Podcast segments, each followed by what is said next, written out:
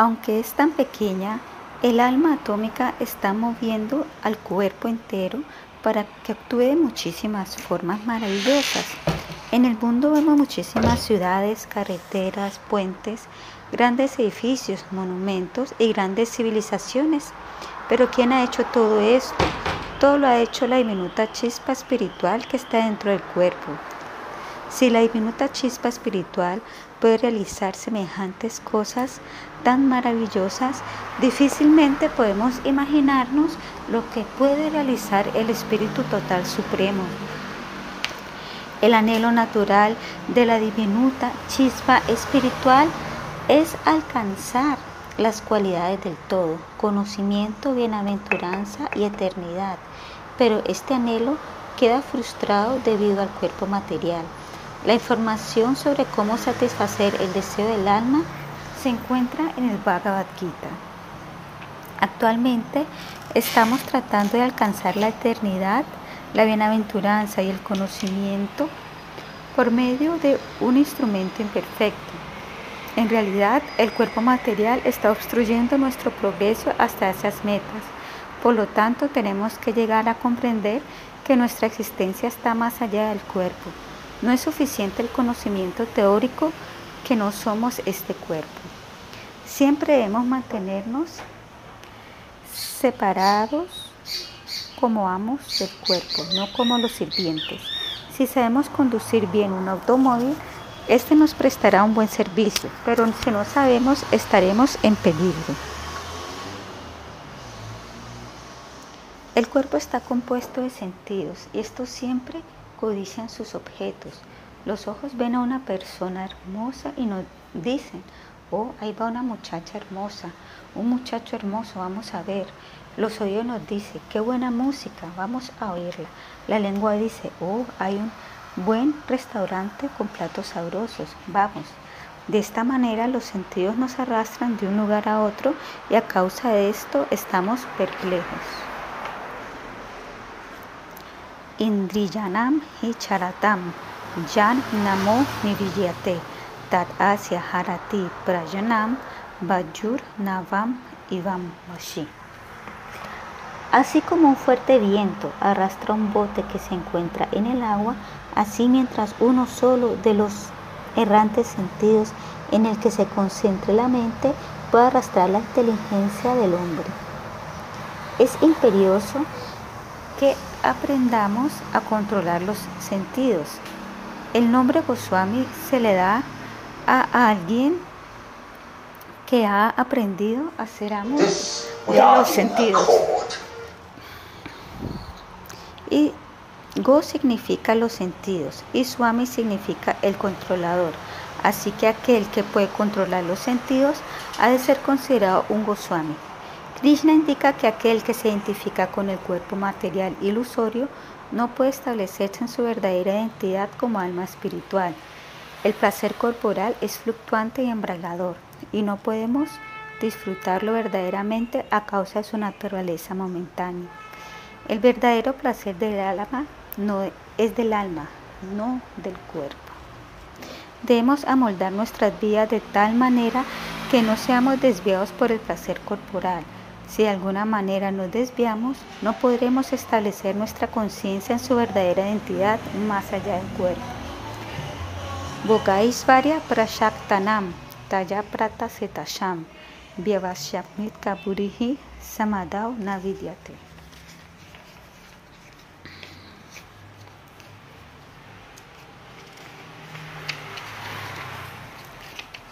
Trae Gunya Visaya Veda Nirvando Nityashtavushto Niryoga Shema Atvan. Vale.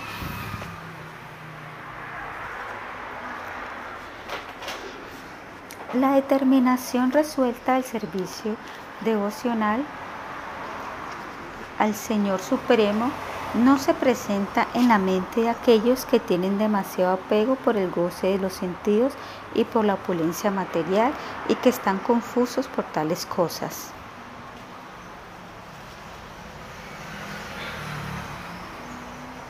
Los Vedas tratan principalmente el dogma de las tres modalidades de la naturaleza material. Elévate sobre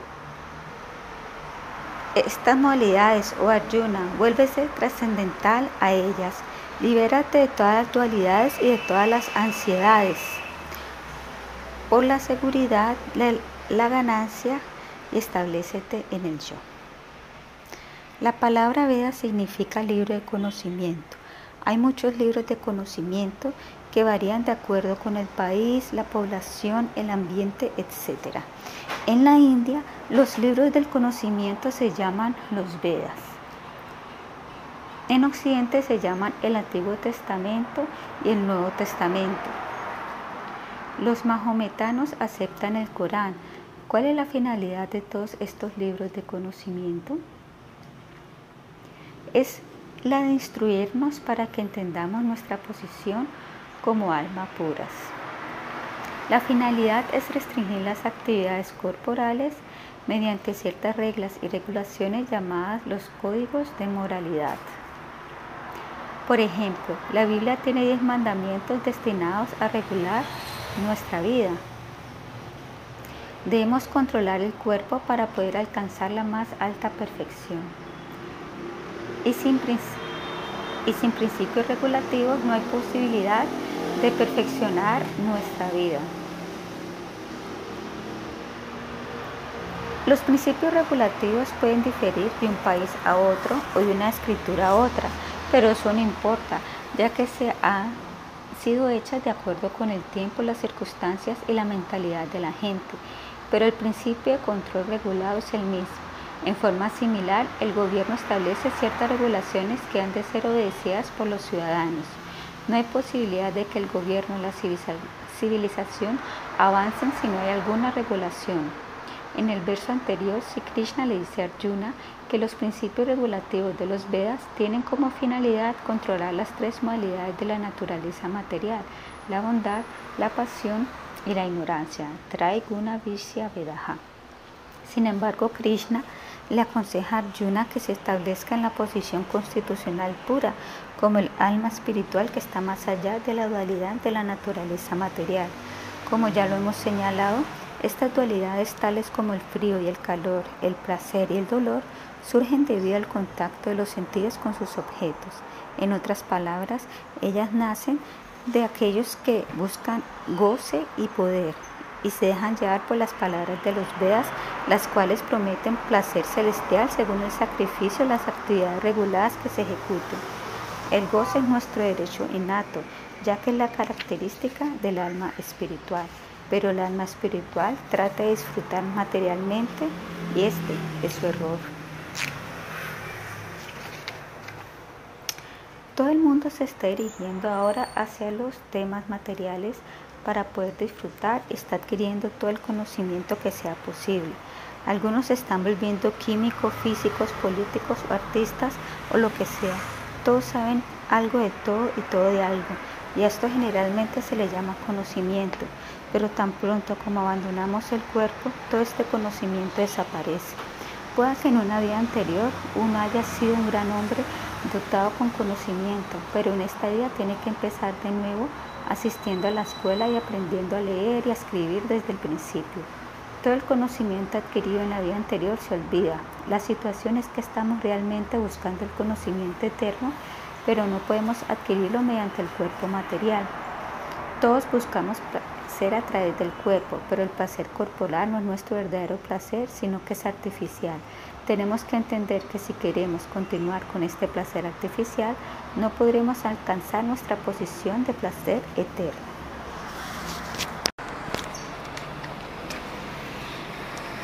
Prabhupada Saraswati Thakura, la vida y preceptos de Sila Siddhanta Saraswati de Bhakti Rakshak Ciudad de Goswami.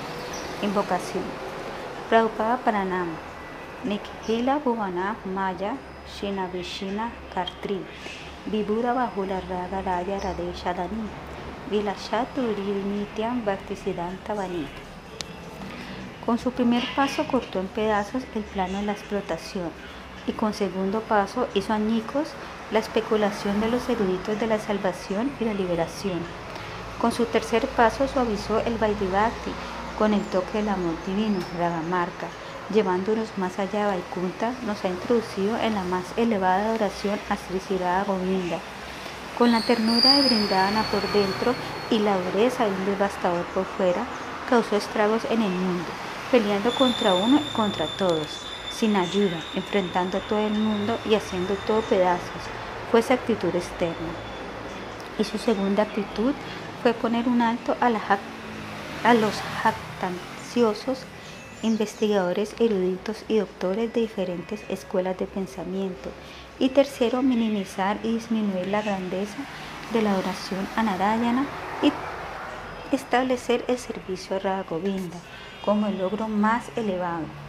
En resumen, él causó que el reino del amor descendiera a este plano con el servicio a Radha Govinda, estableciendo el flujo de amor divino que sale del corazón esa fue su historia, la verdadera existencia si la Bhaktisiddhanta Saraswati Thakura Prabhupada, con su divina enseñanza Bhaktisiddhanta Bani, dance en, que su divina enseñanza Bhaktisiddhanta Bani dance en el fondo de nuestros corazones.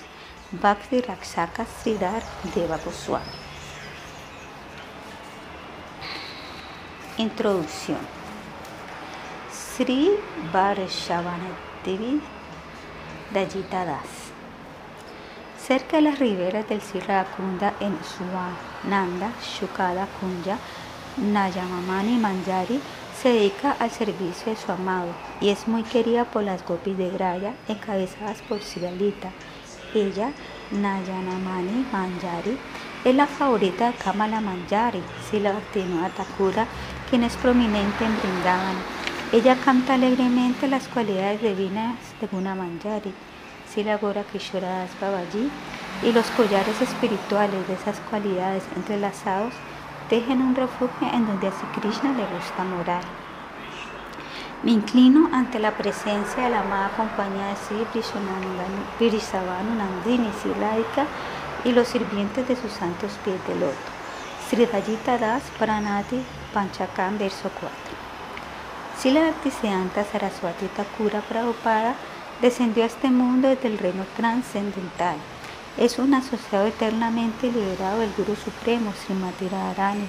Descendió a este plano para capturar las almas perdidas que han olvidado su servicio divino hacia Krishna, la bella realidad. Desde un comienzo sus seguidores estaban maravillados por la profundidad e intensidad de su devoción. Sus conferencias eran tanta gravedad filosófica que después de ellas algunos de sus discípulos íntimos tenían que explicar a la audiencia lo que acababan de escuchar, a veces golpeando con su puño la mesa, emocionado de escribir el concepto de una Krishna, su cara se enrojecía como un loto rojo, Kubalaya. Después de dejar su Nirjana Vaya, su devoción solitaria, bajo la orden de Sila Bhaktivinoda Thakura, comenzó las actividades de prédica revolucionaria del Sri Gaudiya A medida que su misión crecía, admitió, yo estaba, estaba solo en mi valle. Ahora tengo 500 hombres que me representan y el creo de amor divino así Chaitanya Mahaprabhu se está expandiendo rápidamente por todas partes. En vez de esconderse del mundo moderno y su señuelo, abrazó la tecnología pero con espíritu de servicio, Yukta Vairagya, con el deseo de emplear todo en el servicio de Siguru Duranga. Si su filosofía de servicio está condensada con estas palabras, Puya la Raga Pata, Kurava Bande, Matala Hariyana Visaya Rama. Conserva el sendero del Ragamarga muy por encima. No trates de bajar el plano más elevado, más bien adóralo haciendo lo que sea necesario para su divino servicio. Al mismo tiempo su visión de servicio era ilimitada. Él deseaba revelar al mundo todo el reino espiritual. Cuando le preguntaban de dónde saldría el dinero para sus innumerables proyectos espirituales, contestaba, tomaría un ladrillo de un templo en Vaikunta y eso será más que suficiente para cubrir los costos. Su concepto de Krishna era tan elevado que se sentía apesumbrado si alguien no le servía pues aunque el intento le pudiera tomar millones de años. Él es tan atractivo y irresistible que uno nunca podría dejar de servirlo. al iniciar a un discípulo con el mantra Diksha, sorprendría al nuevo iniciado explicando el significado del verso Klim Krishnaya Govindaya Kopiyanavalabaya Swaha. Una mirada intensa pena aparecía en su rostro y decía con tristeza, he tratado de ofrecer una flor a los santos pies de Krishna por mucho tiempo y no he podido hacerlo. Su ánimo revelaba la profundidad del dolor de separación que sentía por Krishna. Sila Saraswati Thakura tenía poca tolerancia con la devoción superficial. Después de circunvalar Vindavana por sus discípulos Parikram, Auraya Mandala, llevó sus manos a la frente y dijo, soy tan desafortunado, no puedo encontrar ni un solo Vaishnava en Vrindavan. Sus seguidores están asombrados. Después de todo, Vrindavan es la tierra de las almas autorrealizadas. Así ellos le preguntaron por los devotos de renombre de la localidad quienes cantaban 300.000 nombres diarios, leían y explicaban las obras de los Goswamis. Él respondió, oh, ellos son Kanishta Vikaris, neófitos. Habiendo descendido del lugar más elevado del mundo espiritual, deploró el comportamiento de quienes engañaban al público imitando los pasatiempos de su adorable Señor Surupa Goswami Prabhu y sus allegados. Para él, conciencia de Krishna no era algo barato, sino la sustancia inconcebible más valiosa. Su devoción por Simarti Radharani era extraordinaria. Una vez en su presencia, alguien explicó la belleza de Lakshmi Devi. Un deseo sobrecogedor por describir la belleza de Sirada se apoderó de su corazón, pero chocó con su acostumbrado silencio estricto en cuanto a asuntos esotéricos espirituales. Alcanzó tal intensidad que se desmayó de éxtasis. Por lo tanto, no es con timidez, sino con la mayor seguridad que presentamos la vida y preceptos de Prabhupada Sila Bhaktisiddhanta Saraswati Thakura. Sus divinas palabras están concentradas con la más alta potencia espiritual. El lector sincero y atento se impregnará con la profundidad de sus conceptos sobre la divinidad de Krishna. En la ausencia de Sila Bhaktisiddhanta Thakura, a menudo somos bombardeados por malos entendidos espirituales. La inspiración por esta publicación asoció tanto la necesidad de salvarnos como también de presentar sus divinas enseñanzas. Después de un viaje sin fin por el reino de la ignorancia, por su misericordia, hemos sido traídos a la orilla del Bhakti Danta Sindhu, el océano de las conclusiones puras de la devoción, que por siempre nos zambullamos en los más profundos de sus purificadoras aguas. Prácticamente todos los discípulos directos de Sila Saraswati Thakura se han ido a la morada de Krishna para unirse a sus divinos pasatiempos. La devoción combinada Sankirtan a sus santos pies de loto es la fuente de toda nuestra riqueza y se ha manifestado en la forma de este libro.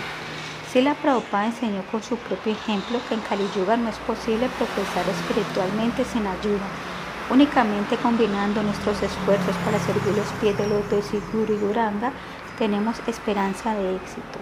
Nos inclinamos a los santos pies de loto de Sila Prabhupada, nuestro Paramaguru, en quien todos nuestros preceptos espirituales han encontrado su único refugio, Aisraya Brigaja, humildemente los editores.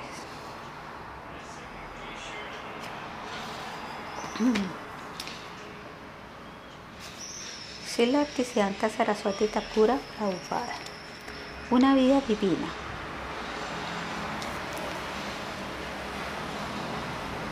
En la línea maestro de la gran Gaudilla Vaishnava, él es famoso como Sila Bhaktisiddhanta Saraswati. Tal como luz radiante el sol en el cielo al amanecer, él aparece para rescatar a las almas devoradas por las filosofías impersonalistas por propagar las enseñanzas del Señor Gauranga al cantar el santo nombre de Krishna, da plena oportunidad para que nos zambullamos en el océano de amor por Él, la persona suprema. Sila Teseanta, mi Señor, Divino Maestro, prometo servir sus pies por siempre. Sila Bhakti Raksasa Siddha Deva. La divinidad puede reconocerse por su propia luz. La vida trascendental de Sila Prabhupada Saraswati Thakura podemos conocerlo solo por su misericordia sin causa, pues tal es la naturaleza del Señor Supremo y de sus representantes que vienen a este mundo. Si la Prabhupada fue un océano infinito de tesoro divino, Si somos lo suficientemente afortunados, quizás podamos tocar las olas de ese océano cuando alcancen las orillas de nuestro plano mortal. Dentro de este océano se encuentran sus innumerables y trascendentales cualidades como erudición, genialidad, realización espiritual, humildad, magnanimidad, compasión, misericordia y amor divino, por nombrar solo unas pocas. La esencia de la vida de la Prabhupada no podría revelarse en muchos volúmenes, ni si estos tan solo consistieran en un catálogo de hechos y cifras. Tomaría toda una vida de dedicación el vislumbrar su verdadero mensaje vivo. Estamos próximos a estar frente a una personalidad divina. Estamos próximos a divisar esa realidad, la cual es eterna e infinita. Aún así, en nuestro encuentro con lo eterno, debemos retroceder en el tiempo para comenzar en algún lugar. Infancia y juventud, 1874 a 1892. Sila Prabhupada Bhaktisiddhanta Saraswati Thakura hizo su aparición en Purushottama Kshetra, Jagannath Puri, en el estado de Orisha a las 3 y 30 de la tarde el viernes 6 de febrero de 1874. Nació en su casa situada al lado del lugar sagrado llamado el Narayan Shata del templo de Sri Jagannatha, el cual siempre resonaba con el canto del santo nombre. Fue el cuarto hijo de Sila Bhaktivinoda Thakura y Srimati Bhagavati Devi. Sila Bhaktivinoda Thakura estableció firmemente el concepto del Vaishnavismo puro en el corazón de mucha gente educada y espiritualmente inquisitiva de Bengala en la última parte del siglo XIX. Sila Prabhupada Bhaktisiddhanta Saraswati Thakura fue un niño bello, con todos los síntomas corporales de una gran personalidad que describen las escrituras. Fue sorprendente verlo nacer con su cordón umbilical alrededor del cuello, como el cordón sagrado de un brahman. Sila Bhaktivinoda Thakura nombró a su hijo Sri Vimala Prashad, que significa la misericordia de la potencia trascendental del Señor Yaganata, Srimata Vimala Devi. Cuando Vimala Prashad tenía seis meses de edad, se llevó a cabo el Festival de Carrozas del Señor Yaganata. Este año esta se detuvo enfrente de la casa de Sila Bhaktivinoda Thakura y no se dejó mover ni una pulgada por tres días. Así, mientras el señor Yaganata permaneció enfrente de la casa, se llevó a cabo Kirtana en forma continua bajo el liderazgo de Srira Thakur Mahasaya. Mahasaya es un título honorífico. En uno de esos días, Sri Vimala en los brazos de su madre, miró al señor Yaganata y extendió sus manos hacia la deidad como para ofrecerle reverencias. En ese momento, una guirnalda cayó del cuello del señor Yaganat y rodeó al niño. La multitud que presenció la bendición del señor Yaganata quedó llena de júbilo. En medio del tumultuoso sonido de Haribol, Bhaktivinoda Thakura dio a comer a Prashadam, Mahaprashadam del señor Yaganat, y así observó el Anaparashan, la primera alimentación con grano, ceremonia del grano, bajo la más auspiciosas circunstancias. Sri Vimala vivió 10 meses en Yaganatadam con su madre. Luego viajaron a Bengala y residieron primero en Raghanath, Raganath y luego en Srimapur. Una vez cuando Simal Vimal Prashad era un niño, comió un mango sin ofrecerlo primero al Señor. Cuando su padre lo reprendió por esto, él quedó con remordimiento y de inmediato juró nunca volver a comer un mango promesa que observó toda su vida. En 1881, Sila Thakura tenía una casa en Calcuta, en Rambangan, y la nombró Bhakti. Cuando se estaba acabando los cimientos, una edad de Sri Kurmadeva se manifestó en el terreno. Sila Thakura dio esta edad a su hijo Sri Vamala Prashad cuando él tenía 8 o 9 años de edad y le enseñó el mantra y el método de oración el cual comenzó con gran esmero y devoción. Cuando Sri Vimalaprashan estaba en quinto grado, inventó un nuevo método de taquigrafía, el cual llamó Vikanto Vikrinti. Sus maestros estaban siempre admirados al ver su maestría en bengalí y sánscrito. su extraordinaria inteligencia y misericordia y su moral pura y naturaleza devocional. En ese tiempo, Sila Vinod Thakura le dio a Sri Chaitanya Siksambrita para leerlo. Sri Vimala Prashant también mostró extraordinaria habilidad en las matemáticas y la astrología. Estudió esta última bajo la tutela del famoso astrólogo Mahesh Chandra Shuramani y lo impresionó con sus excelentes conocimientos sobre el tema y su excepcional talento. También estudió astrología con el Pandit Sundarlal. En vista de su erudición en diversos aspectos, sus maestros le nombraron Sri Siddhanta Saraswati, maestro de las conclusiones de las escrituras. Cuando Sila Saraswati Thakura era un estudiante en el séptimo grado en Sri Rampur, Sila Thakura le dio el Harinama, el santo nombre en Tulasi Mala, rosario hecho de cuentas de Tulasi, como también el Sri Mantra. En 1885, Sila Bhaktivinoda Thakura fundó el Depositorio Vaishnava, una imprenta que instaló en su propia casa. Sila Saraswati Thakura aprendió imprenta y comenzó a ayudar a su padre en la corrección de pruebas. Para ese entonces, la revista Sayantoshani de Sila Thakura Mahasaya volvió a publicarse. En ese mismo año, Sila Saraswati Thakura acompañó a Sila Thakura Mahasaya en su peregrinaje a lugares como Kulingram y Shalgram. En estos lugares escuchó extensas disertaciones sobre el santo nombre. También en 1885 Sila Thakura Mahasya estableció su visa Vaishnava Rajasava, Gran Asamblea Mundial de los Vaishnavas, en la casa de Sri Rangopal Bashu en Pituru, Calcuta. Muchas conocidas personalidades como Van Gopal Goswami, Nikanta Goswami, Vipina Vihari Goswami, Radhika Kanta Goswami y Shishtir Kumar Ghosh asistieron a las reuniones de la sociedad y participaron en las discusiones. Sila Saraswati Thakura solía llevar consigo el Bhaktirasamrita Sindhu, el océano del néctar de la devoción por Sila Rupa y escuchaba las discusiones con absorta atención. Sila Saraswati Thakura no estaba interesado en asociarse con otros muchachos de su edad, a no ser que estuvieran interesados en asuntos espirituales. Sus dos libros favoritos eran Pratana y Prema Bhakti Chandrika de Sila Narottama Das Thakur. Siendo un joven publicó libros sobre astrología como Surya Siddhanta y Bhakti Bhavan Pandika.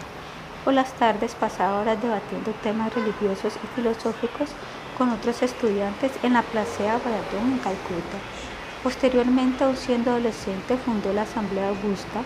Todos los miembros de la Asamblea tenían que hacer un voto de celibato de por vida. Mucha gente educada, tanto jóvenes como ancianos, tomaron parte de ella.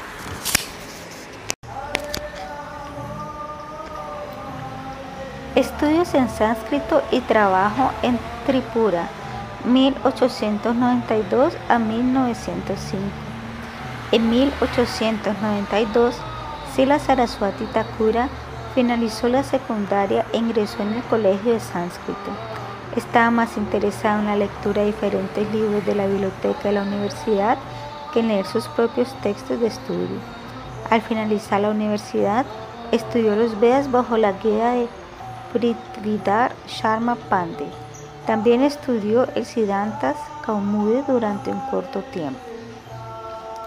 Como alumno del colegio de sánscrito, refutó algunos de los conceptos del profesor Panchayanan Sahityacharya. Después de esto, nadie deseaba debatir con Sila Saraswati Thakura por temor a ser derrotado, pero su interés espiritual no le permitió permanecer en la universidad por mucho tiempo. En su autobiografía escribió, si con esmero sigo estudiando en la universidad, más tarde seré presionado para entrar en la vida familiar, pero si me ven como un estúpido, una persona incompetente, entonces nadie querrá influenciarme con el progreso material. Pensando de esta manera, dejé el colegio de sánscrito y para poder tener una vida de servicio devocional, deseé una ocupación piadosa para tener una entrada modesta. En 1897, Sila Saraswati Thakura establece la Saraswat Chatushpati, la Academia Saraswat en Bhakti Bhavan. Muchos hombres educados y prominentes como Lala Haragauri Shankar, el doctor Ekendranath Ghosh, Sharkari Chattopadhyaya, Syamal Goswami y Saratachandra Vidyavinoda estudiaron allí astrología y matemáticas. Vera Saraswat Chatuspati, Sila Saraswati Thakura publicó revistas sobre astrología como Yutirvid y Brihaspati, al igual que varios textos sobre astrología antigua. La reputación de Sila Saraswati Thakura como astrólogo de mucho conocimiento se popularizó ante la sociedad educada de Calcuta. Posteriormente, Sri Ashutosha Mukhopadhyay, el vicerrector de la Universidad de Calcuta, dijo que la cátedra de astronomía en la Universidad de Calcuta se le reservaría a Sila Saraswati Thakura. En 1895, Sila Saraswati Thakura aceptó un trabajo en el Estado independiente de Tripura como erudito tutor de la familia real. Después que el rey Virachandra dejó este mundo en 1896, su hijo, el rey Radhakishore Manikya Bahadur, solicitó a Sila Saraswati Thakura que le diera clases privadas al príncipe y más tarde que supervisara el estado de Calcuta pero Sila Saraswati Thakura pronto deseó retirarse de este trabajo, lo que el rey le permitió en 1905 con pensión completa. Sila Saraswati Thakura aceptó esa pensión hasta 1908. Vida de Bayan e iniciación, 1898 a 1905. Previamente, en 1898, Sila Saraswati Thakura había visitado diferentes lugares de peregrinaje como Kashi, Pragyak y Gaya. En Kashi Benares tuvo una extensa discusión con Ram Mishra Shastri sobre la Sampradaya Ramanuja. Durante este periodo, la natural renuncia de su vida devocional se hizo evidente. Ya en 1897 observaba los cuatro meses de Chaturmasya con gran austeridad y devoción Solo comía alimentos hervidos, lo que él mismo cocinaba y dormía en el suelo sin almohada. En 1899 escribió varios artículos para predicar Vaishnava en una revista, Nivedam, publicada en Calcuta. En 1890 publicó en Calcuta su libro docente Bange Samajikata, que analizaba la sociedad y la religión.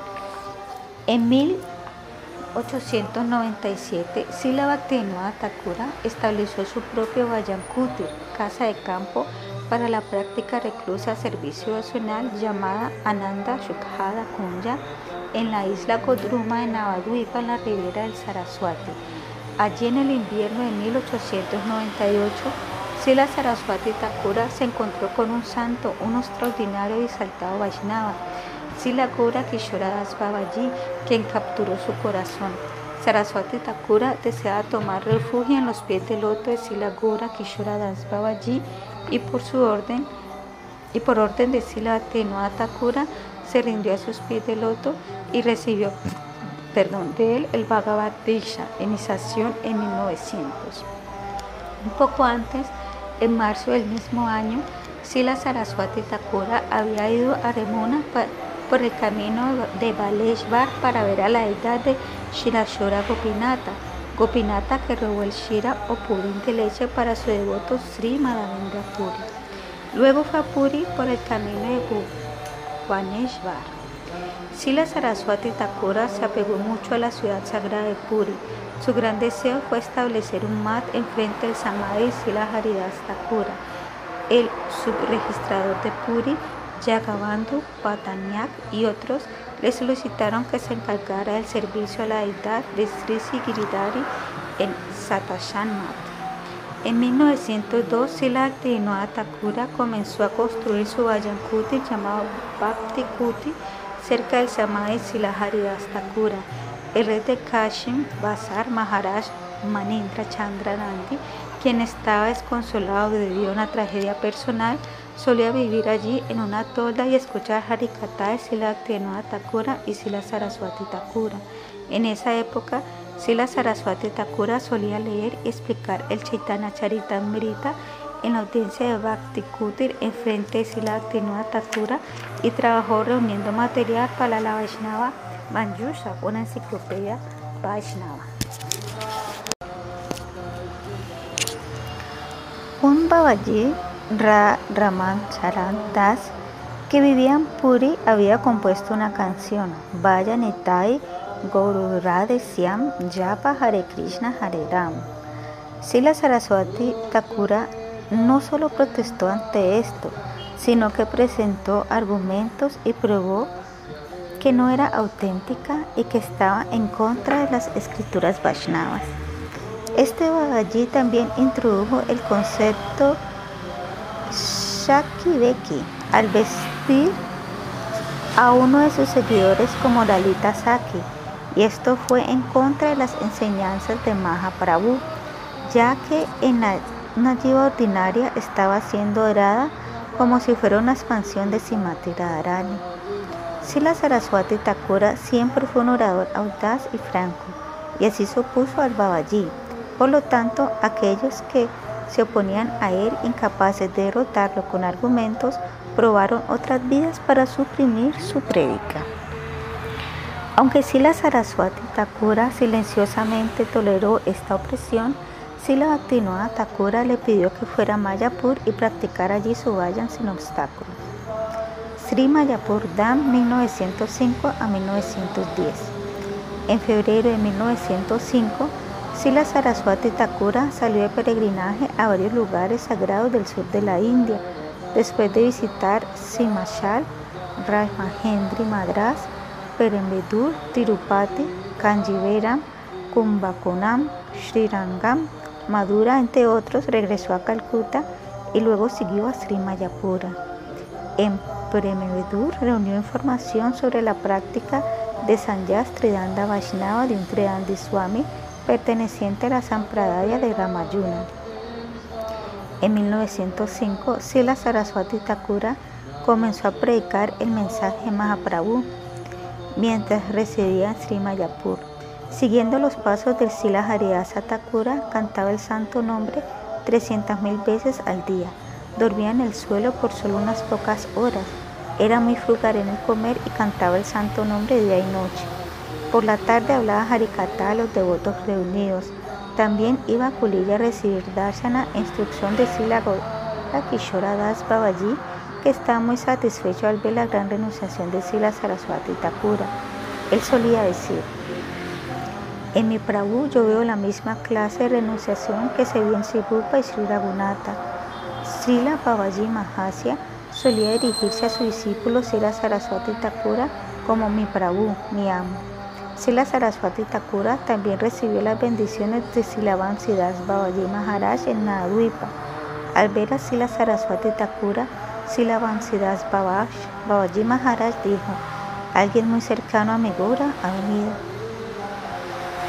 Sila Saraswati Thakura comenzó su intensa prédica de principios devocionales puros en una sociedad en la cual la autoridad de los brahmanas no era cuestionada y el concepto de devoción pura era mal interpretado y mal representado por los imitadores del Vaishnavismo, los Sahajiyas. En India en el siglo XIX y principios del siglo XX, la mayoría de los brahmanas se preocupaban más por las reglas y regulaciones por la relación con la que era espiritual y moralmente benéfico para el resto de la sociedad. Un brahmana ya no era considerado por sus cualidades brahmínicas, sino por haber nacido en una familia de brahmanas. Debido a que el sistema de casta estaba podrido hasta la médula, ya no tenía sentido y era un verdadero propicio para el bienestar de la sociedad. Los brahmanas se oponían a cualquier idea que pudiera amenazar su prominencia, la cual está desprovista tanto de base moral como espiritual. Aunque mucha gente educada había perdido su fe en el papel benéfico de la clase brahmínica, ellos no sabían quiénes podrían reemplazarlos. Y los Vaisnavas puros llevaban una vida solitaria, escondidos del público. Los Vaisnavas Sahajiyas despertaban más odio y sospecha que respeto. En este contexto, Sila Prabhupada deseaba establecer los principios del Vanashrama Dharma, el sistema en el cual el servicio al Señor se coloca en el centro de la sociedad, Un Vaishnava es respetado por todos y la casta de uno depende de la tendencia natural y no del nacimiento. Una carta de Sila Bhaktivinoda Entre tanto, Sila Thakura está muy preocupado del que Vaishnavismo puro estuviera opacado por muchos otros conceptos equivocados y por imitadores. Sentía que entre todos sus hijos y discípulos, Sila Saraswati Thakura era la persona más calificada para predicar el Vaishnavismo, pues tenía más entusiasmo, coraje y calificaciones que cualquier otra persona. Por lo tanto, Thakura escribió esta carta. Saraswati. La gente de este mundo, orgullosa de su nacimiento aristocrático, no puede alcanzar la verdadera aristocracia. Por lo tanto, ellos atacan a los Vaishnavas puros diciendo, ellos han nacido en familias de clase baja debido a sus pecados. De esta manera cometen ofensas. La solución a este problema es establecer el orden de Daivi Varnashrama Dharma, algo que tú has comenzado a hacer. Debes saber esto para estar en el verdadero servicio de los Vaishnavas. Debido a que no se predican las conclusiones devocionales puras, toda clase de supersticiones y conceptos equivocados son llamados devoción por tales pseudo-sampradayas como los sahajiyas y los ativares. Por favor, siempre destruye estos conceptos antidevocionales predicando conclusiones devocionales puras y sentando un ejemplo con tu propia conducta personal. Haz un gran esfuerzo para que así puedas comenzar el parikrama, circunvalación de Sri Navadvipa, tan pronto sea posible. Mediante estas acciones, todo el mundo recibirá el Krishna Bhakti, amor devocional por el Señor. Trata con mucho esfuerzo de que el servicio a Sri Mayapura se vuelva algo permanente y que brille más allá cada día.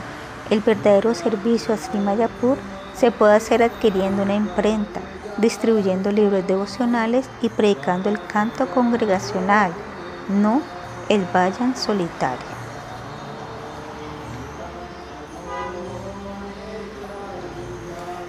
Yo tenía un... Eh, cuando yo ya no esté más presente, por favor, atiende con mucho cuidado a Sri Mayapura tan querido para ti. Esta es mi instrucción especial para ti. La gente que es como los animales, nunca puede alcanzar devoción, por lo tanto nunca atienda sus sugerencias, pero no le haga saber esto ni en forma directa ni indirecta. Yo tenía un deseo especial de predicar el significado de algunos libros como el Srimad Bhagavatam, el Satsandharva y el Vedanta Darshan. Tú tienes que tomar esta responsabilidad. Sri Mayapura prosperará si estableces un instituto educativo allí. Nunca hagas ningún esfuerzo para colectar conocimiento o dinero para tu propia complacencia. Colectarás estas cosas solo para servir al Señor. Nunca te ocupes en mala asociación, bien sea por dinero o por interés propio. Todos los devotos Vaishnavas que estuvieron en contacto con Sila Bhaktivinoda Thakura y Sila Saraswati Thakura sabían que la relación entre ellos no era mundana, como la que se establece entre un padre común y su hijo la relación que evidencia esta carta era completamente trascendental, como la que se da entre un guru y su discípulo. Con esto, Sila Saraswati Thakur se entusiasmó más para predicar Vaishnavismo puro, además de entregar Harikata y liderar el canto congregacional. también comenzó colectando hechos acerca de cuatro sampradayas Vaishnavas ramas de linaje discipular y continuo, escribiendo y publicando artículos acerca de Acharya Vaishnavas con el Sayan. En 1906, un caballero llamado Sri Rohini Kumar Ghosh vino a visitar a Sila Saraswati Thakura. Era el sobrino de un juez de la Corte Suprema, Sri Chandramada Ghosh de Baritsal. Rohini Babu dejó su vida de hogar para entregarse a la vida devocional en Navadvipa. Él se encontró con un guru de la Sampradaya, Baul Appa, uno de los grupos Vaishnavas, y comenzó a residir en su ashram. Una tarde vino a ver a Sila Saraswati Thakuras y escuchó de él instrucciones devocionales de valor incalculable. Rohini Babu quedó profundamente conmovido por su presentación y cuando regresó al ashram esa noche solo pensaba en ella. Sin haber comido nada se fue a dormir. Esa noche tuvo un sueño en el cual Baul Guru y su acompañante femenina vinieron como tigres a atacarlo, pero la Saraswati Thakura vino a rescatarlo de este peligro. A la mañana siguiente, cuando Rohini Babu despertó, de inmediato dejó ese ashram y se dirigió a Mayapura para rogarle a Sira Saraswati Thakura refugio a sus pies del loto. Él fue el primer discípulo de Sila Prabhupada, Sila Saraswati Thakura, como se dirigían a él sus discípulos. Vayan Kutir en Sri Braya Patan 1909. En febrero de 1909, Sila Prabhupada construyó un pequeño Vayan Kutir cerca de Bhavan o residencia de Sri Shankara Shekhara Acharya, tío materno de Sriman Mahaprabhu, recordando el lila de Braya de Mahaprabhu que se llevó a cabo allí. Llamó a este Sri Brajapatan. Sila Prabhupada continuó su servicio en Sri Yogapit, el lugar de nacimiento de Siman Mahaprabhu, pero residía en Sri Brajapatan. En eso entonces su madre Srimati Bhagavati Devi residía en Yogapit y lo ayudaba en su servicio a Sri Mayapura Dham. Mientras permaneció allí solo, dos muchachos muy jóvenes vinieron a él y tomaron refugio a sus pies de loto. Uno de ellos, Aswini Haldar, venía de las cercanías de Valdidi, aunque era analfabeto por la gracia y así la Prabhupada, se volvió un gran erudito en las escrituras. Más tarde, cuando Sila Prabhupada le dio iniciación, lo nombró Vaishnava sirviente de los Vaishnavas. Sripad Vaishnava Das Prabhu sirvió a Sila Prabhupada por el resto de su vida y fue conocido como un experto cantante de Kirtan. El segundo muchacho, Sri Panchanan Samadar, llegó de la aldea de Vindangar en el distrito de Yesore. Su padre, Sri Tarinicharan Samadar, tuvo la buena fortuna de asociarse con Sila Bhaktivinoda. De igual manera, Sila Thakur Mahasaya también vino y visitó esa aldea una vez. El pequeño Panchanan le atraían mucho el Harikatá y a los 12 años dejó su casa una noche un poco antes del amanecer para ir en busca de su destino emocional. De alguna manera fue a Navadvipa y como impulsado por una atracción desconocida, llegó a Mayapur y se encontró con Sila Prabhupada. Al oír a Sila Prabhupada, supo que su destino estaba a los pies del loto de esta gran personalidad. En esta forma permaneció allí con él. Posteriormente, Prabhupada le envió a diferentes escuelas, incluyendo el Colegio Sanagar en Calcuta y el Colegio Indi en Navadvipa. Pero su principal maestro fue Sila Prabhupada mismo. Más tarde se le conoció como un gran erudito y escritor y talentoso en muchas artes. En 1913 Sila Prabhupada le dio iniciación y lo llamó Paramananda Vidyaran. Durante toda su vida estuvo al lado de Sila Prabhupada y sirvió a su maestro espiritual con gran capacidad. Sila Prabhupada lo hizo uno de los administradores de la Gaudilla Mat. Brahmanas y Vaishnavas, 1911.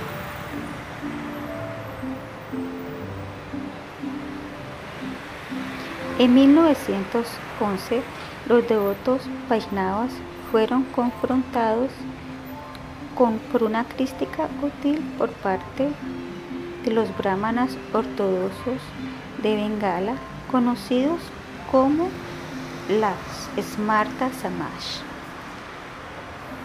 Estos brahmanas, aunque desprovistos de verdadero conocimiento espiritual, eran muy orgullosos de su nacimiento y posición social y de sus doctrinas de reglas y regulaciones. Debido a su elevada posición social, les fue muy fácil influenciar a, los, a las masas, quienes ignoraban las conclusiones devocionales puras. Incluso algunos devotos Vaishnavas apoyaron a los brahmanas para obtener algún favor de ellos. En ese entonces, Sila Thakur estaba enfermo y en cama. Aún así, estaba muy preocupada por la situación y deseaba que alguien confrontara a esos brahmanas panditas. Conforme al deseo de Sila Thakura y habiendo sido así solicitado por el famoso erudito Sri Madhusuran Goswami de Vrindavana, Sila Prabhupada hizo los arreglos para reunirse con los brahmanas panditas en la ciudad de Balikai, en el distrito de Midnipur. Pandrita Sri Vishvambarananda Deva Goswami presidió esta reunión. Sila Prabhupada leyó allí su famoso artículo Brahmana y Vaishnava. Cuando él llegó, los eruditos reunidos estaban sentados en dos grupos diferentes, quienes creían en la superioridad de los brahmanas sobre otra clase de gente y quienes creían en la superioridad de los Vaishnavas, sin tomar en consideración el nacimiento o la posición social.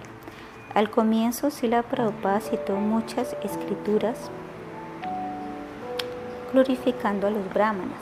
El gozo de los brahmanas reunidos no tenía límite, porque ni ellos mismos sabían que eran tan glorificados en las diversas escrituras. Pero luego Sila Prabhupada comenzó su glorificación de los Vaishnava, de nuevo basándose en las escrituras, las que excedían tanto en calidad como en cantidad a las referencias hechas a los brahmanas. En esa ocasión los brahmanas panditas no estaban tan contentos. Sin poder responder a la evidencia presentada por Sila Prabhupada, comenzaron a gritar.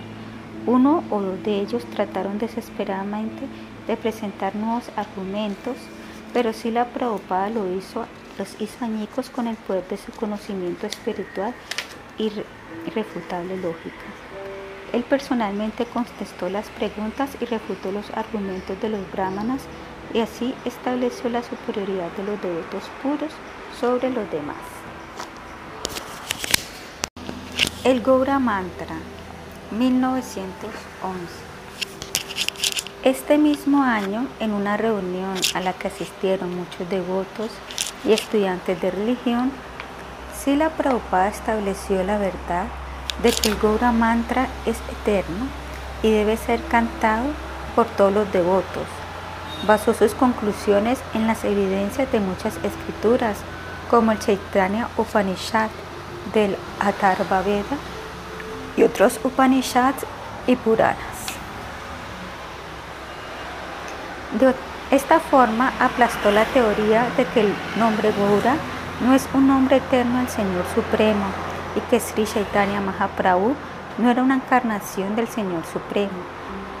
Sin que Sila Prabhupada lo, supiera, su Gurudeva, Sila Gura Kishoradas Babaji, también estaba presente en la audiencia, extasiado al oír sus conclusiones. Conferencia religiosa en Kashim Bazar 1912. En marzo de 1912, Sila Prabhupada fue invitado por el Maharaja de Kashim Bazar, Calcuta, Sri Manindra Chandra Nandi, para entregar Harikata en el Kashim Bazar Samilani, una conferencia religiosa anual, pero cuando Sila Prabhupada llegó allí, vio que los organizadores estaban más interesados en su concepto mundano de religiosidad y en satisfacer a otros que en promover el concepto de la devoción pura. Para mostrar su descontento hacia estos conceptos que eran contrarios a la devoción pura, Sila Prabhupada ayunó durante toda su permanencia allí y aceptó prashad solo después de su regreso a Sri Mayaputta. Peregrinaje y Predica 1912 El 4 de noviembre de 1912, Sila Prabhupada, en compañía de unos pocos devotos, se puso en camino para visitar los lugares sagrados donde Sriman Mahaprabhu y sus asociados tuvieron sus pasatiempos, sitios como Srikanda, Yajigram, Katva, Yamadpur, Chakandi, Daihat, entre otros, donde predicaron sobre la devoción pura. En Mayapur y las áreas circunvecinas y algunas veces en otras aldeas de Bencala y en Calcuta. Sila Prabhupada constantemente predicó y contestó preguntas espirituales.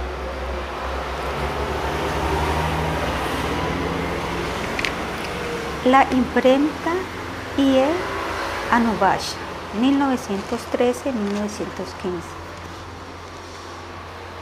En 1913, Sila Prabhupada estableció una imprenta llamada Bhagavad Yantralaya en 4 Shangor Lane, Kaligat, Calcuta, y comenzó a imprimir y publicar libros como el Chaitanya Charitamrita con sus comentarios llamado Anubasi. Srimad Bhagavad Gita, escritos por Sri Vishwanatha Chakravarti Thakura y el Gaura Krishnodaya, escrito por el poeta Origen Govinda Das, entre otros. En las tardes liberadas Sankirtan y después entregada Harikata, muchos caballeros distinguidos de Calcuta venían a escucharlo en 1914, Sila Bhaktivinoda Thakura dejó este mundo para entrar en la morada trascendental de sus eternos pasatiempos. En enero de 1915, Sila Prabhupada mudó la imprenta a Sri Vrajapatan en Mayapur y continuó imprimiendo y publicando libros. Desde allí finalizó sus comentarios sobre el Sri Chaitanya Charitamrita el 14 de junio de 1915. Edición de Sajan Tosan, 1915. Después de la desaparición de Sila Bhaktivinoda Thakura, su famosa y ampliamente destruida revista Vaishnava Sayan Tosani continuó publicándose bajo la dirección de Sila Prabhupada. En julio de 1915 trasladó la imprenta Bhagavad Yantra a la ciudad de Krishnagar y comenzó la publicación de los libros de Talkur. La desaparición del maestro espiritual 1915. El 17 de noviembre de 1915, en la celebración del Uttan Ekadasi, el Dixaguru de Sila Prabhupada Kura Kishore Das Babaji Maharaj dejó este mundo. Sila Prabhupada de inmediato fue de Mayapur a Nadwipa, Sripat con Bihari Vidya Bhusan, más tarde Sima Bhaktivilas Tirtha Maharaj ha descrito este incidente en su biografía de Sila Prabhupada. Saraswati Yashasri. Unos pocos llamados Babaji de Navadvipa comenzaron a arguir entre sí sobre quién daría samadhi al cuerpo trascendental de Sila Gura Kishore Das Babaji. Cada uno de ellos tenía sus propias motivaciones para volverse propietario del samadhi templo y poder así ganar dinero en el futuro con los peregrinos.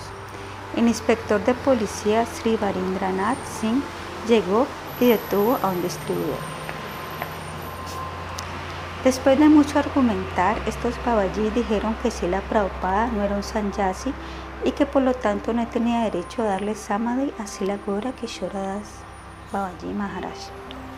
Sila Prabhupada respondió con voz de trueno, yo soy el único discípulo de Sila Babaji Maharaj aunque no soy un sanyasi, he observado brahmacharya celibato toda mi vida. Por la gracia de Sila Babaji Maharaj, no he tenido una vida secreta de conducta ilícita y corrupción como algunos falsos renunciantes. Si alguien entre los aquí presentes tiene un carácter puro y es renunciante, entonces puede dar Samadhi a Sila Babaji Maharaj y no tendré ninguna objeción. Solo quien durante el último año o seis meses o tres meses o un mes inclusive en los últimos tres días no haya tenido ningún contacto ilícito con una mujer, puede tocar este dichoso cuerpo trascendental, pero si otro lo toca, lo arruinará. Al escuchar este argumento, el inspector preguntó, ¿cuál será la prueba de eso? Si la preocupada respondió, yo creeré en sus palabras. Cada uno de los presentes quedó asombrado al ver cómo todos los llamados babajis dejaban el lugar uno por uno. El inspector de policía quedó pasmado. Entonces, por orden de Sila Prabhupada, los devotos que estaban con él se sintieron muy afortunados y trasladaron el cuerpo trascendental de Babaji Maharaj. Sin embargo, algunas personas alegaron. Cuando Sila Babaji Maharaj estaba vivo, una vez dijo, cuando muera quiero que mi cuerpo sea arrastrado por el suelo en Naudipa para que así se purifique con su polvo. Pensamos que su instrucción debe ser obedecida. Entonces Sila Prabhupada dijo, aunque, aunque somos estúpidos, ignorantes y ofensivos, debemos aún así ser capaces de entender el significado de esas humildes palabras de mi Gurudeva, las que fueron dichas para destruir el orgullo y la arrogancia de los materialistas. El Señor Krishna mismo se sentiría muy afortunado de llevar el cuerpo de mi Gurudeva sobre sus hombros o cabeza, después de la desaparición de Sila Haridas, Sigora Sandra.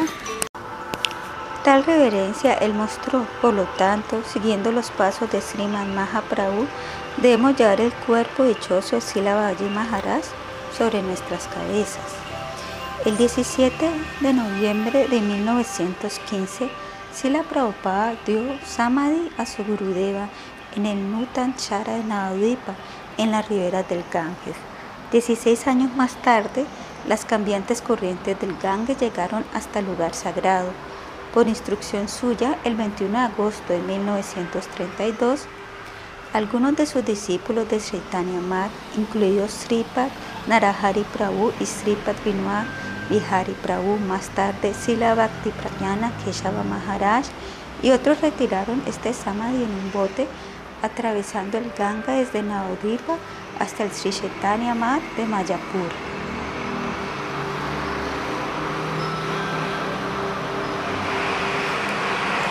La visión divina de Sila Prabhupada, 1915. Después de la desaparición de Sila Bhaktivinoda Thakura y Sila Gora Kishoradas Babaji Maharaj, Sila Prabhupada quedó muy desconsolado, sufriendo sentimientos de separación. En ese entonces sucedió un maravilloso incidente que Sripat Paramananda Villaratna describe en su Saraswati Yayasri. Sila Prabhupada se sentía muy desalentado ante la ausencia de Sila Thakur Mahasi y de Sila Babaji Maharaj. Al ver la importancia espiritual del país y la propaganda de los sahajiyas imitadores, pensaba, ¿cómo podré satisfacer el deseo de mis maestros espirituales? ¿Cómo podré predicar el mensaje de Sri Chaitanya Prabhu? No tengo suficiente personas ni dinero, tampoco tengo conocimiento alguno ni talento para atraer al público. No tengo habilidad material ni riqueza. ¿Cómo alguien como yo podría alcanzar esa sublime meta? No podré predicar el mensaje de mis maestros espirituales.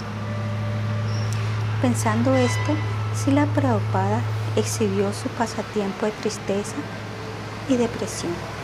Luego una noche en un trance visionario vio que el señor Gaurasundara llegaba del oriente con sus asociados por el lado este del templo de Yogapit. En medio del sonido del Sankirtana ascendía a su lugar de nacimiento. Con él estaban los seis Goswamis, Sila Yaganatha Das Babaji, Sila Bhaktivinoda Thakura y Sila Gaura Kishora Das Babaji también estaba presente en sus formas refulgentes trascendentales. Dirigiéndose a Sila Prabhupada le dijeron, ¿por qué estás en este estado de ansiedad? Comienza tu tarea de establecer la religión pura, predica el mensaje segura por todas partes y expande el servicio al santo nombre y a su morada. Siempre estaremos listos para ayudarte, pues eternamente estamos contigo. En tu misión de establecer el servicio devocional puro, siempre recibirás nuestra ayuda. Tras de ti, innumerables personas, ilimitada riqueza y extraordinaria sabiduría esperan para ayudarte. Tú necesites, en cualquier momento, aparecerá de inmediato para servir tu misión de devoción pura. Con completo entusiasmo procede con tu predica el mensaje y la devoción pura como lo fue predicado por Sriman Mahaprabhu. Ningún problema material puede impedírtelo estaremos siempre contigo. A la mañana siguiente, Sila Prabhupada con gran éxtasis nos contó sobre ese trance. Sanyasis y la fundación de Sri Chaitanya Mat 1918. Aunque Sila Prabhupada era un gran renunciante y una personalidad eternamente liberada, Nitya Siddha, con el fin de predicar extensamente como un bendicante viajero, Parivrayaka y para sentar el ejemplo de Daivi Varnashrama Dharma, decidió tomar sanyasa en 1918. Al aceptar el azafrán, en realidad por humildad, tomó una posición por debajo de sus dos gurus. Sila Aktinua Thakura y Sila Gora Kishodas Babaji quienes habían aceptado para Mahamsa el color blanco de un renunciante Vaishnava que ha dejado el Varnashrama Dharma Sanyasa, en tanto requiere llevar el color azafrán y es parte del Varnashrama Dharma. El 7 de marzo de 1918, en día de luna llena, en la auspiciosa ocasión del Festival de la Aparición de Srivan Mahaprabhu, Sila Prabhupada tomó Sanyasa en Sri Mayapur, conforme a los ritos védicos. Temprano en la mañana se afeitó la cabeza y fue a bañarse al Ganga cerca de Vaman Pukura. Sri Ram Gopal, Vidya Subhan, Sri Ananta Vasudeva Prabhu, Sri Kantadas Adhikari, más tarde Srimad Bhakti Prakash Aranya Maharaj y unos pocos devotos le acompañaban. En el camino, Sila Prabhupada habló sobre Ayamila, el lila de Sanyar de Sriman Mahaprabhu y algunos versos del Sriman Bhagavatam. Después de haberse bañado, ofreció sus dandavats y regresó a Brayapatán, en donde los devotos habían colectado y arreglado toda la parafernalia necesaria. Sila Prabhupada entró al templo y recordando a su Gurudeva, tomó Tridandi Sanyas. La palabra Tridandi significa los tres votos para servir al Señor Supremo con cuerpo, mente y alma. Mientras tanto, los devotos esperaban afuera. Entre ellos estaban Sripat Paramananda Villaranta y Sripat Kunjabihari Yadosubhan. Una gran multitud se había reunido para celebrar el festival de la aparición de Sriman Mahaprabhu. Cuando Sila Prabhupada salió como Sanyasi, todos se estristecieron y recordaron el pasatiempo de Sanyasi y Sriman Mahaprabhu. Abrumados con emoción devocional, comenzaron a llorar. Ese mismo día, Sila Prabhupada estableció el Sri Chaitanya Mat instaló allí las deidades de Sri Siguru Guranga de Sri Govinda. Este Sri Chaitanya Mat en Mayapur es el Akar Mat, el Mat original o el Mat paternal de todos los Gaudiyas Mat del mundo. Esa tarde dio una conferencia sobre la aparición de Sriman Mahaprabhu a la multitud reunida. Al día siguiente inició algunos de los devotos rendidos como Sripad Vasudeva Prabhu y Sripad Bhakti Prakash Prabhu. Después de tomar sanyas, Prabhupada exhibió sus extraordinarios pasatiempos de renunciación y austeridad. Esto está escrito en las memorias de Sripad Ananta Vasudeva Prabhu citadas en Saraswati Yayasri. Antes de tomar sanyas, usaba una capa las 24 horas del día. Nadie vio la parte superior de su cuerpo, pero después de sus sanyas usó chadar y manto la mayor parte del tiempo. Dejó usar sandalias. Al caminar descalzo por todas partes sus pies sangraban, pero aún así continuó caminando sin ellas. Estábamos sorprendidos al ver su ejemplo de renunciación. Durante Chaturmasi, el cuarto mes de la sesión lluviosa, dormía en el suelo y solo comía durante el día, nunca después de la puesta de sol. En el calor del verano en Mayapur, cerraba su puerta y cantaba día y noche.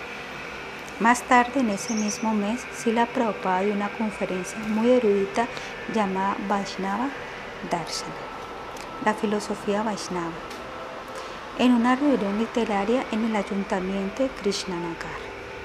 En mayo salió a predicar a diferentes lugares con algunos discípulos. En Daulatpur permaneció en casa de Vanamali Podar y predicó en forma continua por varios días. Allí inició a varios devotos, incluyendo a Sripa Yashodanandana Prabhu y a Sripa Narahari Prabhu. En ese entonces su discípulo Sripa Nayanabhi Prabhu, más tarde Srima Bhaktiviveka Bharati Maharaj, con mucha solemnidad asistió a Sila Prabhupada en sus actividades de prédica Sripad Bharati Maharaj predicaba en lenguaje muy sencillo y presentaba el concepto Vaishnava en forma simple pero atractiva. Sila Prabhupada le encargó que se dirigiera al público en general. Bharati Maharaj los hacía reír y algunas veces llorar. Su prédica capturaba sus corazones y venía por miles a escucharlo. Era un experto cantante de kirtan Sila Prabhupada conocía el talento de cada uno de sus discípulos y los ocupaba de acuerdo a ello. Sri Kshetra Mandala Parikram, 1918. Para celebrar el cuarto aniversario de la desaparición de Sila Bhaktivinoda Thakura, Sila Prabhupada viajó a Puridam el 2 de junio de 1918 junto con otros 23 devotos. Antes de ir a Puridam, Sila Prabhupada aceptó la invitación de Sripad Kunjabihari Vidyabhusana y fue a su residencia Gauri Gari Lane, Calcuta, con todos los devotos para tomar prasham por dos días. Sripad Kunjabihari Prabhu era muy pobre, era un pobre empleado de la oficina de correos.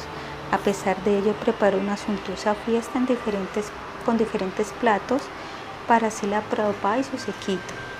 Caminó a Puridam. Sila Prabhupada también predicó en diferentes lugares como Sauri, Kaumara, etc. Luego fue a Remuna para ver a la deidad de Shirashura Gopinata en una reunión de Baleshwar de una conferencia sobre el Sisakstaka de Mahaprabhu. Yendo a Puri, el humor de separación de Srimad Mahaprabhu lo abrumaba. Muchos distinguidos oficiales del gobierno y ciudadanos vinieron a escuchar su conferencia y algunos de ellos lo invitaron a exponer la filosofía en sus casas. Después de celebrar la desaparición de Sila Thakura con una extensa prédica sarketana en Puri, Sila Prabhupada regresó a Calcuta. Por un muy corto tiempo permaneció en la calle Hindu-Británica número 3. Allí daba conferencias y sus discípulos lo visitaban a diario. Algunas veces Sripad Kunyavihari Vyadabhusana cocinaba allí para Sila Prabhupada. Durante agosto y septiembre de 1918, un representante de un grupo de oponentes al Vaishnavismo se presentó ante Sila Vedanta con 29 preguntas. Él las contestó todas basadas en las escrituras y la lógica y así silenció a sus oponentes. Estas preguntas y respuestas fueron publicadas en un artículo llamado Las respuestas a las preguntas de los críticos. Posteriormente, Sila Prabhupada regresó a Bhaktivinoda. Bhaktivinoda Hassan 1918-1919. En los 11 meses y años siguientes sucedió algo sin precedentes. La gran ciudad de Calcuta, considerada previamente por los Vaishnavas un lugar muy desfavorable, se volvió el centro de prédica para la misión de devoción pura de Sila Prabhupada. Esto comenzó cuando su discípulo Sripad Kunjavihari Prabhu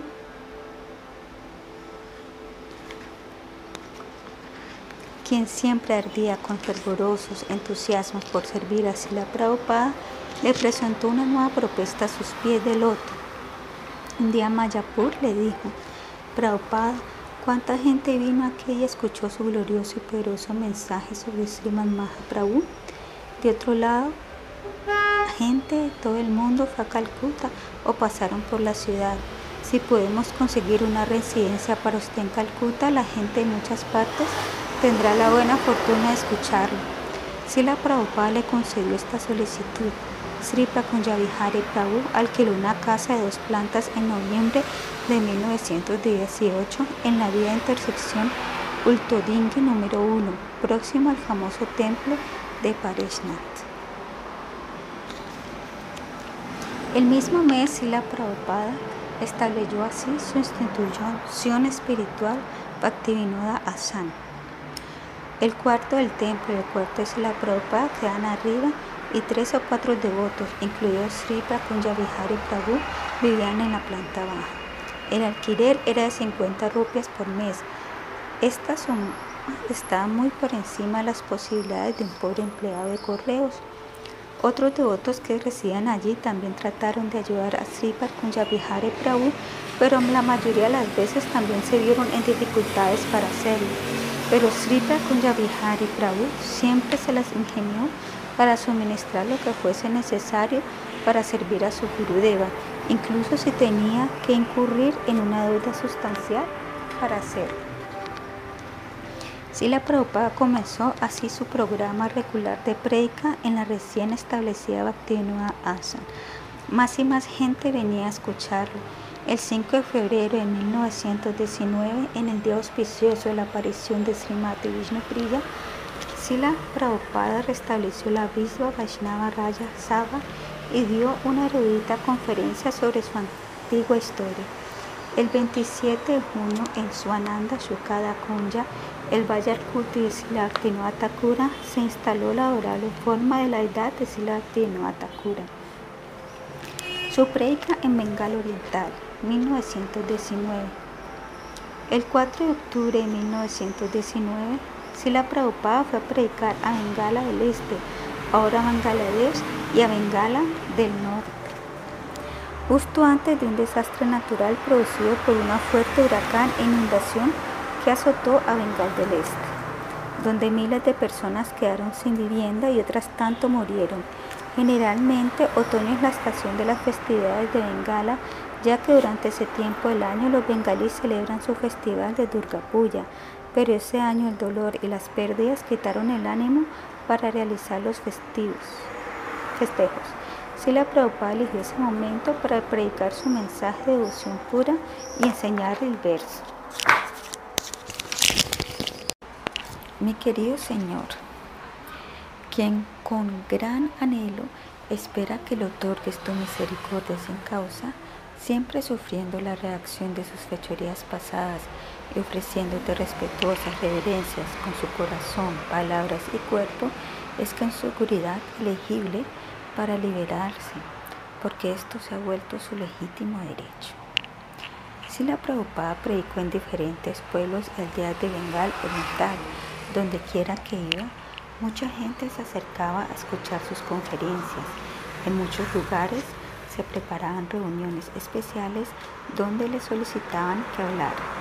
Muchos caballeros distinguidos lo invitaban a sus casas para dar harikata y lideró también los procesos de Sankirtan en diferentes pueblos y aldeas. Sila Prabhupada visitó entre otros lugares Tumurjura, Kusha, Pavna, Sadveria, Sagarkandi, Palgashi, Rajavari, Laoyahan, Domsa, Naravangani, Dacha, Sirayadiha, Kochanpur, Sripad Maheshpur. Preguntas para la conferencia Kamshin Bazar.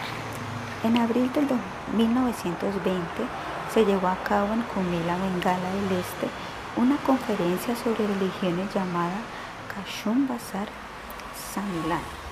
Los miembros de la Bisba de Vaishnava Raya Sava fueron invitados a participar en ella, pero cuando vieron que el programa incluía la discusión de pasatiempos íntimos del Señor Krishna con las gopis, por orden de Sila Prabhupada, enviaron un cuestionario a la conferencia al cuidado del caballero y humilde Maharaj de Kasim Basar Simalindra Chandrananda.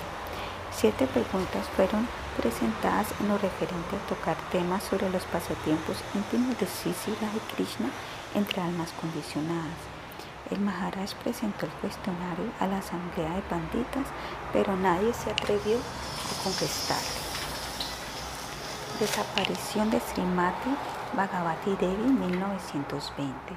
En junio de 1920, la madre orable de Sila Prabhupada, Srimati Bhagavati Devi, dejó este mundo para entrar enamorada de sus eternos pasatiempos. Exactamente seis años atrás, en ese mismo día, Sila Bhaktivinoda Thakur había dejado este mundo. Por muchos años, Srimati Bhagavati Devi misma había dedicado a asistir la misión divina de Sila Prabhupada. Antes de dejar este mundo, llamó a Sila Prabhupada a su cabecera y expresó su último deseo, que el mensaje y el santo nombre de Sriman Mahaprabhu fuera predicado por todo el mundo.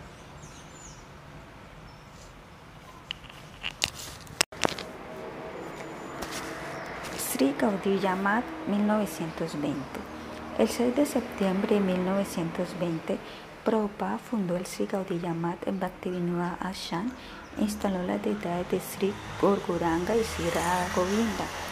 El movimiento de Sila Prabhupada tomó gran impulso después de establecer la Gaudiya Math. Sila Prabhupada deseaba comenzar una gran misión que propagara las enseñanzas de Sriman Mahaprabhu en su forma más pura. Él deseaba predicar que la meta de la vida es amar y servir a Krishna, que la única forma de liberación para las almas caídas de Kali Yuga es cantar el santo nombre y rendir servicio devocional incondicional. Él deseaba predicar su concepto de devoción pura a toda clase de personas, tanto al educado como al inculto, al rico y al pobre. Habrá manos ortodoxos a la gente pobre, habrá a, joven, a la gente joven influenciada por las ideas occidentales. Deseaba que cientos de personas vinieran a sus conferencias y miles de ellas leyeran los libros y revistas publicados por la Gaudilla Mag. En síntesis, deseaba comenzar una revolución espiritual, una meta aparentemente ambiciosa para alguien que solo tenía unos pocos hombres que lo ayudaban y casi nada de dinero, pero la Gaudilla Mag creció a una velocidad asombrosa. Se acercaron personas de distintas profesiones y la mayoría de ellas eran muy educadas. Muchos eran eruditos, escritores, editores, administradores, doctores, ingenieros, abogados, etc. La extraordinaria personalidad de Sila Prabhupada y sus poderosos discursos tocaron los corazones de muchos y cambiaron su vida para siempre. Una verdadera revolución espiritual se estaba llevando a cabo en Bengala. Los devotos de la Gaudilla Mat trabajaron arduamente para propagar la misión de prédica de Sila Prabhupada. Mendigaron de puerta en puerta, adoraron las deidades, ejecutaron kirtan del templo. Dentro del templo hicieron nagar sankirtan en las calles de Calcuta. También predicaron en varios lugares instruidos por Sila Prabhupada. En 1920, Sripad Kunjavihare Vidya Bhushana Prabhu repentinamente salió para basar en la actual Irak para poder saldar las deudas en las que había incurrido tratando de servir a la Gaudilla Mata. El 1 de noviembre de 1920, Sila Prabhupada dio sanjas a Sripad Jagadish Bhakti Pradipa, un discípulo de Sila Tinoa Thakura, que fue el primer devoto en recibir sanjas de Sila Prabhupada. Ahora su nombre era Sila Bhakti Pradita Tirtha Maharaj. El 14 de marzo de 1921, Sila Prabhupada revivió el Parikram Anahavapadvim. A fines de marzo, una vez más, él fue a predicar a Puridam. Para ese entonces, Srimad Bhakti Pradita Tirtha Maharaj publicó el libro Achar Acharya, el maestro espiritual y su conducta, de Sila Prabhupada. El libro introdujo ideas revolucionarias al criticar gurus que habían convertido la religión en una profesión para hacer dinero. A partir de 1920, el movimiento de Sila Prabhupada comenzó a expandirse en forma constante. La prédica continuó no solo en Bengala, sino en otras partes de India. Eruditos de todos los campos vinieron a escuchar las conferencias de Sila Prabhupada y hacerles preguntas espirituales. Sri Chaitanya Mat, Mayapur, 1920.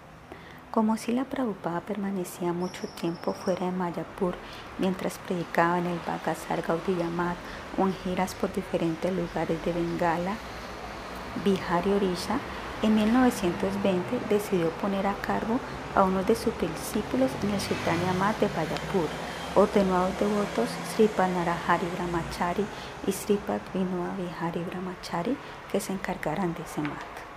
Gaudiya Mat en Bengala del Este en 1921. En 1921, Sila Prabhupada predicó en diferentes lugares de Bihar, incluido Dhanbad, y luego regresó a Bengala del Este para predicar extensamente. Algunos de sus discípulos influyentes, como Sriva Bhakti Pradipta Tirtha Maharaj, también dieron muchas conferencias y contestaron preguntas. Al comienzo muchos se opusieron a las prédicas de Sila Prabhupada. Los recitadores profesionales del Sriman Bhagavatam hicieron todo lo posible por poner al común de la gente en contra de la misión de Sila Prabhupada.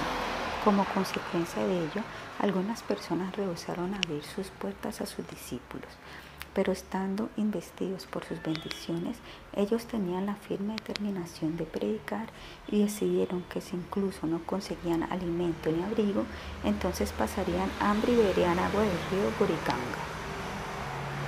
Pero continuarían la prédica incansablemente. Tal determinación fue recompensada por un renovado interés por el Vainavismo caudilla entre los buscadores espirituales el campo de la prédica la Prabhupada en Bengal del Este se tornó fértil gracias al trabajo de los discípulos de Sila Prabhupada. Cuando Sila Prabhupada fue a Bengala del Este, dio al público realizaciones que estaban mucho más allá de sus sueños. Por ejemplo, cuando residía en la ciudad de Dhaka, durante un mes dio 30 diferentes interpretaciones del, verso 111 del, siguiente, del Srimad Bhagavatam. Oh mi Señor Sri Krishna, Hijo de Vasudeva, oh personalidad de Dios omnipotente, te ofrezco mis respetuosas reverencias. Yo medito en el Señor Sri Krishna porque Él es la verdad absoluta y la causa primordial de todas las causas de la creación, conservación, destrucción de los universos manifiestos. Él es directa e indirectamente consciente de todas las manifestaciones y es independiente, pues no existe ninguna otra causa más allá de él. En el principio fue únicamente el quien impartió el conocimiento védico en el corazón de Brahmaji, el ser viviente original. Él hace que hasta los grandes sabios y semidioses se engañen, tal como a uno lo confunden las representaciones ilusorias del agua que se ve en el fuego o de la tierra que se ve en el agua. Únicamente debido a él, los universos materiales manifestados temporalmente por las reacciones de las tres modalidades de la naturaleza parecen reales aunque son falsos. Por consiguiente, yo medito en él, el Señor Sri Krishna, quien existe eternamente en su morada trascendental, la cual está libre de las representaciones y los horas del mundo material. Yo medito en él, pues él es la verdad absoluta. Incluso grandes eruditos se sorprendieron al oír estas interpretaciones.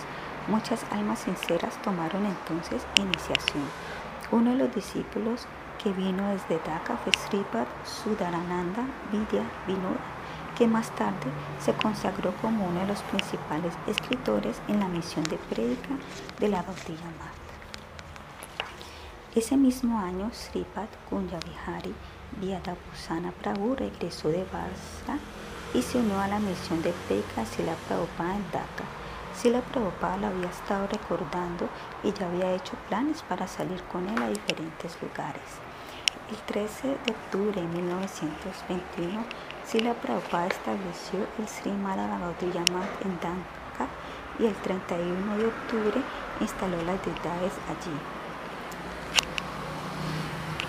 En Faridabad, Sila Prabhupada dio Harikata en la casa de Sri Sharad Chandra Badopatyayi, que están desconsolados por la muerte de su hijo. Al escuchar el Harikata de Sila Prabhupada sintió alivio y tomó iniciación de él. Más tarde sus dos hijas Srimati Aparana Devi y Susama Devi también tomaron iniciación. Srimati Aparana Devi era poetisa y escritora. Más tarde escribió algunos artículos en la revista Gaudilla y tradujo Estaba mala de Sirpa Goswami y Babali de Raghunath Goswami en poesía bengalí, la que fue muy apreciada por los devotos Vaishnavas. A su regreso de Dhaka, Sila Prabhupada renovó algunos templos en ruinas y algunos lugares de peregrinaje de la época de los pasatiempos de Sriman Mahaprabhu y restableció allí la oración regular. Entre ellos se encontraba el famoso templo Gaura Gadadhar en Champahati, el lugar de nacimiento de Sri Adas Thakur, la casa de huéspedes en Modadrumadui, etc. En 1933, Sila Prabhupada nombró a Satisha Prabhu, Sripa Sataprasangana Brahmachari, más tarde Sriman Nayananda Babaji Maharaj, encargado del templo Gora Godadara en Champahati. Purushottama Ma en Puri, 1922. Yutkale Purushottamat.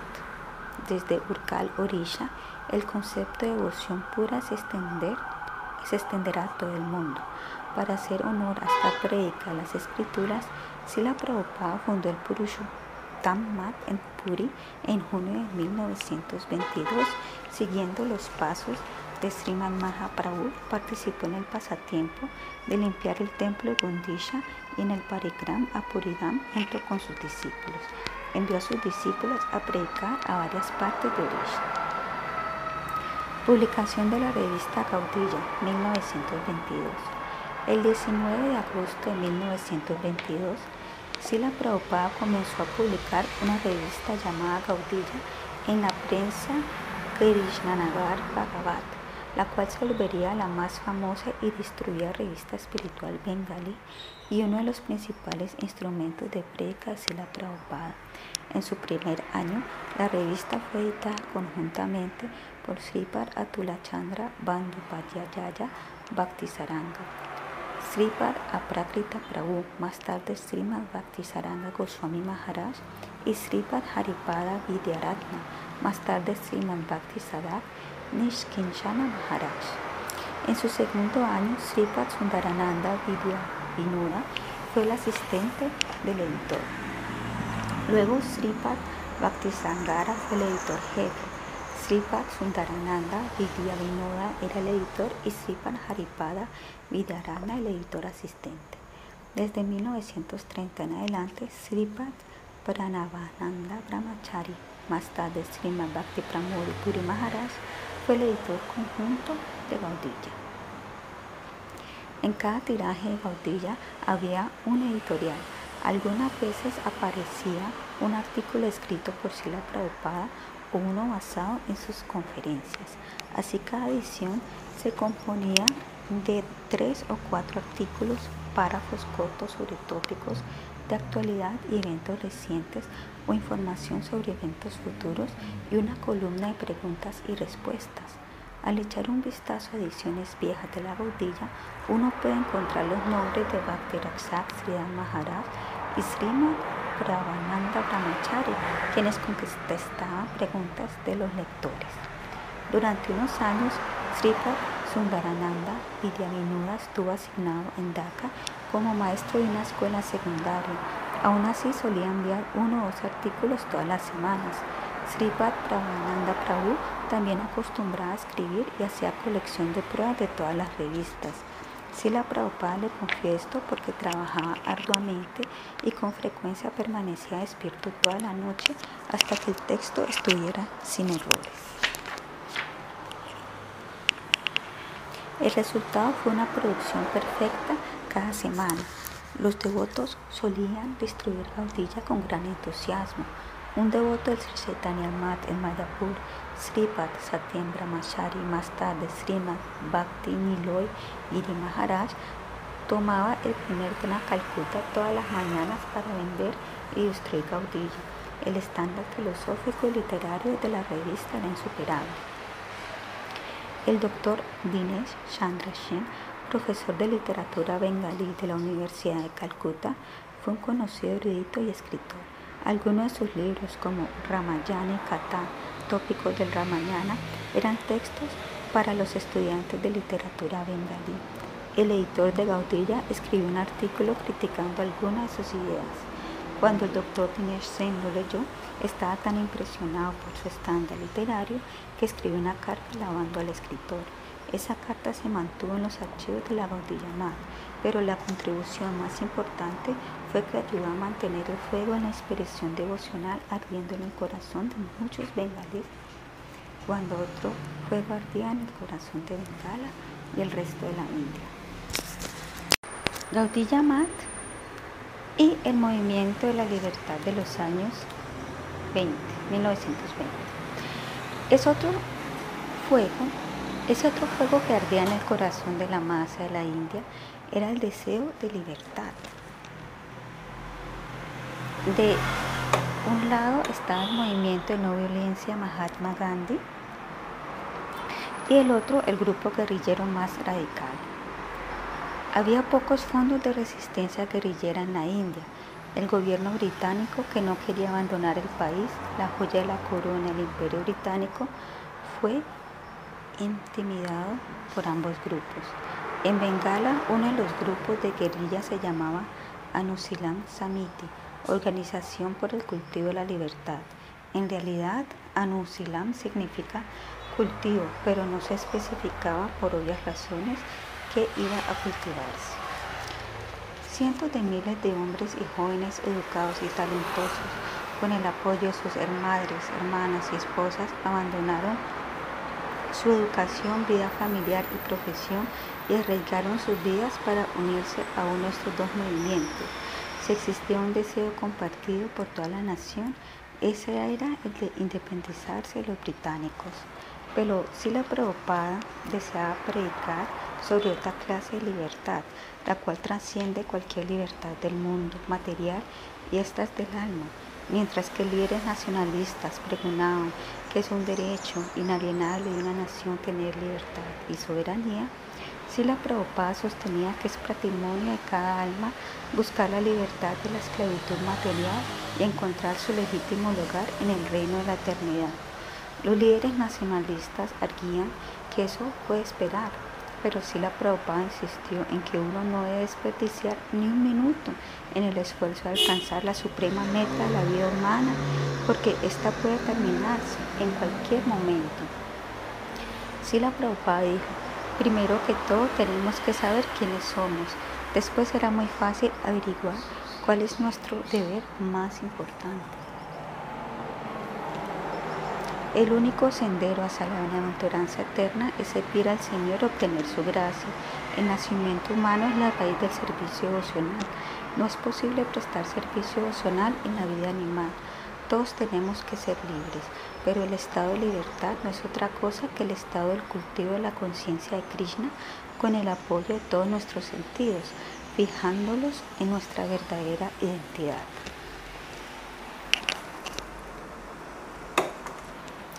Como uno puede imaginar, es más fácil despertar a las masas que despertar al alma para buscar su prospecto eterno. Aún así, muchos jóvenes abandonaron el movimiento nacionalista y se unieron al movimiento espiritual de Sila Prabhupada.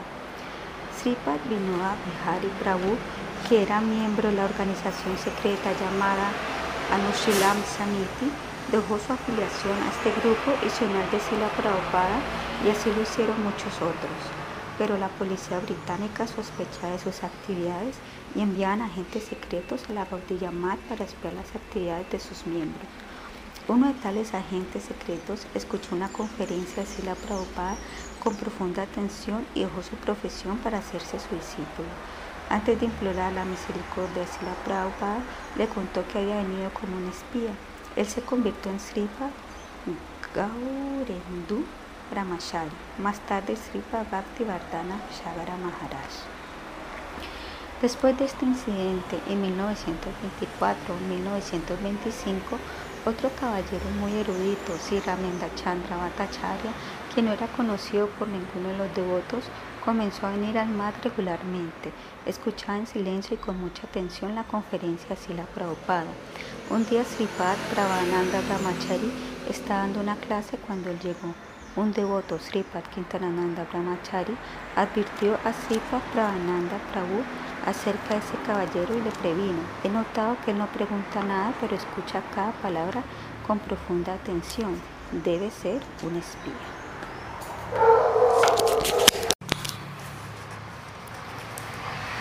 Sripad Kirtanananda Prabhu comenzó a vigilar a este caballero, pero sucedió que muy pronto Sri Ramendra Chandra Bhattacharya atrajo la atención de Sila Prabhupada. Se descubrió que era un espía, sino que había pertenecido al movimiento de la liberación de Mahatma Gandhi. Sila Prabhupada dio iniciación y posteriormente lo llamó Sri Ramananda Das Brahmachari.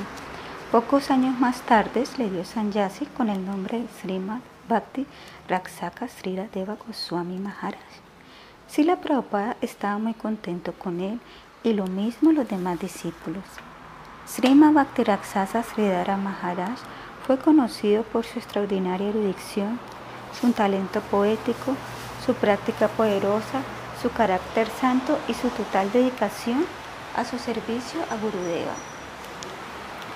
Muchos ciudadanos distinguidos de Calcuta admiraron la contribución extraordinaria y sin precedentes de Sila Prabhupada al movimiento Vaishnava Bengala, pero no todos compartieron sus sentimientos. El famoso líder bengalí del movimiento para la liberación, Netaji Subhash Chandra Bose, se quejó con Sila Prabhupada de que él estaba desviando la atención de la juventud de su movimiento para la libertad hacia su misión devocional. Sila Prabhupada lo apaciguó diciéndolo, estos hombres no son físicamente fuertes, ellos no te serán de mucha utilidad. Por supuesto, él sabía que Nataji no estaba interesado hasta ese momento en el concepto de la libertad espiritual. El acharya que pudo respirar y ocupar, inspirar y ocupar. Luchadores por la libertad o no, inteligentes y espiritualmente inquisitivos, seguían llegando así la Prabhupada, dejando sus lazos familiares, perspectivas materiales, para citar solo un ejemplo. Antes de tomar iniciación, Sipra Prabhananda Brahmachari solía ir al Sri Gaudiya todos los días después del trabajo. Un día, justo cuando se disponía a salir para el Sri Gaudiya lo picó un alacrán que estaba en sus zapatos. Dos días antes, un hombre había muerto de una picada similar. Aunque Sripat Prabhananda Brahmachari sangraba profusamente y la sangre era negruzca debido al veneno, él dijo a su llorosa madre que está bien y listo para irse al Sri Gaudiya como si nada hubiera pasado. Allí escuchó así la Prabhupada y aunque el intenso dolor continuó a lo largo de la tarde y el resto de la noche, su mente estaba absorta en las palabras de Sila Prabhupada, no en su dolor. Cuando sus hermanos espirituales se refirieron a este incidente, él dijo, ese fue mi tiempo de Navanuraga, la primera etapa del amor, cuando cualquier separación parece riesgosa e intolerable. La personalidad trascendental de Sila Prabhupada era extremadamente atractiva y su poder de prédica podía plantar la semilla del amor divino en el corazón de todos, con resultados tangibles. La prueba de esto se encontró en la misma atmósfera de la Goduyamad, la cual vibraba en el espíritu de ininterrumpido e incondicional servicio devocional. Srimad Bhakti Raksasa Sridhar Maharaj dijo en sus memorias, cuando fui allí de nuevo vi muchas cosas que me conmovieron. Sila Prabhupada está dando una conferencia a muchísimos caballeros, personas educadas. En otro lugar, el de mayor edad, Sripad Bhakti Pradipa Tirtha Maharaj, está dando una clase. En otro sitio, Sripad Bhakti Swarupa Parvata Maharaj fue encontrado escribiendo recibos colectando fondos de la gente. Era una colmena de actividad. Allí sentí una atmósfera de felicidad trascendental. En el centro de esta colmena de feliz actividad trascendental estaba la chara, y a quien se conocía como más suave que una flor y más fuerte que un rayo. Nada escapaba de la vista aguda de Sila Prabhupada. Su afecto por sus discípulos también lo abarca todo. Sila Prabhupada supervisaba personalmente la distribución de prasadam, se paraba allí y se cercioraba de que cada uno comiera bien. Cuando la familia de sus discípulos venía a visita, él personalmente les daba la bienvenida, los atendía bien y pasaba tiempo considerable con ellos. La profunda humildad de Sila Prabhupada se reflejaba en sus pensamientos, palabras y acciones. Llamaba a sus discípulos Prabhu, maestro. Nunca le pidió a ninguno de ellos que hiciera algo personal para él.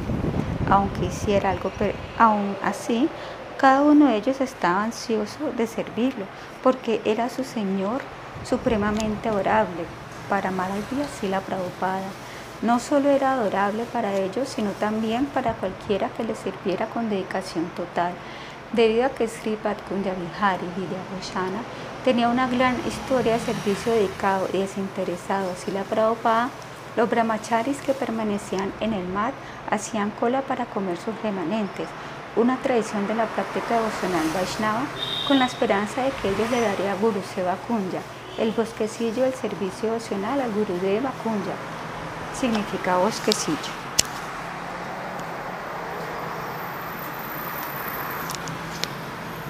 Braya Mandala Sri Chaitanya Math 1922 a 1923.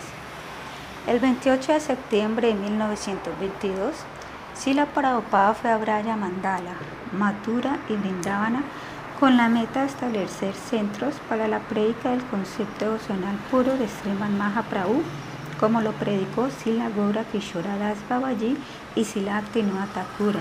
Más tarde regresó a Dhaka, Bengala del Este, para predicar allí de nuevo. Seguidamente fue a Kulilla Nadwipa y Sautal Pargana El 2 de marzo de 1923, Gur Purnima, comenzó la construcción del nuevo templo Sri Chaitanya Mat en Mayapur. Conforme al plan de Sila Prabhupada, las deidades en el altar principal eran Sri Gauru Goranga y Sri Sri Govinda, y fuera en los cuatro costados habían altares para Sri, Brahma, Rudra y Shatushena, como también para los cuatro acharyas de las cuatro sampradayas Vaishnavas, Sri Ramanujacharya, Sri Madhavacharya, Sri Vishnuswami y Sri Posteriormente, Sila Prabhupada se erigió a Puridam con muchos devotos para el Ratayatra, festival de carrozas de Sri Yaganatha, y siguiendo los pasos de Sriman Mahaprabhu, cantó y baló enfrente de la carroza con el honor de separación. Más tarde dio una conferencia a un inmenso tumulto compuesto de muchos caballeros de Calcuta. También envió algunos discípulos a predicar a Odisha y a Madras.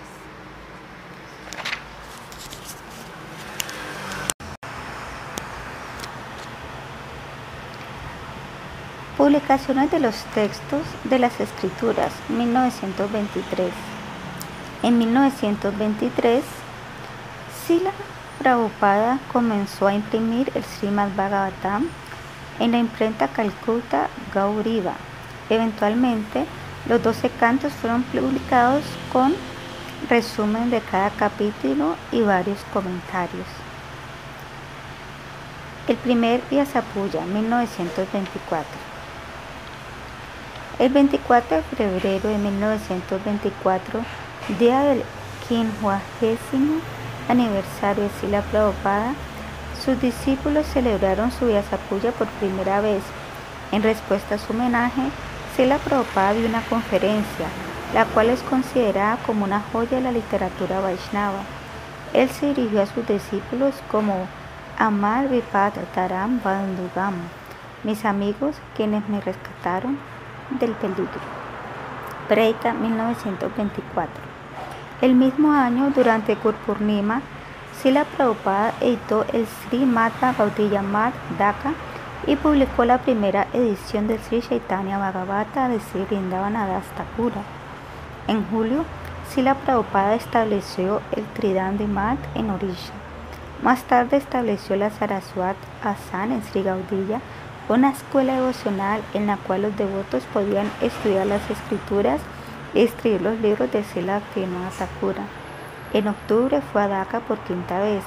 Allí dictó una conferencia muy erudita sobre la Sampradaya Sri Madhavagaudiya y su concepto de lo que es el Vaishnavismo. El 17 de diciembre dio una conferencia en la Universidad Hindú de Benares sobre el lugar del Vaishnavismo en el mundo de la religión. Esta conferencia fue muy apreciada por distinguidos profesores de estudios orientales como el profesor Pramatanat Tarakabushan, el profesor Panibushan Adhikari. Buscó los lugares en Benares que fueron visitados por Chaitanya Mahaprabhu. Más tarde indicó a sus discípulos la localización de la Dashamaveda Ghat en Bralgat en donde Sriman Mahaprabhu instruyó a Sirupa Goswami. Fue a predicar a la aldea de Arai, la que previamente había sido visitada por Sriman Mahaprabhu. Dos discípulos brahmachari de Sila Prabhupada, Sila Pranavananda Brahmachari, más tarde Srimad Bhakti Puri Maharaj, y Sripad Nandashunu Brahmachari, más tarde Srimad Bhakti Hirdai Bun Maharaj, visitaron a uno de los discípulos grijastas de Sila Prabhupada, Sila Vaikuntanath Das Adhikari, por unos pocos días para atender un programa de prédica en su casa. Durante este tiempo, el hijo de Vaikunatha Prabhu, de 11 años de edad, siempre permanecía cerca de los brahmacharis, escuchando ávidamente sus conversaciones espirituales. Parecía tener un gran apetito voraz por tópicos devocionales. Por lo tanto, los brahmacharis le dijeron a su padre, tu hijo es muy extraordinario. A diferencia de otros niños de su edad, no está muy interesado en jugar sino en escuchar a Harikata. Sripat Bhaktivinoda Prabhu dijo, es así como él siempre ha sido. ¿Les gustaría recibir a mi hijo en el mar? Los brahmacharis respondieron sí, nos gustaría tener a un muchacho como él en nuestra misión. De esta manera los padres decidieron enviar a su hijo al mar junto con los brahmacharis, aunque el muchacho era el niño amado de un terrateniente muy rico, él estaba muy contento con el prospecto de una vida en el mar. Cuando llegó el momento en que los brahmacharis partieran, los padres no cambiaron de decisión, Refiriéndose a este incidente más tarde, los brahmacharis dijeron que ello le recordaba al pequeño Dhruva Maharaj, quien fue vestido por su propia madre antes de ir al bosque a buscar a Sri Krishna. Sila Prabhupada tenía mucho aprecio por este niño que más tarde fue Srimad Bhakti Kumud Shanta Maharaj y a quien envió al colegio e instruía al mismo en clases privadas. Más tarde, Srimad Shanta Maharaj fue conocido por su poder en la prédica. Los devotos fueron atacados. Parikrama Agora Mandala 1925. El 29 de enero de 1925, Prabhupada reunió muchos devotos y salió en un parikrama por toda Agora Mandala para visitar y predicar en los diferentes lugares donde ocurrieron los pasatiempos de Sriman Mahaprabhu y sus asociados. Prabhupada predicó por todas partes el concepto de la adopción pura del Vaishnavismo Gaudilla. Los imitadores del Vaishnavismo Gaudilla, los sahajiyas y los explotadores comerciales del Vaishnavismo se sintieron intimidados por el poder de la prédica de Prabhupada y de sus seguidores que iban en constante aumento. Ese año en Naudipa hicieron planes para atacar a los sankirtaneros. Cientos de miles de devotos se reunieron en Poramatala, Naudipa, para predicar y censar Su señoría Sri Govinda fueron puestas en el lomo de un elefante decorado y estaban custodiados por dos devotos. Los sanyasis daban conferencias y mucha gente se reunía para escuchar Harikata sin que ellos supieran carretas cargadas con ladrillos partidos y cubiertas con tela los esperaban cerca de allí. De repente comenzaron a lanzar esos ladrillos partidos a los devotos. Sripat Sundarananda Villavinora, quien estaba montado en el elefante, de inmediato lo sacó fuera del lugar de los acontecimientos para proteger a sus señorías. Los devotos primero trataron de apaciguar a los agresores tratando de razonar con ellos, pero no hubo caso. Muchos devotos resultaron heridos y comenzaron a sangrar. Todos ellos trataron de refugiarse en las casas cercanas y en especial querían proteger a Sila Prabhupada, pero a los habitantes del lugar se les había ordenado no abrir las puertas y hacerlo temían alguna represalia. En medio de esta conmoción, de alguna manera, Sri Patrinoa Hari Brahmachari se las ingenió para resguardar a Prabhupada dentro de una casa. Allí cambió su vestimenta blanca por la azafrán de su guru para que no fuera reconocido. Luego lo sacó de allí y lo llevó a un lugar más seguro. Así Sri Papinua Bihari Prabhu protegió a su maestro espiritual con extraordinaria destreza y serenidad.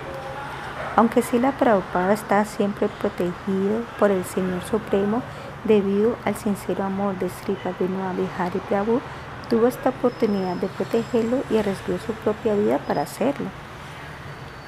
Muchos de los presentes están muy conmovidos y un residente local escribió en el Anadabasar Patrika de Calcuta. Yo presencié por segunda vez lo que Yagai y Madai le hicieron a Nityananda Prabhu hace más de 400 años. Por toda Bengala muchas personas distinguidas protestaron en revistas y periódicos en contra de este incidente. Como resultado de esto, el inspector jefe de la policía de Naudipa fue retirado de su cargo y al año siguiente el departamento policía envió 36 oficiales para escoltar a los devotos en el parikrama Naudipa. La preocupación de Sila Prabhupada por mujeres devotas. El 21 de septiembre de 1925, Prabhupada dio una extensa conferencia a los devotos reunidos por el Gaudilla Mat de cómo llevar una vida devocional ejemplar. A continuación presentamos un trozo de ella. Por favor, perciban que en este mundo todo es un ingrediente para servir a Krishna. Todo está hecho en realidad para el servicio a Krishna.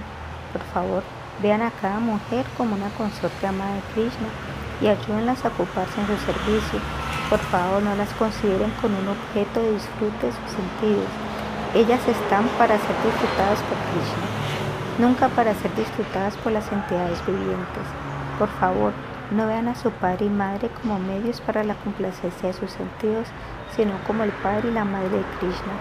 Por favor, no vean a sus hijos como medios de su complacencia sensual, sino como pertenecientes al grupo de servidores de Balagopala.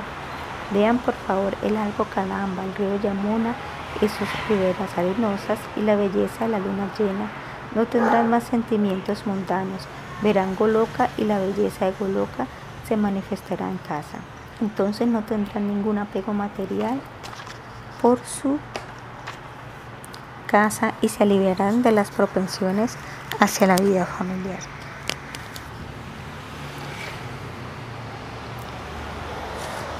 Estamos construyendo mats en muchos lugares y muchos sanyasis, vanaparastas, grihastras y brahmachares viven allí en forma permanente y tienen la oportunidad de aprender sobre una conducta espiritual. Pero también hemos tratado por largo tiempo de dar también a las madres la oportunidad de hacer servicio devocional. Por supuesto, quienes tienen la facilidad de hacerlo en sus casas no necesitan de un lugar aparte, pero a menudo vimos que muchas de ellas debido a la mala asociación se ven impedidas. Sería muy benéfico si pudiéramos construir el Sri Vishnu Priyapali Pali significa vecindario en Sri Mayapur, cerca de la residencia de Sriman Mahaprabhu, donde podrían vivir separadas de sus familias y hacer servicio devocional. Ellas en verdad pertenecen al grupo de Sri Vishnupriya Devi, la esposa de Sriman Mahaprabhu, quien fue de Navadvipa cuando tomó Sanyasa. Por lo tanto, es propio dar para ellas, es propio de parte de ellas vivir en la casa de Sriman Mahaprabhu y servirle bajo el amparo de Sri Vishnu Priya Devi, lejos de toda mala asociación o de asociación masculina mundana, tal como en el tiempo de Mahaprabhu en que solo unos pocos devotos como Ishana, el antiguo devoto sirviente, se encargó de Sri Devi y Sri Vishnu Priya Devi. Es necesario que tengan vecinos ejemplares para que todos los días puedan leer las escrituras y discutir tópicos devocionales entre ellas y tener ashtagoshti sobre tópicos devocionales para que puedan dejar todo lujo y llevar una vida ejemplar santa, siempre cantando el santo nombre y cuidando los implementos del servicio de Sriman Mahaprabhu.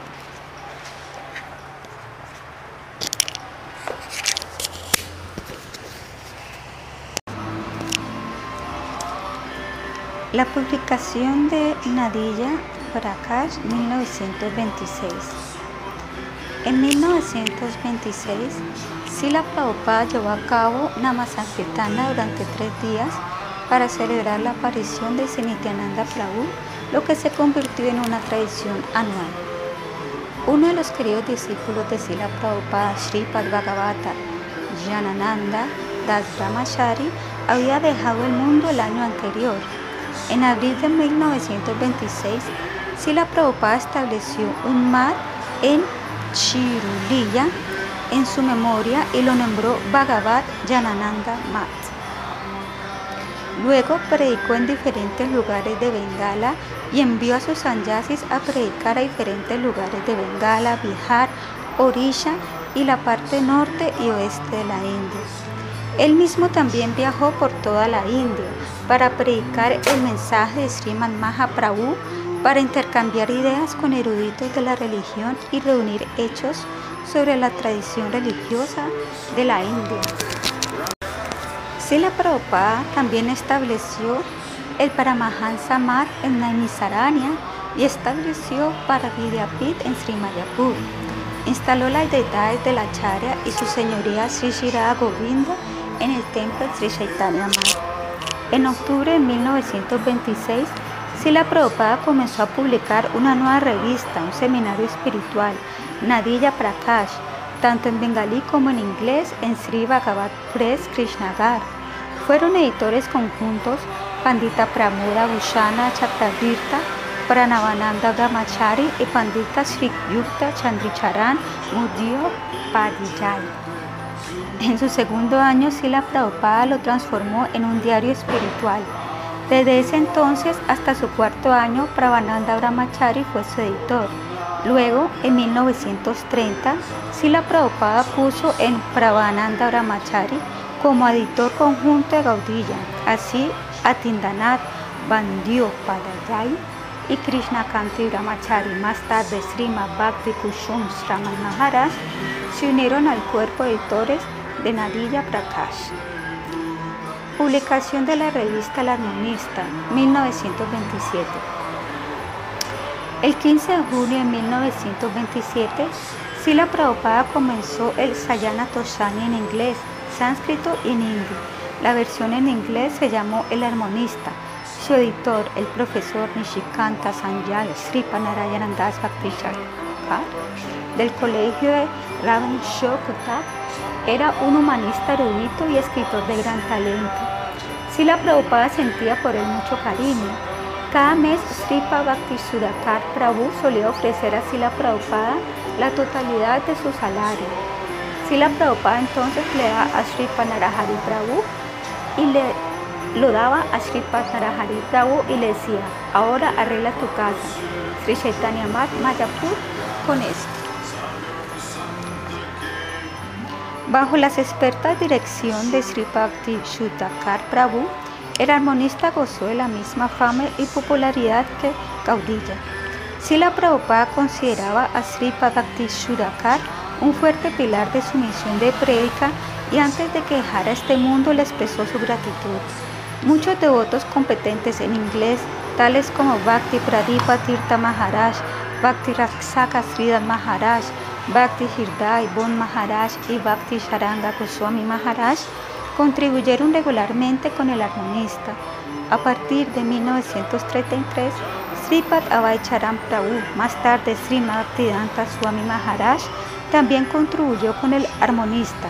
El editor británico de un periodo británico de Calcuta envió una carta de apreciación.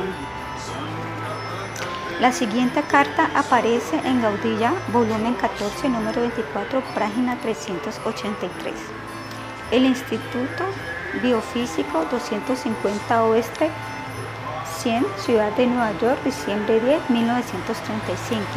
Querido señor, hemos estado recibiendo su revista de Harmonies, The Harmonies y cada número nos ha dado un gozo e inspiración el espíritu que empapa la revista en general es muy poco usual. Sinceramente, Silvia Goodwin, secretario del doctor E. Ketman. En septiembre de 1927, Sila Prabhupada emprendió camino hacia el norte de la India para predicar en diferentes lugares. Entre ellos estaba Kashi, Kanpur, Lucknow, Jaipur, Galat Parvat, Salimbabad, Bukshar, Amiji, Dwaraka, Sudamapuri, Ginjar, Pavat, Pravash, Avanti, Mathura, Mandala, Indrapasta, Kurukshetra y Naini Sarani.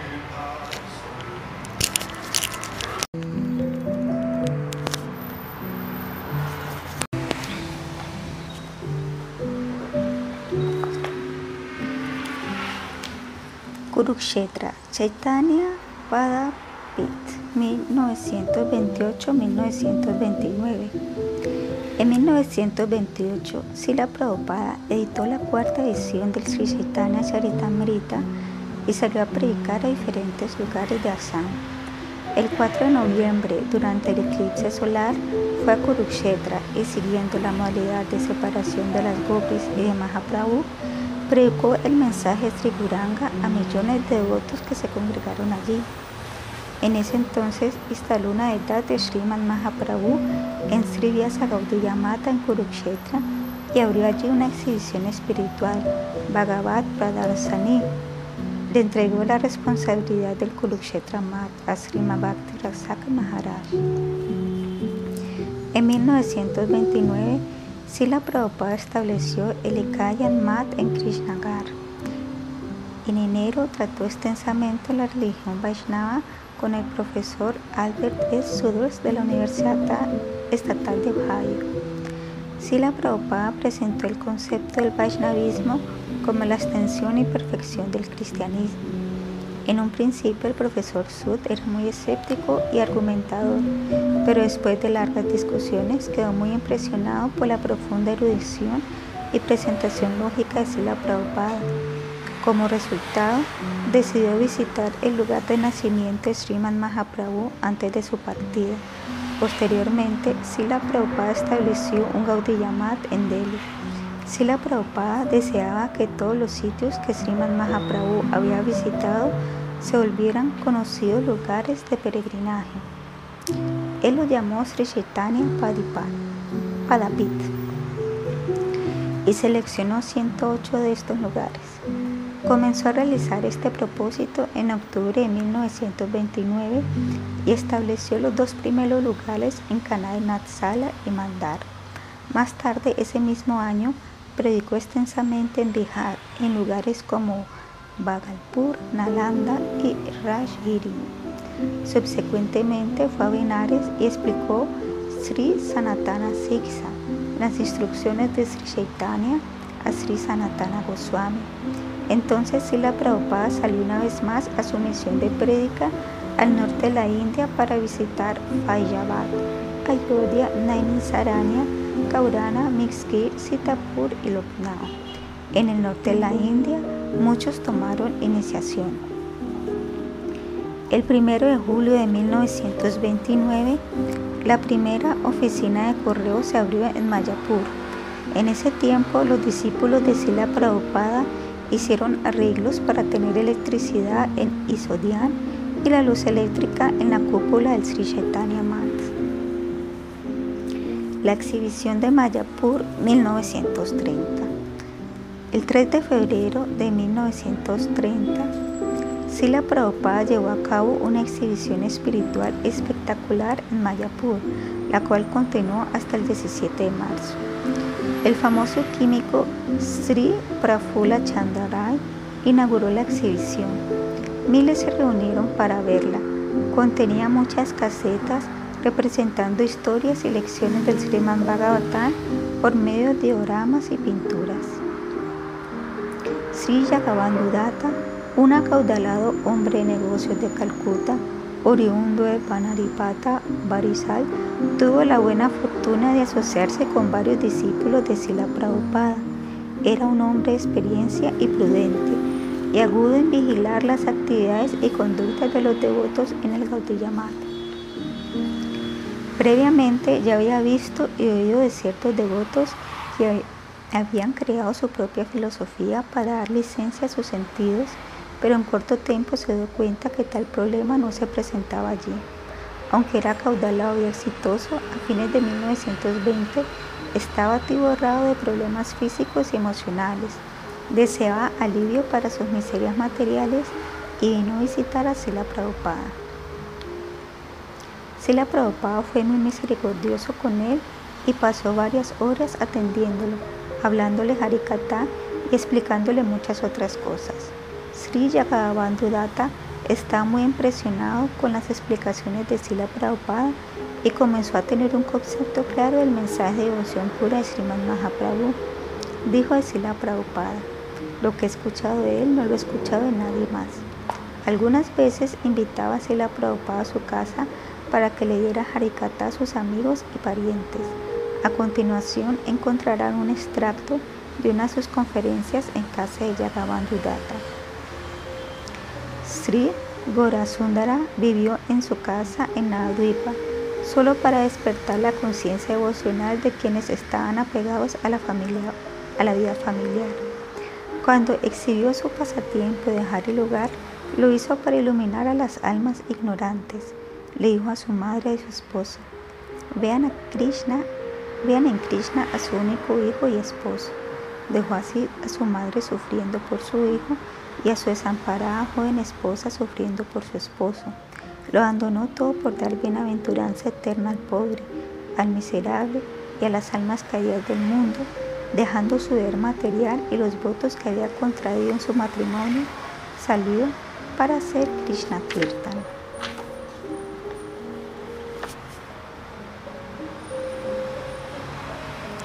El lila de Sanyasa de Sriman Mahaprabhu, dejando su vida familiar, no es igual a la partida de Simha, Gautama Buda de su casa, ya que Simha estaba motivado por el mezquino deseo de alcanzar su liberación.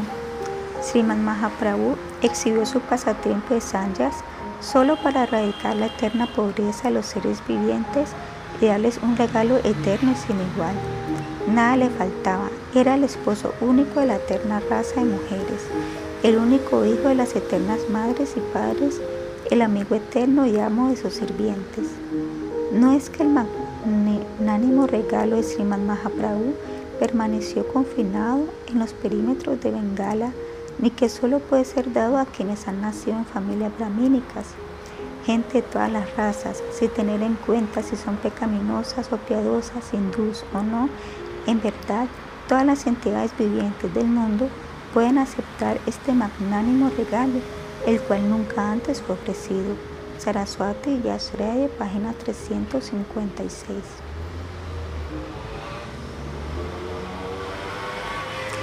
El Bhagvasar Gaudiya Mat, 1930.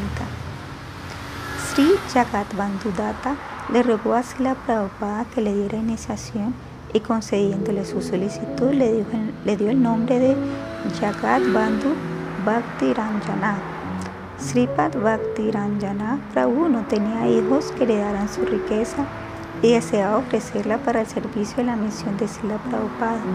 Deseaba un servicio específico en el cual su riqueza pudiera ser utilizada y le rogó a Sila Prabhupada que le diera uno.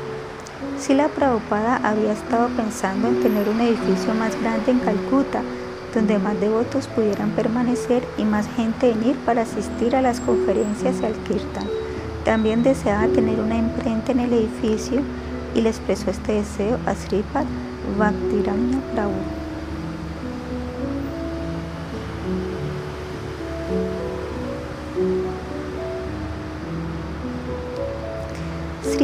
Bhaktiranjana Prabhu se sintió en éxtasis de poder financiar el nuevo templo Gaudiya Este servicio se volvió su vida de alma. Compró un buen terreno en el corazón de Calcuta, cerca del Ganga, en la calle Kali Prasad Chakravarti en Bagbazar.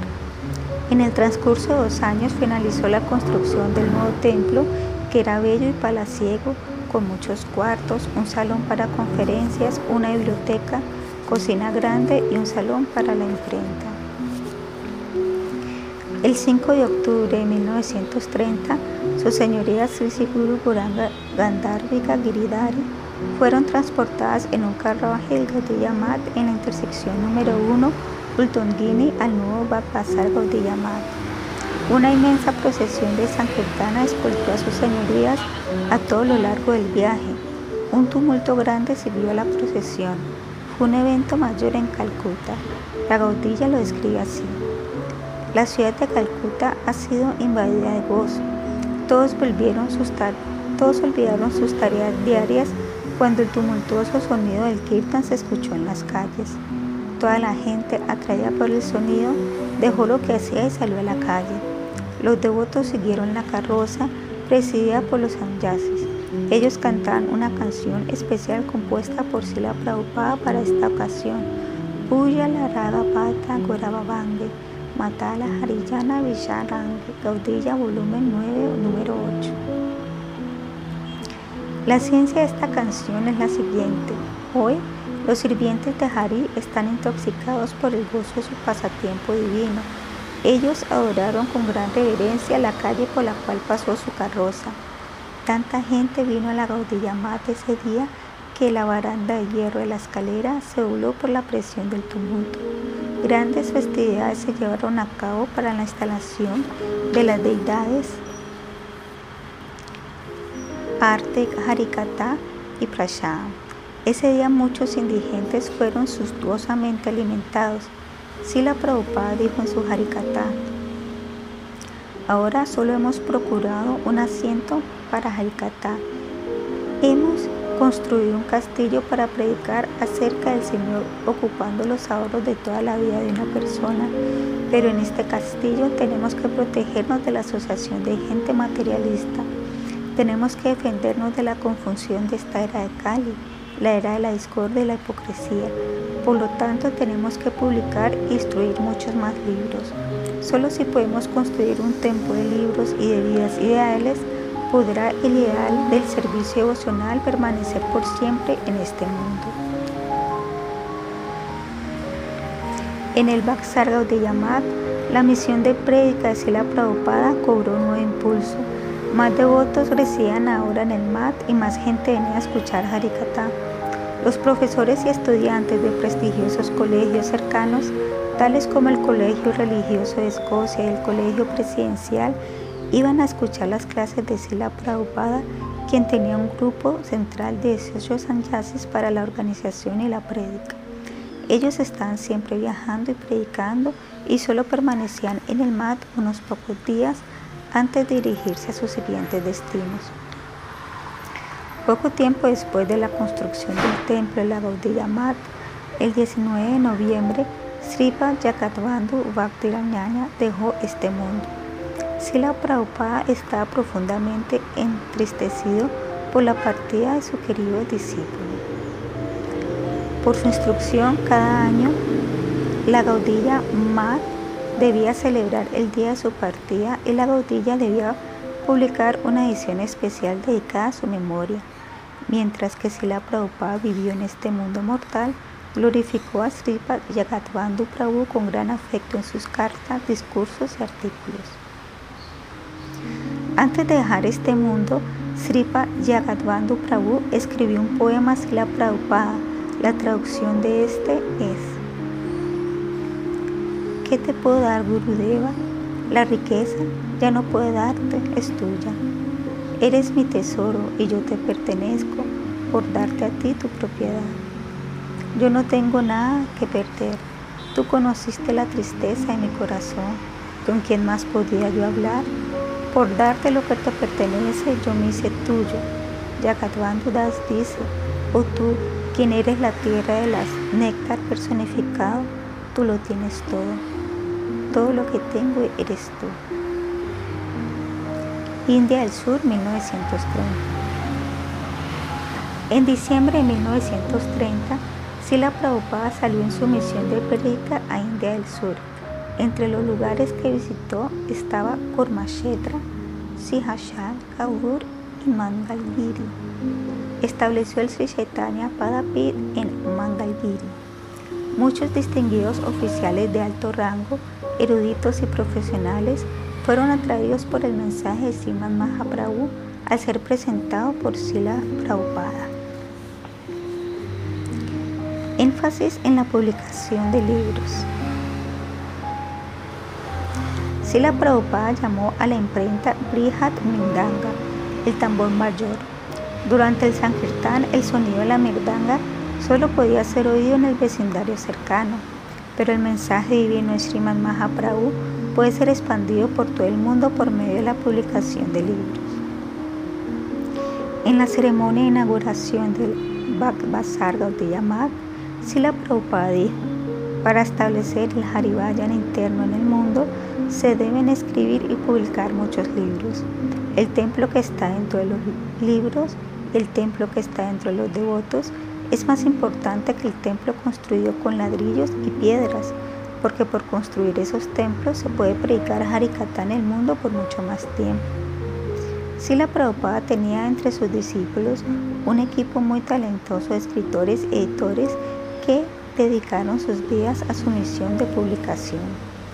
Entre ellos estaba Sri Sundarananda Vinoda, Sri Paramananda Vidyaratna, Sri Bhaktishudakar Prabhu, profesor Nishikanta Sanjal, Srimad Bhakti Raksaksridhara Deva Goswami Maharaj, Srimad Bhakti Pradipta Tirtha Maharaj y Sri Prabhananda Pranavidyalankar. Más tarde Bhakti Pramodi Puri Maharaj.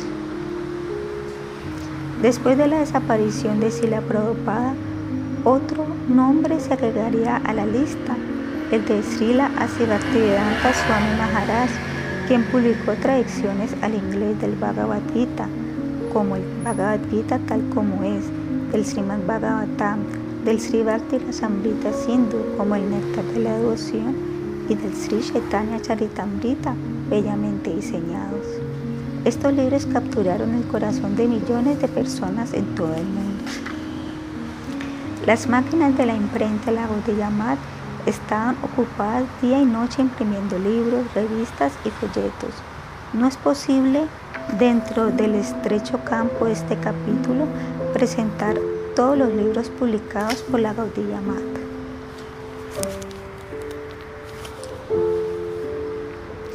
Instituto Bhaktivinoda y la exhibición Satsika 1931. El 3 de abril de 1931, Sila Prabhupada abrió una nueva escuela secundaria en Shira Mayapur llamada el Instituto Bhaktivinoda, ante una gran concurrencia de una conferencia sobre la educación material y el conocimiento espiritual. Posteriormente fue a predicar al lugar de veraneo Darjeeling en Bengala del Norte, al pie de los montes Himalaya. El 6 de septiembre, durante la celebración del aniversario del Gaudiya Mat, Prabhupada abrió una gran exhibición en Calcuta llamado Sat Siksa.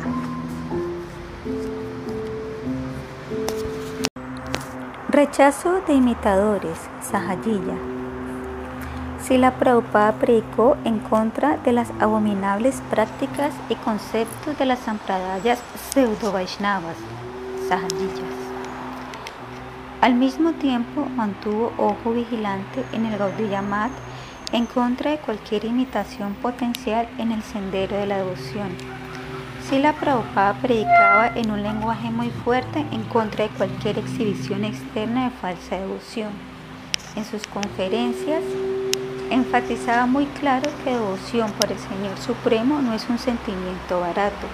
Devoción significa sumisión a Gurudeva, autodisciplina, autosacrificio y un esfuerzo de todo corazón por rendir servicio devocional.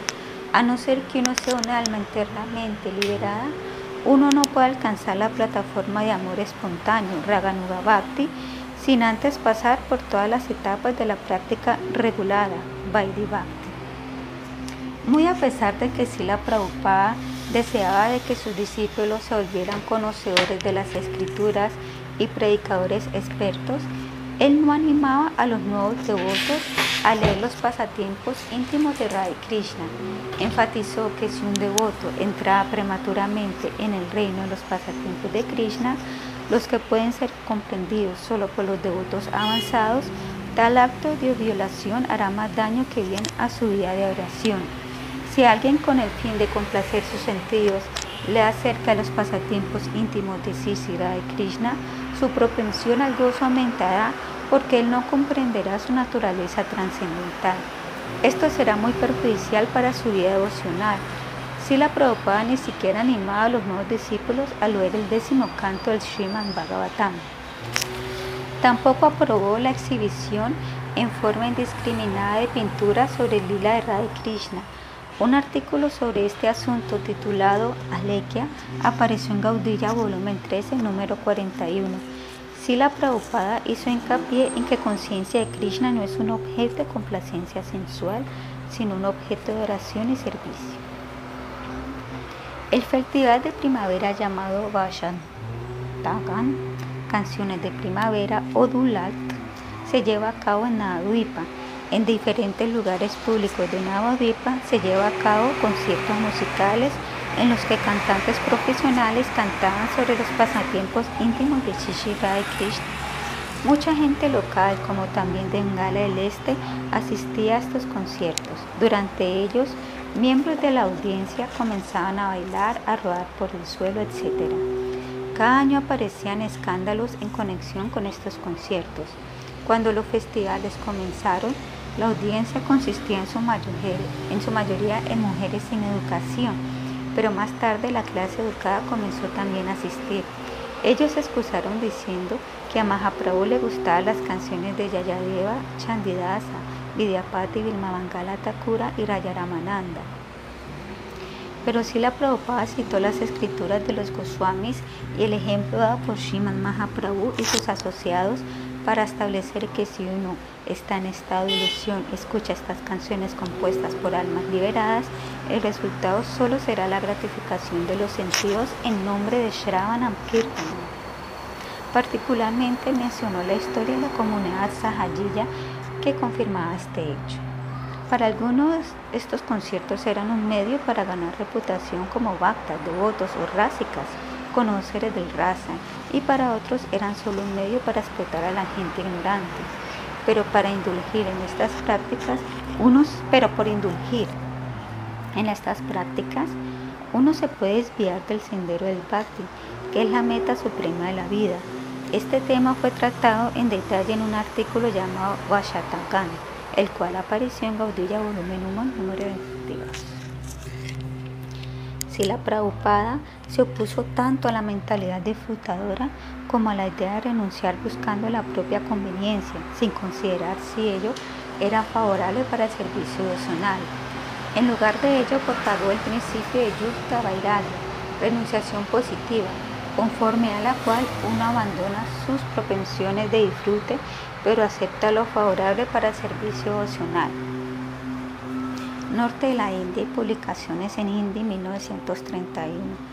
En octubre, Sila Prabhupada fue invitado a predicar en Benares en el Palacio Mint. Más tarde fue a Lucknow y presentó una nueva revista en Hindi Bhagavat. En noviembre envió a uno de sus predicadores Sanjasi, donde el virrey de India, el señor Willingdon, en Nueva Delhi. El 17 de noviembre celebró por primera vez el aniversario del Gaudiya de Delhi. El 7 de diciembre instaló a su señoría Sri Shirada Govinda. Fuerte oposición al impersonalismo. Siguiendo los pasos de Sila Bhaktivinoda Thakura, Sila Prabhupada habló en contra del impersonalismo la secta religiosa impersonalista de Bengal llamada Brahma Samaj, fundada por Raya Ramohan Ray en el siglo XIX, fue la más grande opositora al Vaishnavismo y por lo tanto de la idea de un Dios personal. Una vez, el instructor de la Shadaram Brahma Samaj de Calcuta, Sri Hemachandra Shakar, Vino al Gaudiya Mata a preguntar por si Chaitanya Deva y sus acharyas sucesores de Asila Prabhupada. Durante la sucesión, la discusión, Sila Prabhupada el concepto de los brahmas se basa en la idolatría. Se han opuesto a la idolatría burda, pero han aceptado la sutil. El ídolo hecho por la mente material, basado en un concepto material del Brahman, en un concepto material del Brahman sin forma es más peligroso que la idolatría hecha a los semidioses. Los verdaderos Vaisnavas no son tales idólatras. El Vaisnavismo Gaudilla se diferencia claramente de estas dos clases de idolatría, la iconolatría y la iconomaquía. Los Vaisnavas puros nunca adoran muñecos hechos de madera o greda o a un muñeco fabricado por la mente material. El Señor adorable los Vaisnavas no es algo temporal e imaginario. Al escuchar esto, Sri Hemchandra Sharkar dijo, entonces, ¿ustedes no adoran a ídolos? Si la Prabhupada dijo, nosotros no adoramos a ninguna forma imaginaria o muñeco que más tarde vayamos a romper. Nosotros adoramos la forma de la edad eterna que se manifiesta por la potencia del conocimiento trascendental del Señor Supremo, cuyas potencias son inconcebibles. Luego la Prabhupada hizo entender a Sila Sharka la diferencia entre idolatría y adoración a la deidad a través de una presentación lógica. Finalmente, Sri Hemchandra Shankar dijo, pero nosotros vemos que los Vaishnavas en nuestra aldea adoran muchos semidioses. Sila Prabhupada dijo, al tomarlos a ellos como Vaishnavas sinceros, ustedes nos critican, pero ellos no pueden afectar a los verdaderos Vaishnavas ni al verdadero Vaishnavismo. Para establecer la verdadera forma de Vaishnavismo, vemos que este se diferencia de la forma generada que carece de inteligencia. Los Vaishnavas nunca se vuelven idólatras burdos ni sutiles. Los burdos son quienes adoran una forma gruesa, temporal, imaginaria, como hacen los adoradores de los semidioses. y los sutiles adoran una idea temporal imaginaria, como es el caso de los impersonalistas. Unos imaginan un Dios incorpóreo lleno de eternidad, conocimiento y bienaventuranza, y otros le dan una forma imaginaria basada en un concepto material. Esto es contrario al mandato de los Vedas. Los seres humanos no tienen derecho a expandir su imaginación pensando que porque Dios no tiene sentido ni formas materiales, entonces tampoco puede tener sentidos ni formas trascendentales. Debido a que los Vedas niegan la forma material del Brahma, hay gente que ha pensado que el Señor Supremo tampoco puede tener una forma trascendental. Por un lado dicen Brahma, indicando que esta verdad adorable es superior a ellos mismos, pero por otro lado tratan de medir esa gran realidad. Raya Ramohan Rai ha protestado en contra de estos títulos de Goswami, pero no escucha Vaishnavismo de un verdadero Acharya Vaishnava. Esto lo podemos probar con cientos de declaraciones lógicas. Saraswati Yashasri, página 348-350. Su prédica en el sur de la India en 1932. Ese año Sila Prabhupada realizó una extensa misión de prédica en el sur para la cual envió a sus discípulos entre ellos están Srimad Bhakti Raksaka Sridhar Maharaj y Sripa Hayagriva Brahmachari, más tarde Srimad Bhakti Dayita Madhava Maharaj. El 10 de enero de 1932, Prabhupada fue a Madras con 20 discípulos. Una numerosa comisión de altos oficiales del gobierno lo esperaba para recibirlo. Entre ellos estaba el alcalde de Madras, el señor Ramaswamy Ayar. Una procesión de Sankirtan, igual de numerosa, acompañaba a Sila Prabhupada al Gaudiya de Madras en Gopalpuram y allí varios oficiales dieron la bienvenida con discursos de alabanza. El 23 de enero, Sila Prabhupada instaló deidades en el Gaudiya de Madras. También puso la primera piedra para el nuevo templo en Rayapeta. El 27 de enero, el gobernador de Madras, Sir George Frederick Stanley llegó al Gaudiyamad de Madras para poner la primera piedra del salón de Sri Krishna Kirtan. Sila Prabhupada predicó con gran éxito en ese lugar y en otras áreas del sur de la India. Mucha gente tomó iniciación. Posteriormente regresó a Mayapur a tiempo para el parikrama de Srinadvipa ese año sus discípulos rindieron exámenes de Bhakti Sastri. El propósito de estos exámenes era que se familiarizaran en detalles en los aspectos del Vaishnavismo Gaudiya. El 23 de mayo, Sila Prabhupada regresó a Madras. Allí se encontró con los acharyas de diferentes sampradayas y les explicó el Vaishnavismo Gaudiya. Más tarde también predicó en Utkamand, Mysore y Kabul. Glorificación de Simati Radharani. Cuando le preguntaron quiénes son los Vaishnavas Gaudillas, Sila Prabhupada respondió que ellos eran los devotos de Simati Radharani, Sri Upadesambrita, página 236. Él se llamó a sí mismo Sri Varsavanavi Rajita Das, el sirviente del amado de Srimati Radharani. Indicó que Simati Radharani, quien es la energía trascendental de Sri Krishna y la personificación de la potencia y placer de Sri Krishna, la Dini Swarupa para Shakti, es el maestro espiritual de todos los devotos. En verdad, ella es incluso el guru de Krishna. Krishna aprende a ser un actor y a bailar al volverse su discípulo. Los devotos puros que no adoran a Krishna en la amorosidad de las relaciones amorosas madura raza saben que el Señor Nityananda es su maestro espiritual original, pero Srimati Radharani es el maestro espiritual de quien adora Sri Krishna Madhura Rasa. Sri Upadesamrita, página 27. Sila Prabhupada dijo que Srimati Radharani es la consorte eterna de Sri Krishna. Ella es la joya más preciosa de las gopis. Nadie es más querida para Krishna que Srimati Radharani. Srimati Radharani de ninguna manera es inferior a Sri Krishna. Es Krishna mismo quien disfruta en dos formas separadas como el disfrutador y el disfrutado. La belleza de Sri Krishna es tan supremamente atractiva que él mismo se encanta de su propia belleza. pero si la belleza de Srimati Radharani no fuera superior a la de Sri Krishna, ella no podría encantar a quien encanta el universo entero. Por eso se la llama Bhuvan Mohan Mohini, pues es la luz de la luna llena de Sri Krishna, Krishna Chandra.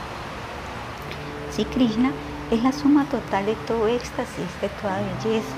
Él es la fuente original de toda riqueza, de toda hazaña y conocimiento. Por lo tanto, la grandeza de Radharani está más allá de los límites del conocimiento humano, incluso más allá del límite del entendimiento de muchas almas liberadas. Sri Upadeshambrita, página 331.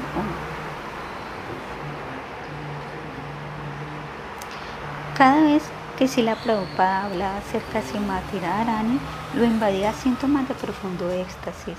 La famosa composición de Sila Raghunatha Dasa, Kushumanjali, expresa los sentimientos de separación de Srimati Radharani. Sila Prabhupada solía recitar de memoria los 104 versos de esta composición y lágrimas fluían de sus ojos. Él vivía en una modalidad de separación de Srimati Radharani en el día de Radhastami, el día de la aparición de Srimati Radharani, Sila Prabhupada exhibía síntomas de éxtasis profundo mientras hablaba de ella. El siguiente extracto es de una conferencia dada por él en el día de Radhastami en 1931 en el Saraswat Mandir de Que esa personificación de magnanimidad suprema, Srimati Radharani, quien siempre está ansiosa de colectar la misericordia del Señor Supremo en beneficio de todas las entidades vivientes, aparezca en nuestros corazones y haga sentir su presencia. Que ella sea nuestro objeto de oración, sin someterse a quien Govinda considera ser todo para él. Sarvasva. Nunca realizaremos el significado de la palabra sarva. Govinda Sarvasa. Sva significa uno mismo. Sva significa riqueza. Si tenemos a quien es la propia riqueza de Govinda, a quien lo hace rico, entonces entenderemos que esa oración. Si después de leer los 18.000 versos del Sriman Bhagavatam no llegamos a conocerla, nuestra lectura ha sido vana. Si por algún sukriti logramos la asociación de quienes están cerca de Sri Vishavanu Nandini y Srimati Radharani, si somos lo suficientemente afortunados de vivir acerca de ella, entonces podremos conseguir la inspiración para proceder hacia nuestra benéfica meta suprema. Ella es todo para el Hijo de Nanda, quien es la fuente de todo éxtasis, y nunca avanzaremos en el servicio devocional a Govinda sin servirla a ella y a sus servidores. Prabhupada Sri Srimad Bhaktisiddhanta Saraswati, página 99-100. Sri Vaya Mandala Parikrama 1932. en la modalidad de separación de Simati Radharani que Sila Prabhupada fue a Braya Mandala. En octubre, Sila Prabhupada comenzó su parikrama a Braya Mandala con muchos devotos. Circunvaló Braya Mandala a lo largo de su perímetro de 36 kilómetros. En cada lugar de los pasatiempos de Krishna dio Harikatha. Para el beneficio de la gente que hablaba otras lenguas, él mismo y muchos de sus seguidores dieron Harikata en diferentes idiomas. Sila Prabhupada explicó el Upadeshambrita de Sila Rupa Goswami a los brayavases y eruditos congregados. El 4 de noviembre, Sila Prabhupada fue a Haridwara para poner la primera piedra del Saraswat Kaudiyamad. A solicitud suya, el gobernador de Yukta Pradesha, Sri William Malcolm Hollow, puso la primera piedra del Sirupa Gaudiya Misión de predica en, en Occidente, 1933. En 1933, el libro en inglés y Krishna Chaitanya, escrito por el profesor Nishikanta Sanyal, se publicó en una bella edición encuadernada. Fue el deseo de Sila Prabhupada enviar una misión de prédica a Europa. Sila Prabhupada deseaba predicar el mensaje de Mahaprabhu por todo el mundo y solía decir a sus discípulos, continuaremos nuestra misión de Périca, montaremos caballos, elefantes, trenes, botes y aviones.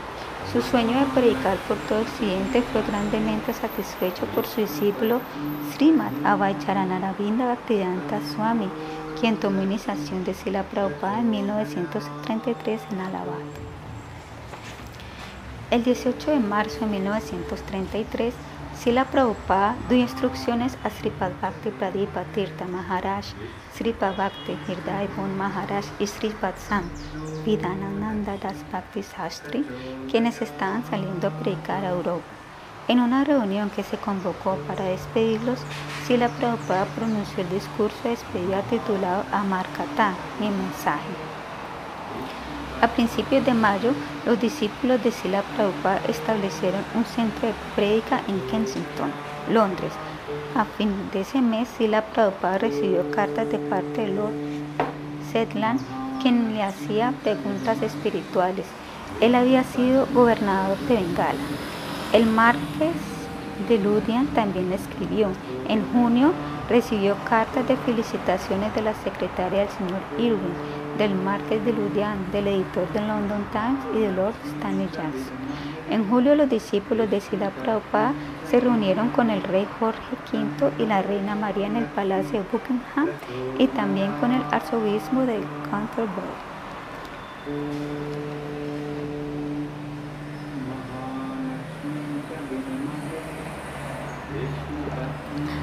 En noviembre los discípulos de Sila Prabhupada fueron a predicar Alemania y Francia. A fines de diciembre regresaron a Londres. Como pueden imaginarse, el tiempo no era favorable para predicar la misión de Mahaprabhu en Europa. Traumatizados por la Primera Guerra Mundial, Occidente estaba oprimido por la Gran Depresión, tensión internacional, el surgimiento del totalitarismo. Además, estos factores se combinaron para crear un profundo cinismo en lo referente a Dios y a lo espiritual, lo cual se manifestó en la popularidad de pensadores como Nietzsche y Freud. La atmósfera, particularmente en Alemania, era de extrema ansiedad debido al colapso de la visión del mundo, desde la forma en que la guerra se está desarrollando hasta el funcionamiento del universo. Contribución de la Gaudilla Madre. Mientras tanto, la prédica en la India continuaba a todo vapor. En medio de la gran corriente nacional del movimiento liberacionista, en el mismo año 1930 se abrió el Bazar Gaudillamad. Por toda la India, los seguidores de Mahatma Gandhi tomaron una posición no comprometida y mantuvieron su política de no violencia, no cooperación con el gobierno británico. En ese año Gandhi continuó su famosa marcha de la sal, la cual fue un giro decisivo en la marcha hacia la libertad. En Bengala los grupos guerrilleros también llevaron a cabo sus actividades subversivas. Ese mismo año tres jóvenes bengalíes que luchaban por la libertad, Vinay, Badal y Dinesh, lanzaron un ataque abierto a los oficiales británicos en el edificio de los escritores en Calcuta, en el caos que siguió, dos de ellos fueron capturados. Uno de ellos murió más tarde debido a las heridas y otro fue ejecutado. Al otro día el otro decidió suicidarse. En el corazón de Bengala las emociones se saltaron en contra de los británicos. Podría considerarse asombroso que en una época así la Gaudilla Mat lograra ganar tan favorable posición entre la gente educada de Bengal que tantos dieran un paso adelante para de para de una u otra manera participar en esa misión de la devoción pura. Si la Prabhupada hizo la, hizo la bandera de la Gaudilla Mat a una gran altura y sostuvo sus metas como el más sublime logro de la vida humana, referente a la contribución del Gaudilla Mat, si la Prabhupada dijo. La historia del espiritualismo determinará cuántas revoluciones espirituales como la de la Gaudilla Mat habrían acontecido. Qué gran revolución es esta, que todos en el Gaudilla Mat estamos dedicados a predicar algo que a primera vista parece único en la historia de la raza humana. Ellos, los devotos, no temen a miles de personas orgullosas de su conocimiento, tampoco consienten los engaños y corrupción de los lujuriosos. El Gaudiyamat está listo para matar la mentalidad de quienes tienen aversión por Krishna y hacen planes para robar la propiedad del Señor Supremo. Ellos no desean para sí ni un centavo del mundo, solo desean dar al mundo el conocimiento completo. Ellos desean entregar todo por completo a Chaitanya Deva, quien es la plena conciencia trascendental. Su prédica en India, 1933. Ese año Sila Prabhupada predicó exitosamente en Bombay y su centro lo estableció en la calle Babulnath. En agosto Sila Prabhupada dio una conferencia sobre uno de sus libros, el Vedanta, su morfología y ontología. Más tarde predicó en Navadvipa. En noviembre predicó extensamente en Bihar y Orisha. Al mismo tiempo, la predica continuaba en Karachi, hoy día Pakistán. La construcción de un nuevo templo en Yogapit, 1934. En enero de 1934, el rey Tripura Maharaj, Vikram Kishore Devabarma Manikya Bahadur, vino al Gaudiya con su comitiva y dio una conferencia en agradecimiento a la misión de Preka al Gaudiya El 4 de febrero, en ocasión del Vyasapuya de Sila Prabhupada, se llevó a cabo un seminario en Londres, el cual fue presidido por Lord Settler. El 18 de marzo, Sila Prabhupada puso la primera piedra del templo Yoga Pit en Mayapur. El 24 de abril, Lord Selan inauguró la Sociedad de la Misión Gaudilla en Londres. El 6 de mayo, Sri Ramprasad Chandra, arqueólogo de renombre, dio una conferencia en el Gaudilla Mat titulada Naduipa en el tiempo de Sri Chaitanya. Sri Yukta Shakisharan Rai Bhakti Vijaya, uno de los discípulos de Sila Prabhupada, financió la construcción del templo Yogapit en Mayapura. Sila Prabhupada agradeció inmensamente este servicio. Antes de dejar este mundo, Sila Prabhupada le dijo a Sripat Shakisharan Rai Bhakti Vijaya que su vida había sido un éxito por haber hecho un gran servicio a Ciudad Mayapur. El 13 de junio, cuando se excavaban los cimientos, encontraron una deidad del señor Vishnu de cuatro brazos. Prabhupada expresó su opinión de que esa deidad había sido adorada por Ganata Misra. El arqueólogo de Ramprasad Chanda declaró que era antiquísima. El 14 de agosto las deidades fueron instaladas en el Pagna Gaudiya Mat. El 1 de septiembre, en el día Sri Krishna Janmastami, se publicó la Saraswati Jayasri una biografía de Sila Prabhupada. Las secciones del libro fueron escritas por diferentes discípulos y las descripciones de muchos incidentes estaban hechas con base en las memorias de otros discípulos y del Gaudiya. Los principales escritores del Saraswati Yasasri fueron Sripad Paramananda Vidyaratna, Sripad Kunjavihari Vidyabhushan, Sripad Ananda Vasudeva Prabhu, Sripad Sundarananda Vidyavinoda y Srima Bhakti Pradipada Tirtha Maharaj. En octubre, Sila Prabhupada fue a Mathura con muchos devotos para observar Kartika Vrata y estableció la práctica de Shravanam Kirtanam del Astakaliya Lila, oír y cantar los pasatiempos de Krishna durante los ocho periodos del día. El 6 de diciembre, un discípulo de Sila Prabhupada de Andhra Pradesh, Sri Yukta Jagannath, publicó el Sri Chaitanya Siksambrita en Telugu. Extraordinaria organización de prédica. La incomparable contribución sin precedentes al mundo del Vaishnavismo Gaudiya Sila Prabhupada no solo consistía en su propia grandeza, sino también incluía la extraordinaria organización de prédica que él concibió, construyó y nutrió. Él solo podría haber causado una revolución espiritual en Bengala y en India, en verdad en todo el mundo, pero deseaba dejar un legado espiritual magnífico en la forma de un grupo de almas dedicadas que llevarían adelante su misión en su ausencia. Atrajo a esos corazones puros, los educó y entrenó y los dejó para expandir su movimiento en medio del inevitable avance Kali Incluso bajo el refugio de sus pies de loto, ellos tuvieron que enfrentar muchas pruebas y dificultades, pero con la guía divina de la Prabhupada, al final la suerte les favoreció. En la Gaudiya Mat, los devotos vivían en forma muy sencilla. Los días de festivales se alimentaban con van a los invitados, mendigos y desamparados. Lo que los devotos comían a diario era nutritivo y sabroso, pero simple. No tenían más que dos juegos de ropa sencilla cada uno. En el comer, dormir, vivir y viajar trataban de hacerlo con lo mínimo. Cada centavo que entraba al mat era anotado y lo mismo sucedía con cada centavo gastado. Algunos de estos estados financieros que eran preparados en completo de cada talle pueden ser vistos en los viejos números de Gaudilla. En el Gaudilla Mate Prabhupada, sus discípulos vivían en una atmósfera de profundo afecto y respeto mutuo. Cada uno estaba ocupado en su respecto servicio trascendentalmente feliz y en paz. Todo el que llegaba al Gaudilla Mata se admiraba por la personalidad divina de Sila Prabhupada y se impresionaba por su equipo de discípulos dedicados.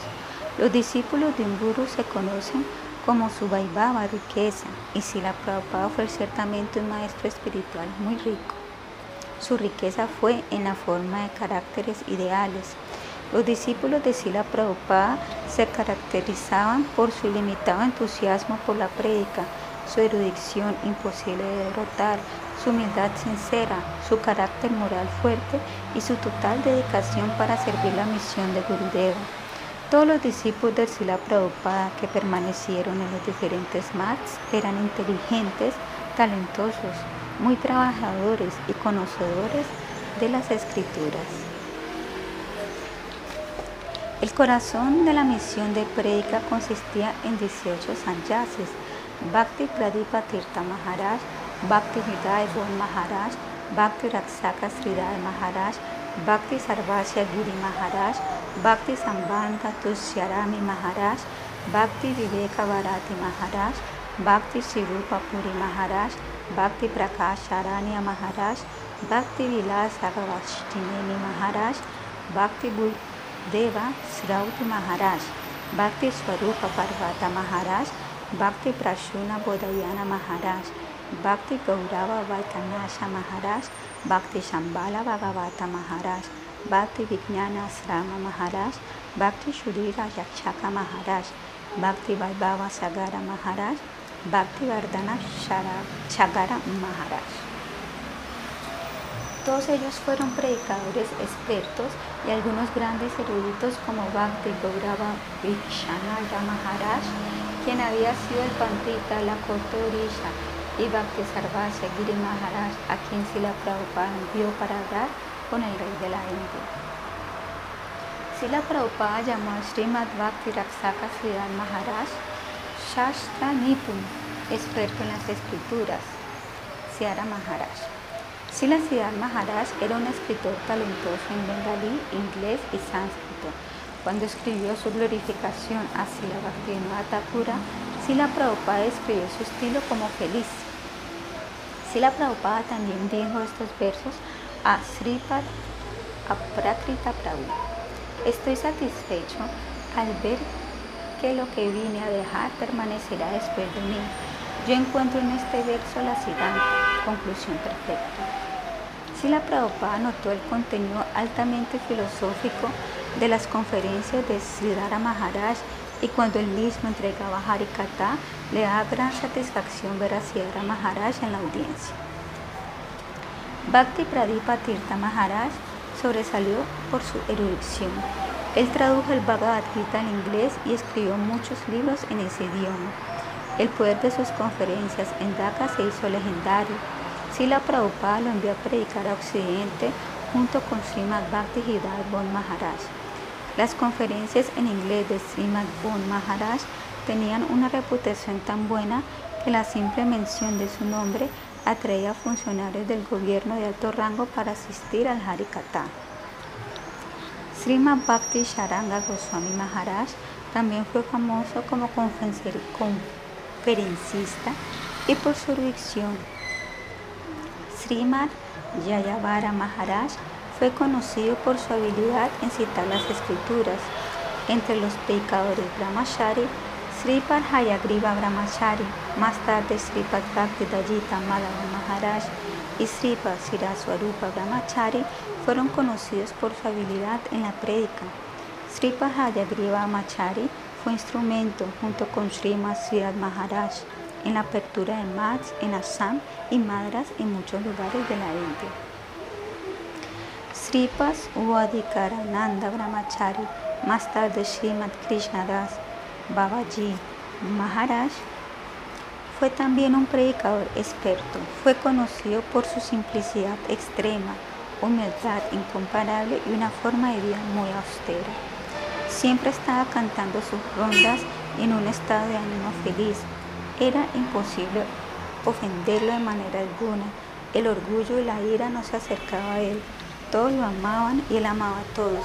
Solo solía escribir pequeños folletos económicos de las conferencias de Sila Prabhupada y los distribuía ampliamente durante los viajes de predica.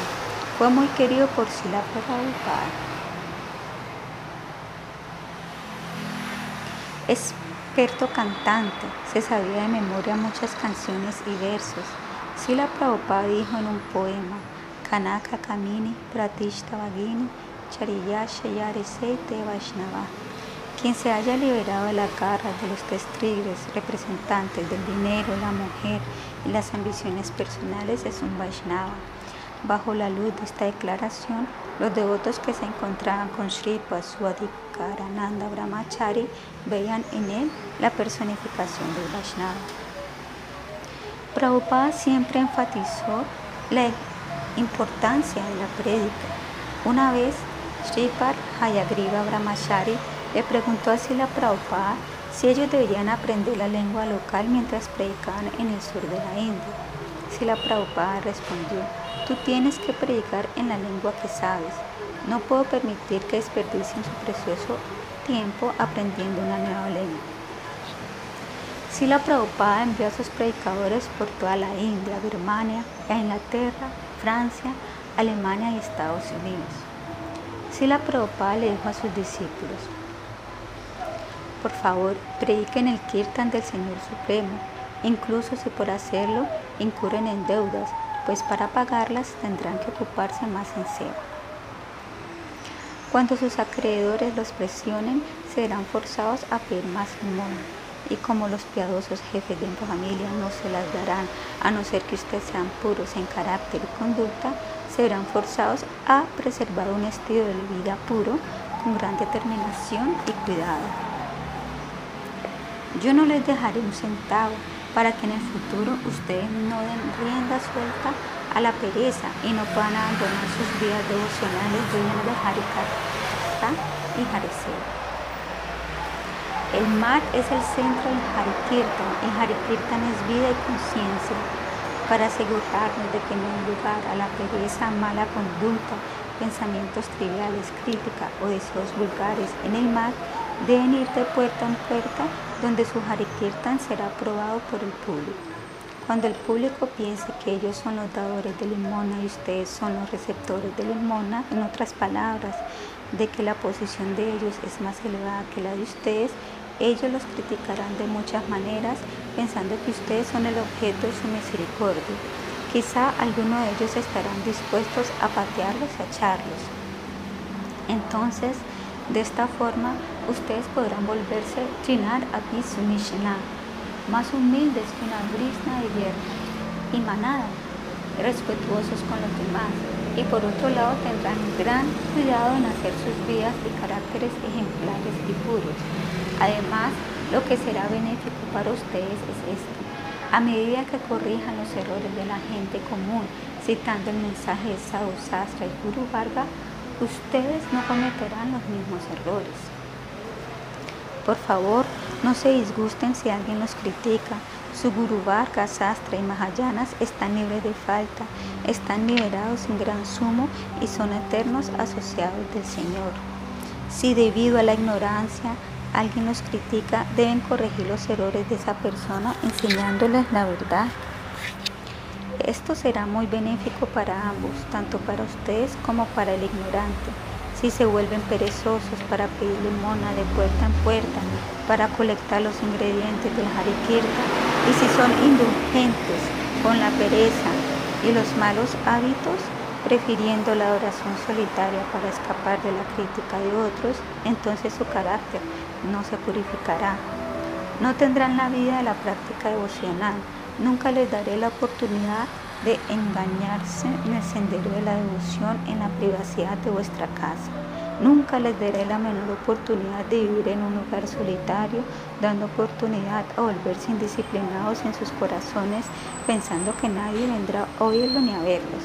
Ustedes no son, son mis más queridos amigos. Nunca les permitiré que dejen el sendero de complacer al Señor para complacer los sentidos de la gente del mundo o los de ustedes solo porque hayan recibido una posición temporal o porque no pudieron tolerar una crítica pasajera. Transmisiones radiales y bienvenida a los devotos alemanes. 1935. El 15 de enero de 1935, el gobernador de Bengala, Sir John Anderson, vino a Ciudad Mayapura, visitó los lugares sagrados de los pasatiempos de Mahaprabhu y pronunció un discurso. El 23 de febrero, con motivo del 61 aniversario de la aparición de Sila Prabhupada, se llevó a cabo una asamblea gigante en Sri Purushottama Puri. El rey de Orisha, Gayapati Sri Ramachandra Deva mismo, presidió la reunión.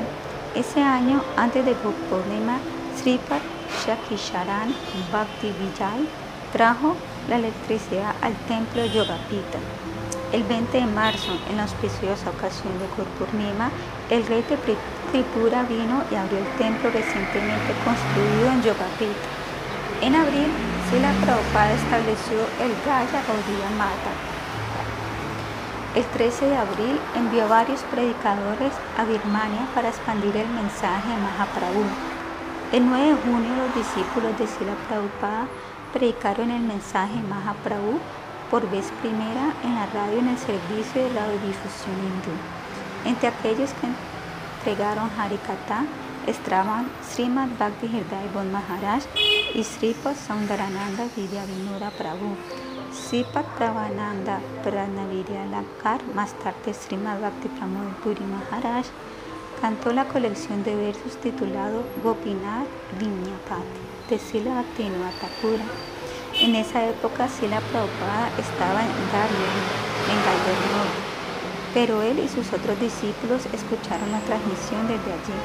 Cuando Sila Prabhupada regresó, le pidió a Sri Padpravananda Prabhu que no cantara para él Gopinata Vinyapata. El 8 de julio instaló detalles en el Gaudiya de Bombay.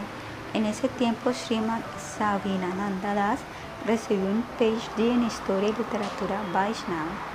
El 12 de septiembre se completaron y publicaron los 12 cantos del Srimad Bhagavatam con los comentarios de Sila Prabhupada.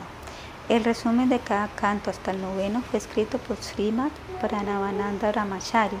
El resumen del décimo canto fue escrito por Srimad Nandalal Vidyashagar y los resúmenes del onceavo y doceavo canto fueron escritos por Srimad Bhakti Budeva Shruti Maharaj.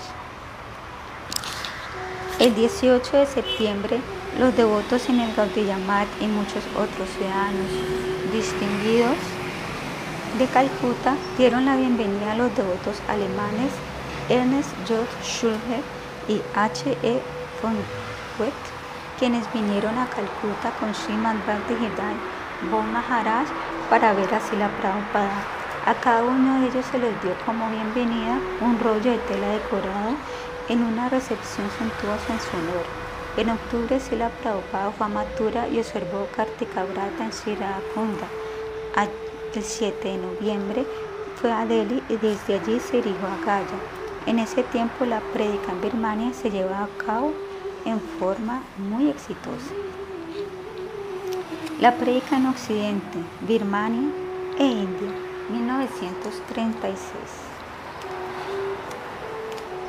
El 12 de febrero, en el 62 aniversario de su aparición, Sila Prabhupada estableció un instituto de investigación Bhaktivinoda. En Londres, el aniversario de su aparición también fue celebrado con una reunión especial. Mientras tanto, Srimad Bhakti Sarvasa Giri Maharaj y Srimad Bhakti Vilasa Maharaj Estaban predicando en Birmania con gran éxito y el 8 de marzo se estableció allí un centro de prédica, el Gaudiyamat, con la ayuda del ministro de Educación, Dr. Bami, en el 29 de la calle Brooklyn Random. El 15 de marzo, Sila Prabhupada instaló deidades en Sarva Gaudilla Madhasham. El 29 de marzo, Sila Prabhupada fue a Puri, donde un festival de Sankirtan se llevó a cabo durante siete días. En junio y julio, Sila Prabhupada predicó en diferentes lugares de Bengala, entre ellos estaban Maliyati, Bodruma, Darjeeling y Bagura. En junio 13 y 14, en la Universidad de Dhaka y la Biblioteca de Dhaka, Biblioteca de la Ley, los discípulos sanyasis de Sila Prabhupada y los dos devotos alemanes predicaron Harikata. En agosto, Sila Prabhupada fue a para observar Purushottama Vrata.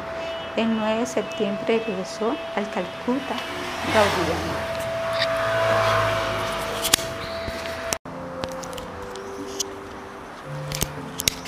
Encuentros con eruditos e hinduistas. A través de la misión de prédica, Sila Prabhupada se encontró con muchos eruditos, líderes nacionales e hinduistas del extranjero que están de visita en la India. También se reunió con funcionarios de alto rango del gobierno y eruditos de religión de toda India. Aunque Sila Prabhupada fue bien claro con su prashar, prédica y ashar, conducta, de la que la meta suprema de la vida es Krishna Prema, amor por Krishna, era muy perceptivo de la situación mundial. En sus conferencias hacía comentarios perspicaces sobre diversos asuntos tales como los resultados del profesor Einstein, experimentos médicos con glándulas de monos, el esfuerzo del Papa por traer la paz a Europa, etc. Su extraordinario poder logró que su audiencia analizara la situación mundial desde un punto de vista consciente de Krishna, porque él sabía elevarlos a ese nivel.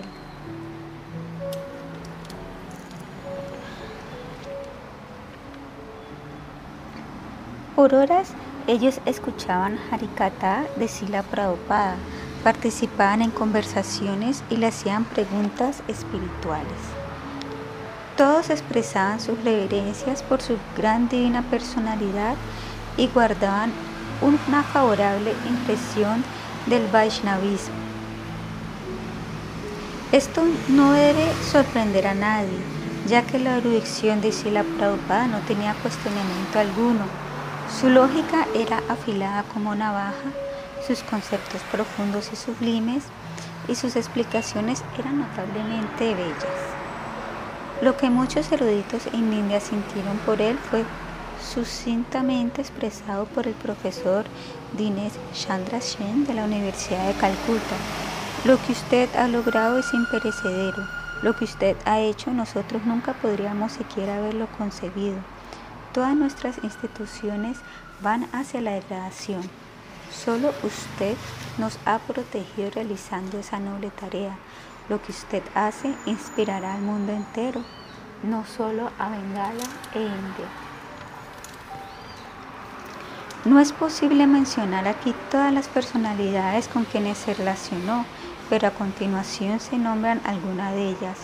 Raut Rai Sahib, Su Excelencia General Punya Shamaser Rana Yamupadur de Nepal, Manmatnadha Mukhopadhyaya, Corte Suprema de Justicia Calcuta, septiembre de 1924, Pandita Pranat Nat Tarahushan, profesor Panibusha Adhikari, diciembre de 1924, Pandit Madan Mohan Malavia, abril 1925, el Mahanta Maharaj de Sri Nadwar, Gokulanata Goswami Maharaj de Bombay, el Acharya de Madhavacharya Mat de Urupi, el Acharya de Gadir Mat de Shalimabad, 1926, profesor Albert E. Suders, Universidad de Ohio, 1929, Apeshen, profesor Radha Kumud, Mukhopadhyay, Doctor Radhakamal Mukhopadhyay, Doctor Aine Shengupta, 1929, Sir P.C. Roy, químico famoso, 1930, Doctor Kalidas Nag, famoso historiador y profesor de la Universidad de Calcuta, Sri Yatindra Nath Basu, Dr. Dinesh Chandra Shen, famoso escritor y profesor de la Universidad de Calcuta, Sri Viraj Mohan Mukhopadhyaya, vicerrector del Colegio de Leyes de la Universidad de Calcuta, Dr. Magnus Hirschfeld, erudito alemán y viajero mundial, Doctor Lastema Kremich Ayako, viajero mundial americano, Goldwara rector del Colegio Médico de Calcuta, Dorkor Ganganath Ya, canciller de la Universidad de Allahabad, Bashant Kumar Chatterjee, 1931, Sundaram Shetty de la Corte Suprema de Madras, Sri Shiva Swami Ayar.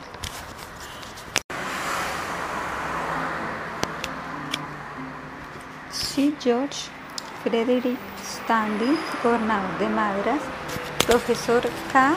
Pachapanquel del Colegio Puracote de Madras, Dr. Suniti Chatterjee de la Universidad de Calcuta, Sri William Malcolm Haley, gobernador de la provincia Unidas, Dr.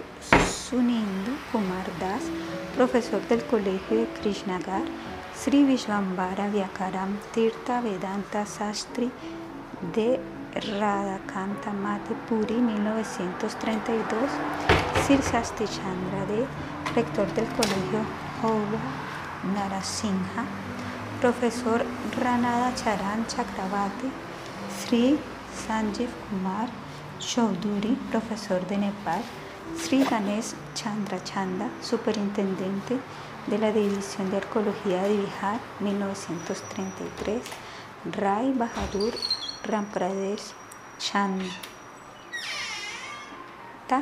Sri Ananda Mahapatra, profesor en el Departamento de Ayurveda del Colegio Sánscrito de Puri. Mr. Junaptar, profesor de la Universidad de Dhaka. Nath Mitra, profesor en el Colegio Presidencial de Calcuta, 1934. Sri Jagannath Shakar, Dr. Henry Hunt y M.S. Rocheto de California. M.S.N. Rudra Bar Arturo Indira Devi, reina de Koshibhar, NM Mr. Portes, erudita francesa. Correspondencia con representantes en de Occidente. Sila Prabhupada mantuvo su permanente correspondencia con sus representantes en Europa. A continuación encontrarán secciones de algunas de sus cartas dirigidas a Srimad Bhakti Pradipa Tirtha Maharaj. 4 de abril de 1933. Tu conversación con el cuerpo cultural de Occidente, tras leer las palabras del Señor Divino, con seguridad será apreciado por las almas sinceras que están en medio de sus agitadas vidas. No conozco a nadie más entusiasmado que yo tras oír que por fin la oficina del Gaudillamat ha sido abierta en las Islas Británicas. 5 de mayo de 1933. Por entregar Harikata a tanta gente, probablemente una o dos buenas personas se interesarán en tópicos devocionales.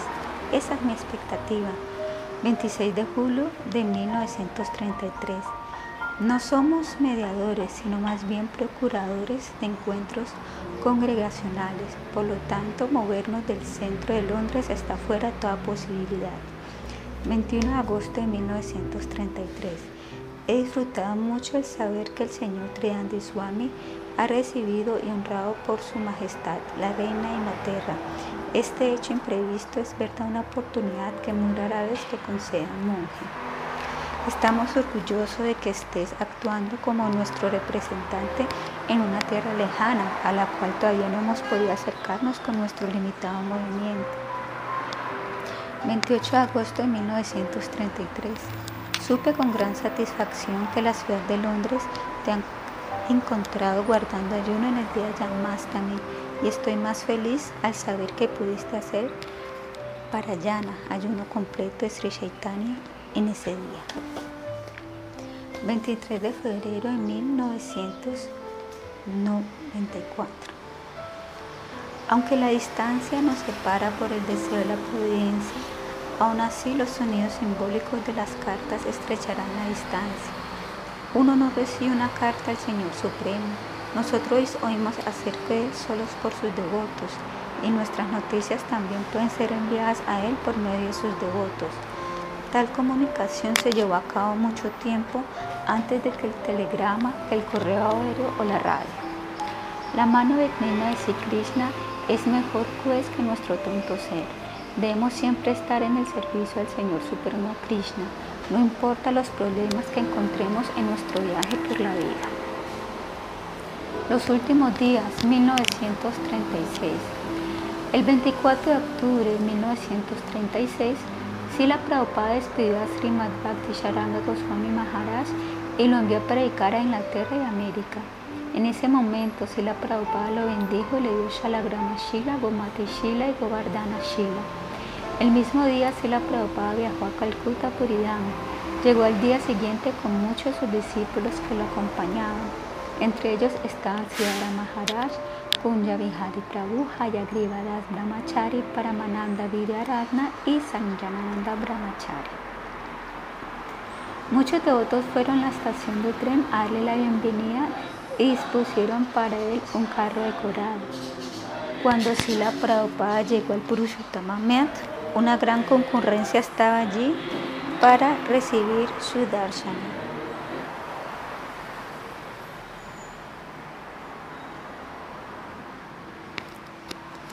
Sila Prabhupada parecía estar en una profunda modalidad de profunda meditación y devoción impuri. Mostró síntomas trascendentales de éxtasis divino.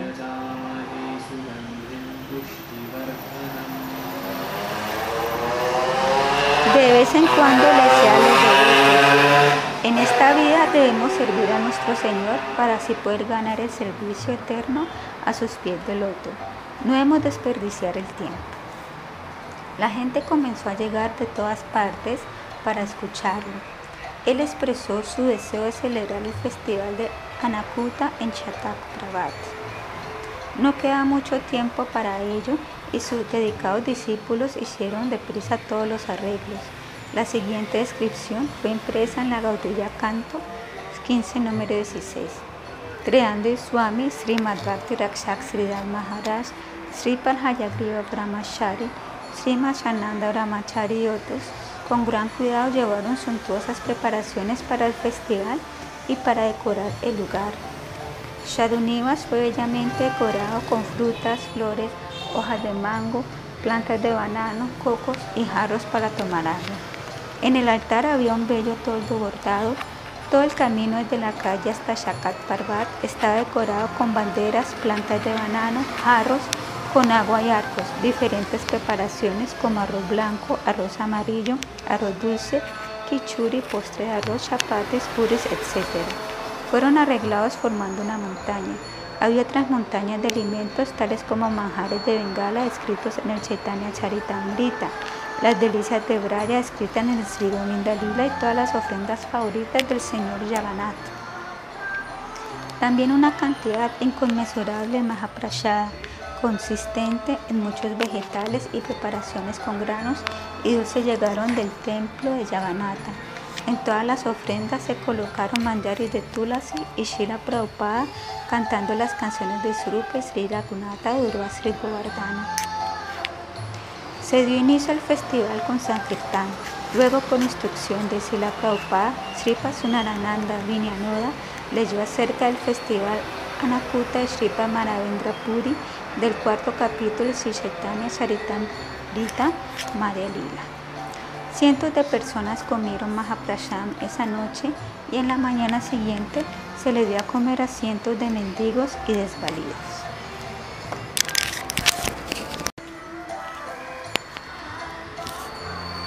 Un día, Sila Prabhupada, sentado en su Vayan Kutir, le dijo a sus devotos, todos los residentes del mar deben siempre estar ocupados en servicio a Srihari, Guru y Vaishnavas. Deben ocuparse en oír Harikata y discutir Harikata. Si uno siente aversión por Harikata y Hariseva, entonces uno nuevamente se enreda en los deseos materiales y pierde el tiempo en chismes, críticas, peleas y gratificación de los sentidos. Si los residentes del mar no entienden que Vaishnavera Seva es la cosa más benéfica, no progresarán en el reino de la devoción. Uno tiene que cultivar la conciencia de Krishna sirviendo sinceramente a los Vaishnavas y esforzándose por complacerlos con cuerpo, mente y alma. Por la petición de un Vaishnava, el misericordioso Krishna hará su misericordia a esa alma pecadora. Esto tenemos que recordarlo siempre. Si un hermano espiritual cae en la plataforma del servicio a Hari, Guru Vaishnava, entonces debes pensar que tu propio hermano se está cayendo. Debes aconsejarle en forma abierta acerca de vayan dulcemente hacerle entender su situación. Cántale el mensaje benéfico de Guru y Guranga. Si solo comenta sus caídas, no será su bien. Tienes que ser misericordioso con él y hablarle cerca del Señor. Por hacerlo así, tanto tú como tu hermano espiritual se beneficiarán y así lograremos la meta por la cual vivimos en el templo. Estamos juntos para ayudarnos el uno con el otro y para servir al Señor. No viviremos por mucho tiempo en este mundo. Si morimos mientras que en forma continua hacemos Harikirtan, entonces nuestra vida habrá sido exitosa. No hemos venido a este mundo para ser carpinteros, para negociar con maderas o piedras Solo somos portadores del mensaje Sri Chaitanya El 7 de diciembre de 1936, Sila Prabhupada salió de Puri a Calcuta. Al día siguiente, una inmensa multitud de devotos estaba esperando en la estación de Haura para darle la bienvenida. El carro de Sila Prabhupada está decorado con flores y fue al Gaudiyamat en medio de una procesión de Sankirtana. Mientras estaba en Puri, Sila Prabhupada había exhibido su pasatiempo de enfermedad.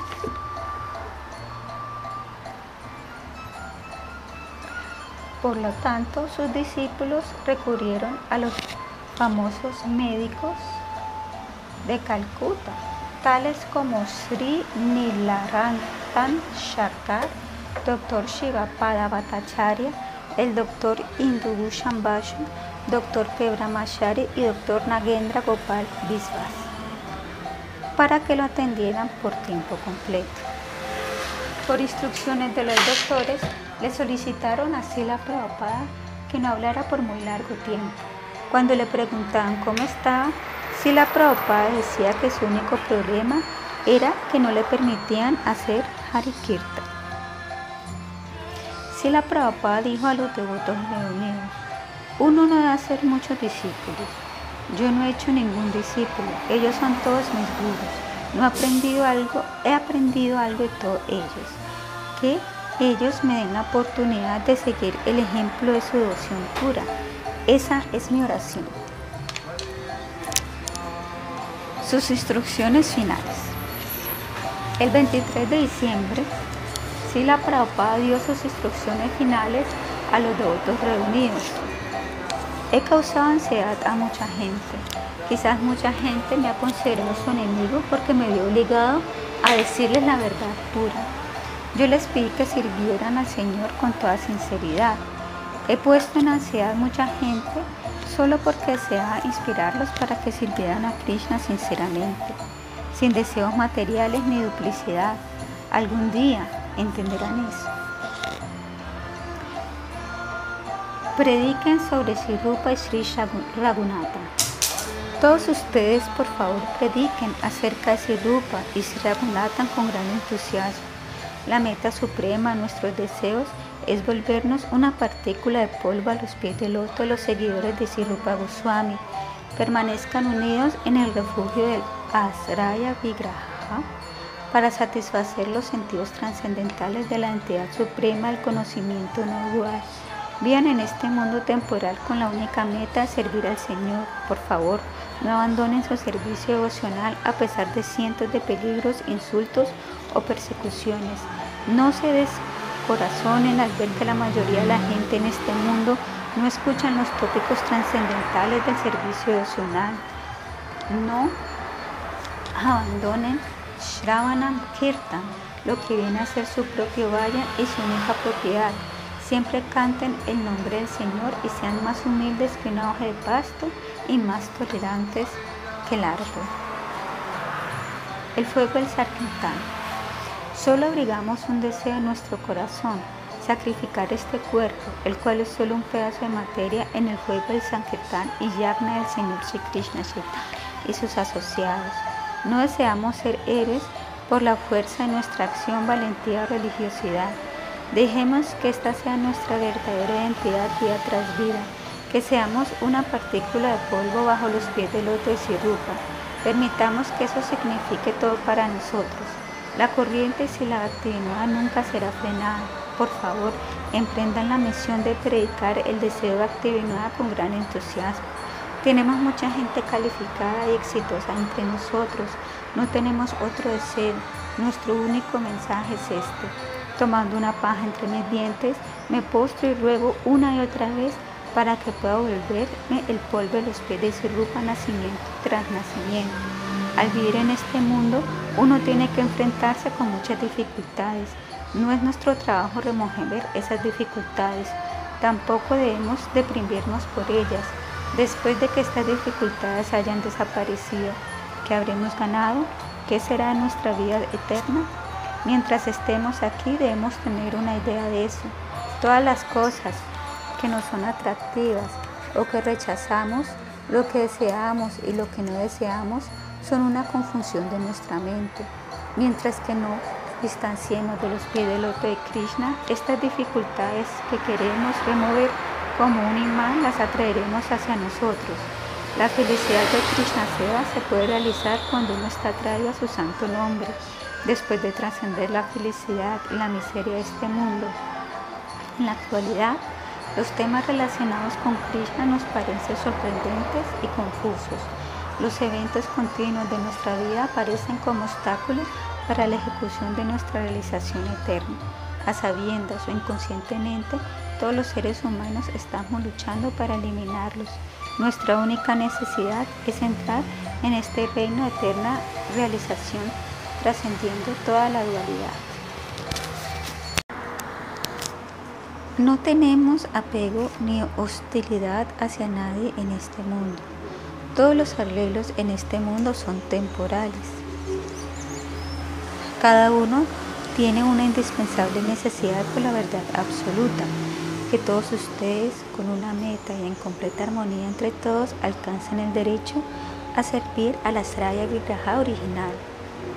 Dejemos que la corriente de pensamiento de los seguidores de Sirupa fluya en este mundo, que nunca, bajo ninguna circunstancia, mostremos antipatía hacia las siete lenguas de fuego de Sri Krishna, Sankirtana, Yagna.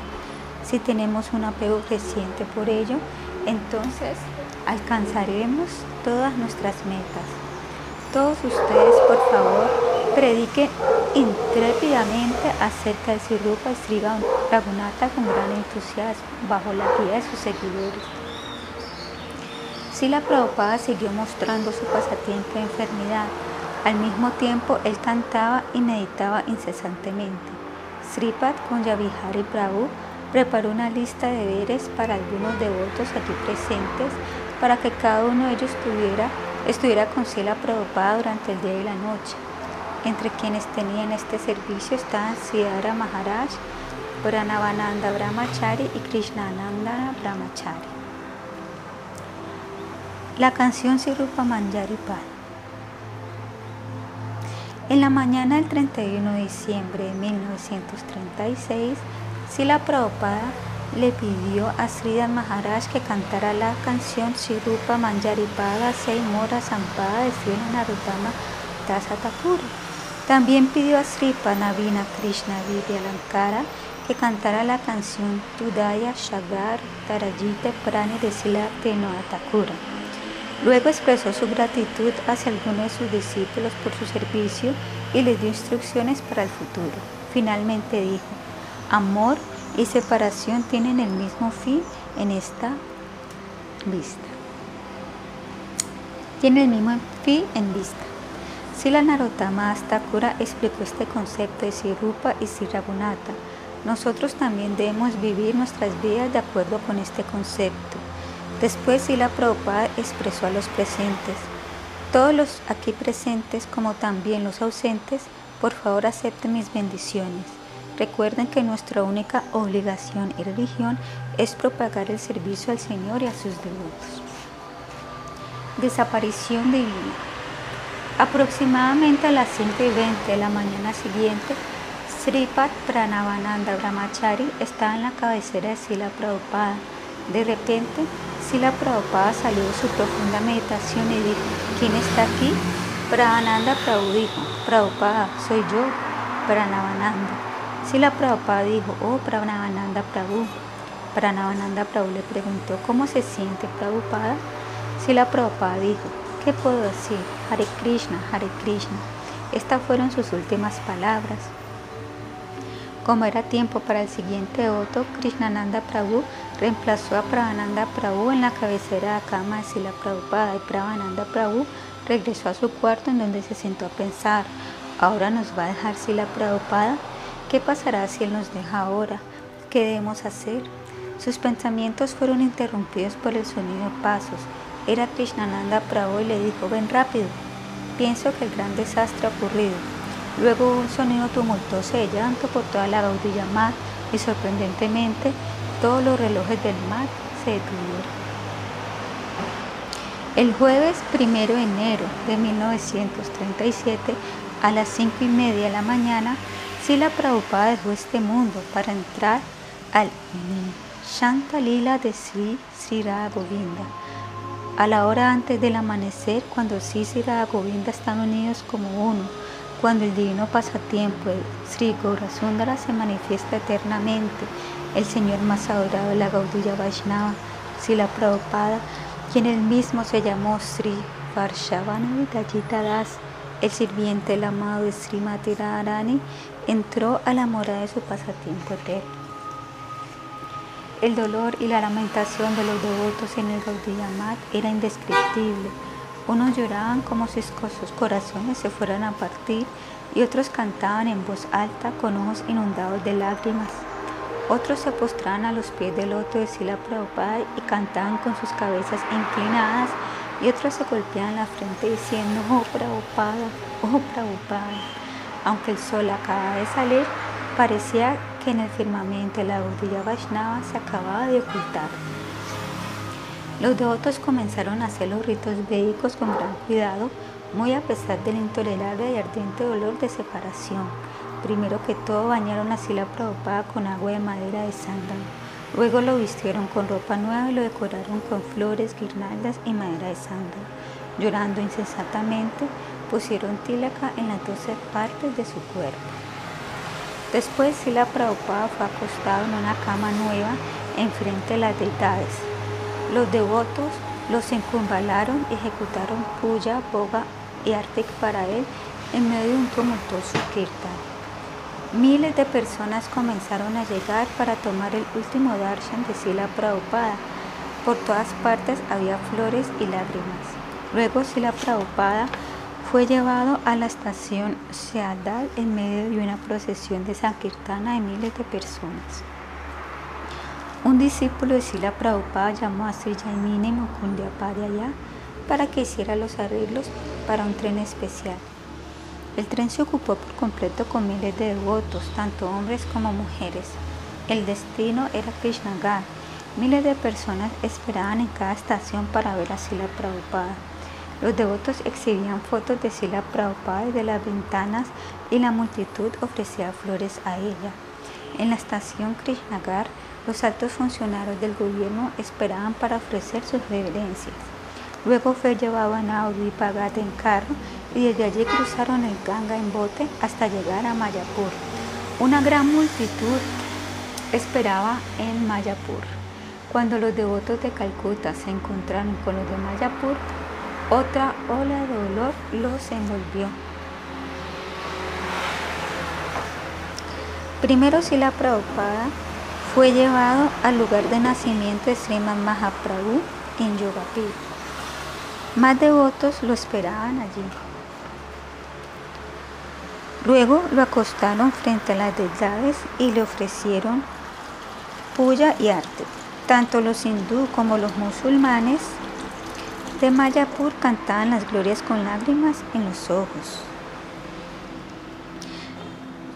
Sila Prabhupada recibió la guirnalda que se le había ofrecido a Sriman Mahaprabhu. Posteriormente fue llevado a Sriva Sangha, Sri Advaita Bhavan, Sri Bhakti Vijay Bhavan, el Samadhi Mandir de Sila Gora Kishora Das Babaji y finalmente al Sri Chaitanya Math. En cada parada se le ofrecía puya y arte. Cuando llegó a su propio Sri Chaitanya Mat, el corazón de los devotos irrumpió en un insoportable dolor. Decidieron que el lugar de su samadhi sería entre Sri Chaitanya Mat y Sri Bhakti Vijaya. Cantando en Sankirtan, devotos, sanyasis, brahmacharis y grihastras comenzaron a cavar los cimientos del samadhi mandir. Sila Prabhupada fue bañado en las aguas del Ganga, vestido con ropa nueva y decorado con sándalos. Srima Bhakti Pradipa Tirtha Maharaj escribió el Samadhi Mantra con sándalo siguiendo el mandato de Sri Gopala Bhatta Goswami. Sila Prabhupada fue llevado al lugar del Samadhi y en medio de reverencias, oraciones, glorificación ofrendas florales fue sentado en un trono de mármol cubierto con delicada tela. El tumultuoso sonido de la glorificación y el Sankirtana resonó mientras que sándalo, flores, guirnaldas y arte eran ofrecidos a sus pies de loto.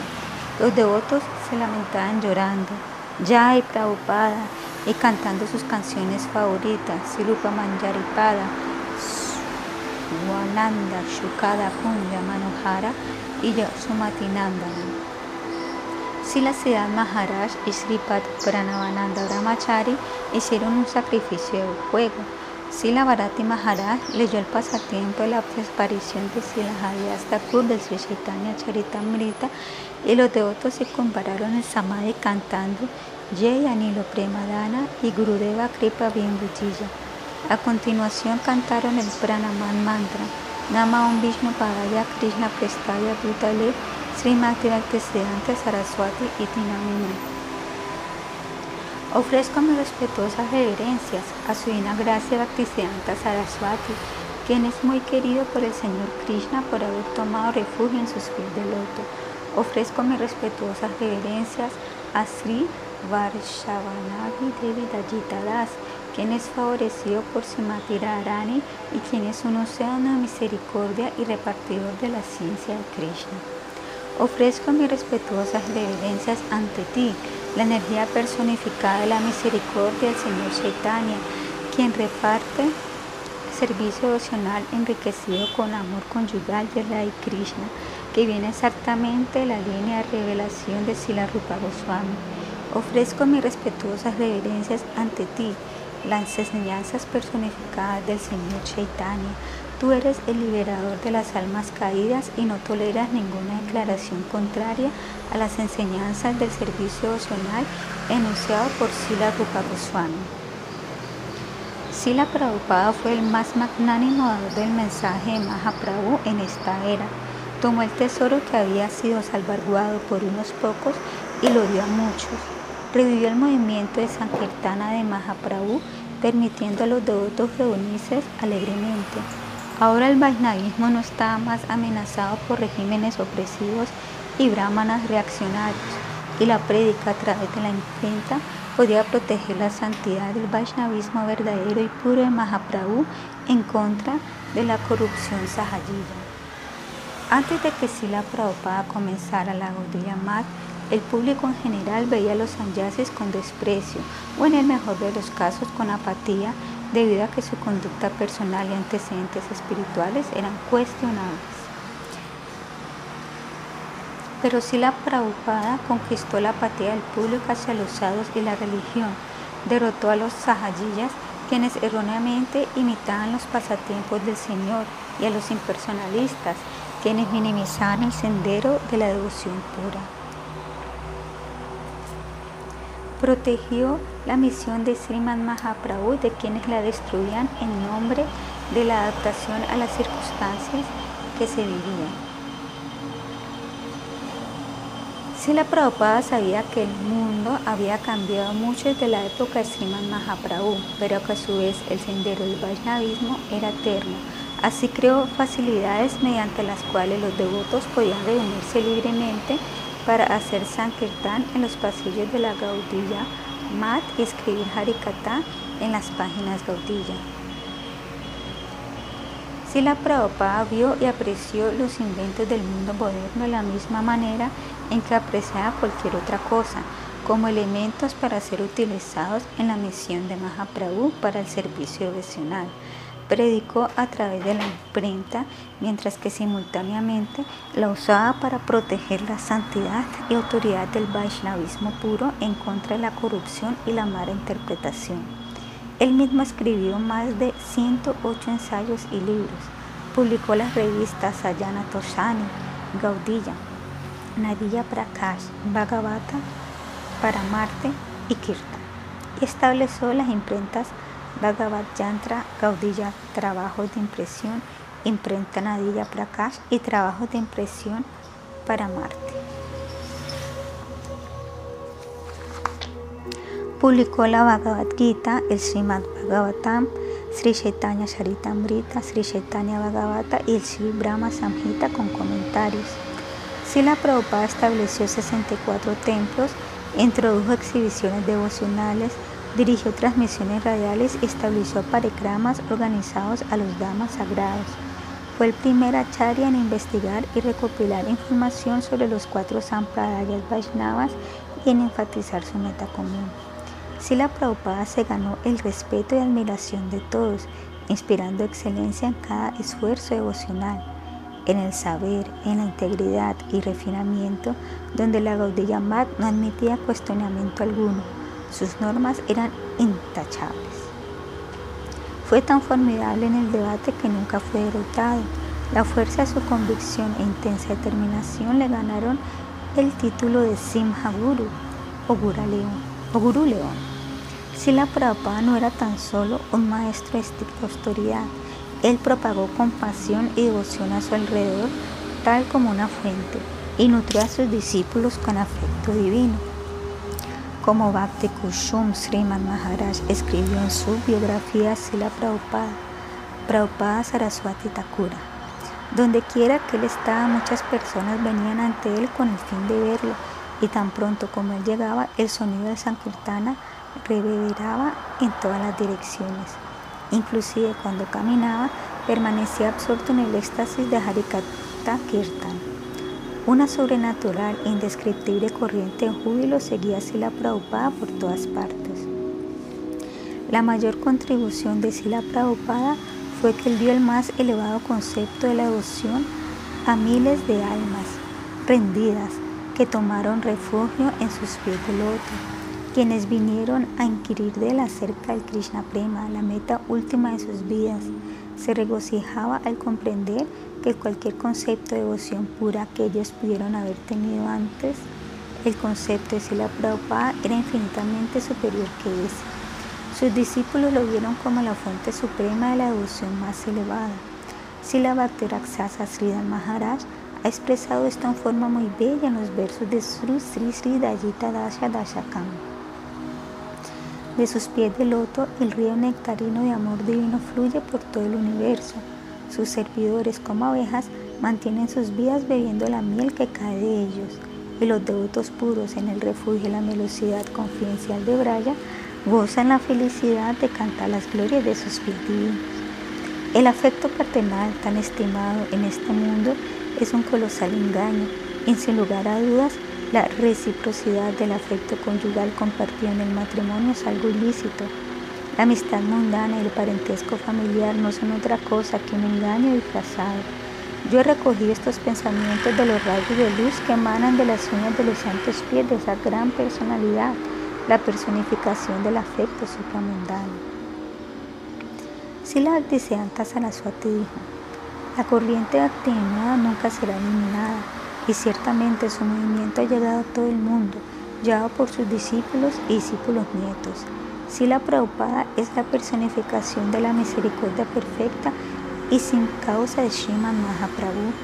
en el árbol de deseos Kalpabriksha de la Gaudilla Vaishnava, no solo ha proporcionado conocimiento del movimiento de Sriman Mahaprabhu por medio de su propia prédica o la de sus seguidores, sino que también nos ha provisto con todo lo necesario para el servicio devocional eternamente. Goura, Sila Goura Kishora, Sila Das Babaji Maharaj. Gora Kishora Das Babaji. Sila Gora Kishora Das Babaji, el maestro espiritual de Siddhartha Siddhanta Saraswati Thakura Prabhupada, fue la personificación de la devoción pura en la modalidad de Simati Radharani. Fue la encarnación de Vipralamba, el humor intenso de separación por Krishna. Todo lo que conocemos acerca de su vida señala hacia este único tema central. Todos los demás detalles se han perdido. La fecha exacta de su aparición no se conoce, pero fue a comienzos del siglo XIX. Nació en la aldea de Bagya, en el distrito de Faridpur, en Bengala del Este, ahora Bangladesh, cerca de un lugar llamado Tepacola, en la ribera del río Padma. Se ignora el nombre de sus padres, pero ellos lo nombraron Bamsidas. Se ganaba la vida como un comerciante de cereales. Aunque se casó muy joven, probablemente cuando era adolescente, conforme a la costumbre social prevalecente entonces, no tenía apego por la vida familiar empleó la mayoría del tiempo en prácticas devocionales en una modalidad introspectiva de devoción. Después de la muerte de su esposa dejó su familia y aldea y fue a Brindavan. Quedó completamente absorto en su valla y vivió gran austeridad, en gran austeridad y renunciación, prestando servicio devocional a su Señor en una modalidad de devoción pura. Poco tiempo después de haber llegado a Brindavan, tomó refugio en Srimad Bhagavatam Das Babaji, quien era un asociado íntimo de Sila Yaganatha Das Babaji Maharaj, y de él recibió el Vesha, la vestimenta de un Babaji, un renunciante Vaishnava. De ahí en adelante fue conocido con el nombre Sila Gora Kishora Das Babaji. Por 30 años vivió en diferentes lugares de Braya Mandala y practicó su vayan intensamente. Solía pedir limosna, madukari y pasaba sus noches bajo los árboles, considerando a todos los Brayavasis como eternos asociados de Krishna y se inclinaba ante los árboles y animales de Brindavan. De vez en cuando iba de peregrinaje a diferentes lugares sagrados de India del Norte y Goramandala. Durante esos peregrinajes se encontró con su Swarupa Das Babaji en Puri y con Sri Bhagavan Das Babaji en Kalna y Sri Chaitanya Das Babaji en Kulilla. Alrededor de 1894, cuando por el divino esfuerzo de Sila Thakura, el verdadero lugar de nacimiento de Sriman Mahaprabhu, Sri Mayapurdam, se manifestó por sí mismo. Sila Gora Das Babaji Maharaj fue a recibir en Gura Mandala por instrucciones de Sila Jagannath Das Babaji Maharaj. Desde entonces y hasta su desaparición permaneció en diferentes lugares en Srinavadipadam. Miraba a Srinavadipadam con visión trascendental. Recogía la ropa tirada de muertos que había sido cremada en la ribera del Ganga y luego la lavaba y la usaba. Cocinaba arroz solo en vasijas de cría abandonados, lo ofrecía a su señor y tomaba prashadam. Se alimentaba solo con arroz y unos pocos ají verdes, a veces solo con el agua del Ganges y otras veces ayunaba, pero siempre cantaba el santo nombre día y noche. Estaba completamente desprendido de todo tipo de asociación mundana y la mayoría del tiempo estaba en un humor de profundo amor divino.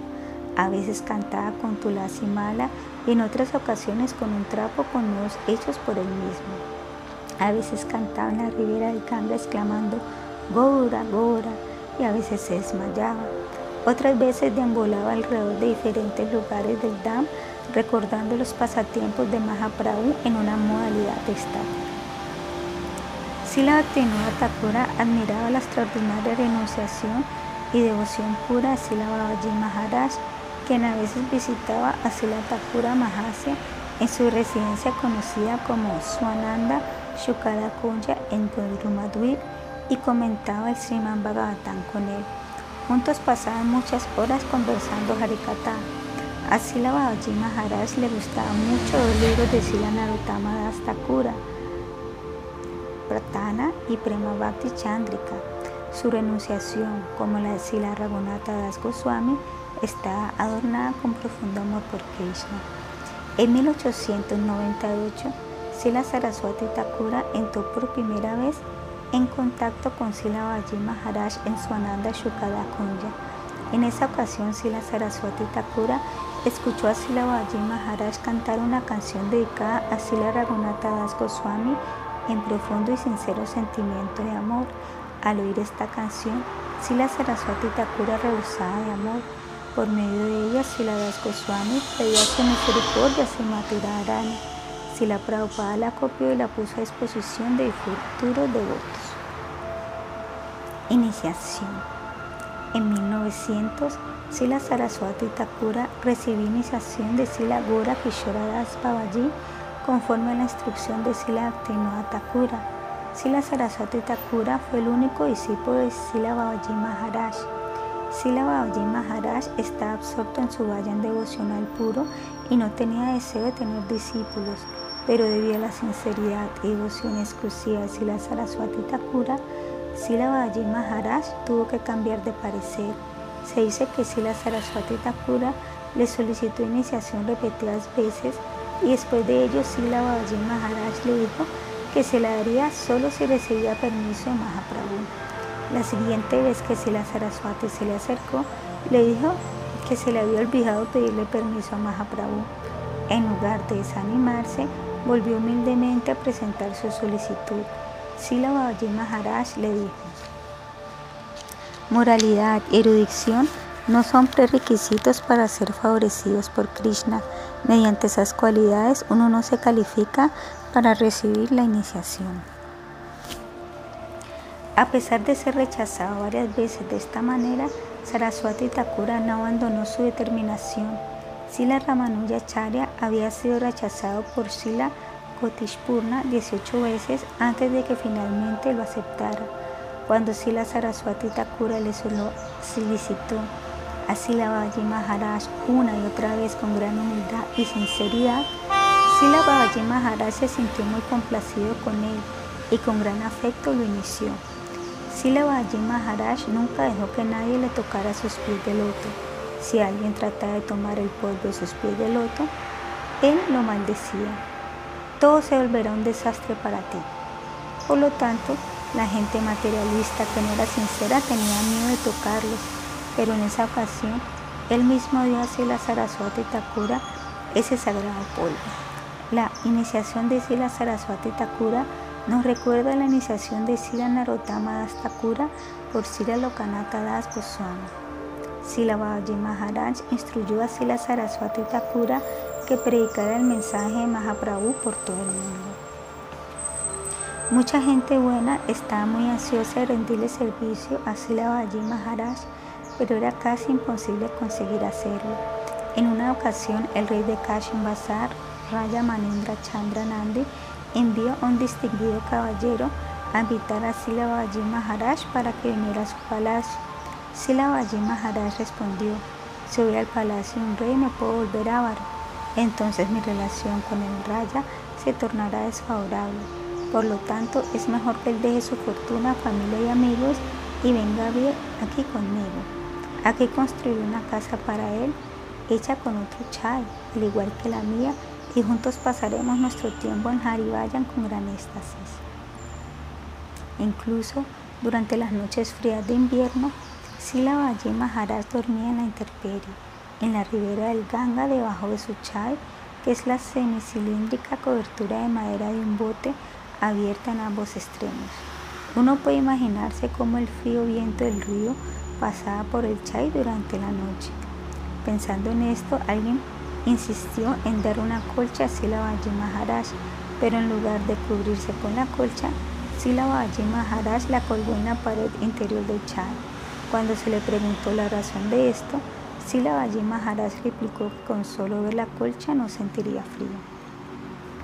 A veces un Vaishnava sincero venía y permanecía con Sila Babaji Maharaj como su sirviente. Una vez le dijo a uno de ellos, mañana observaremos el festival de la desaparición. Titi de Sila Sanatana Goswami.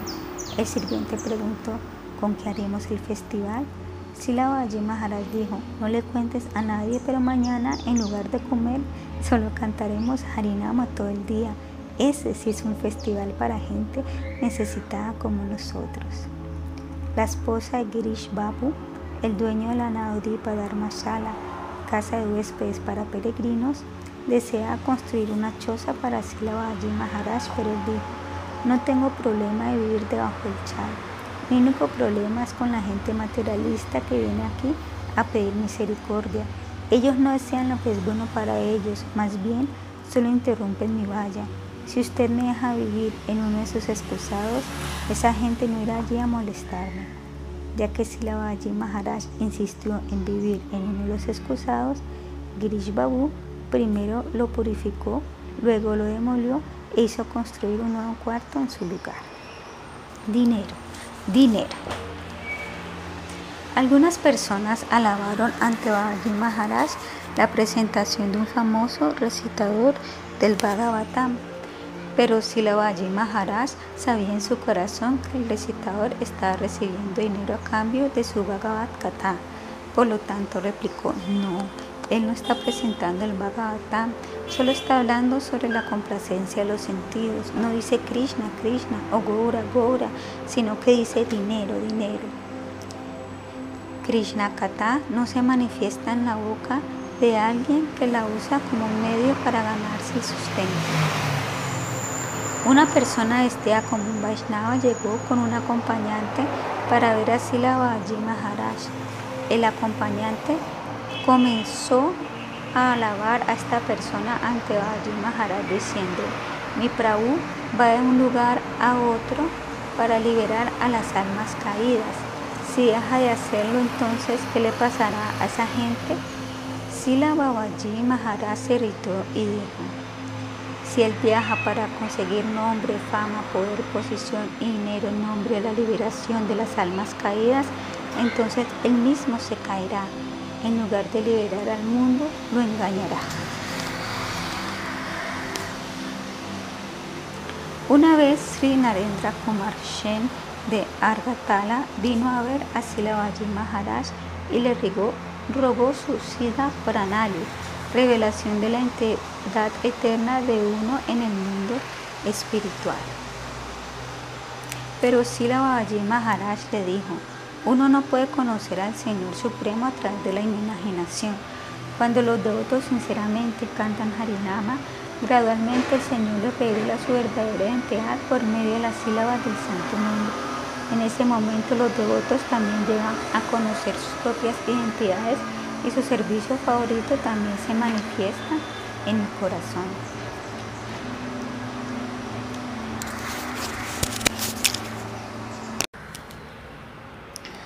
Una vez una persona que había adoptado recientemente la vida de renuncia, vestida con un taparrao, tuvo éxito en colectar un cuarto de acre de terreno en Srinavadvipa Dama de un empleado de un terrateniente.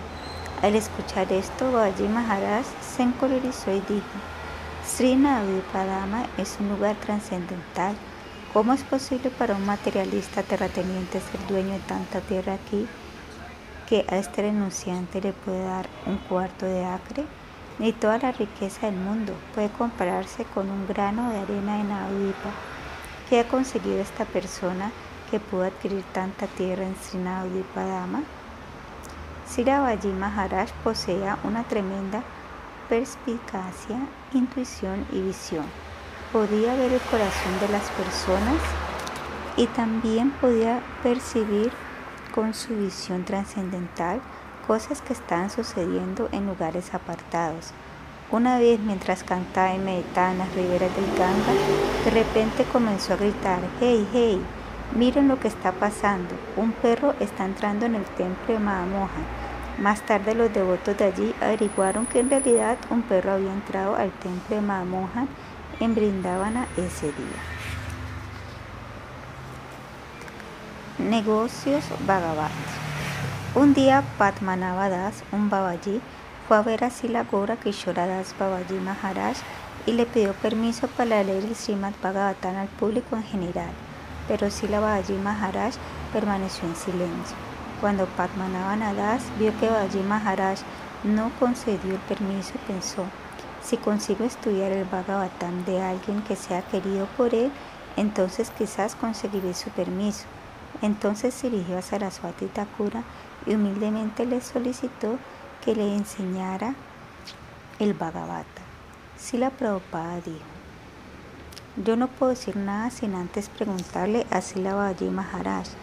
Luego Sila Prabhupada le preguntó a Sila Babaji Maharaj que le dijo, este hombre es un comerciante deshonesto. Incluso hasta ahora coloca un plato para colectar cuando lee el Chaitanya Charitamrita.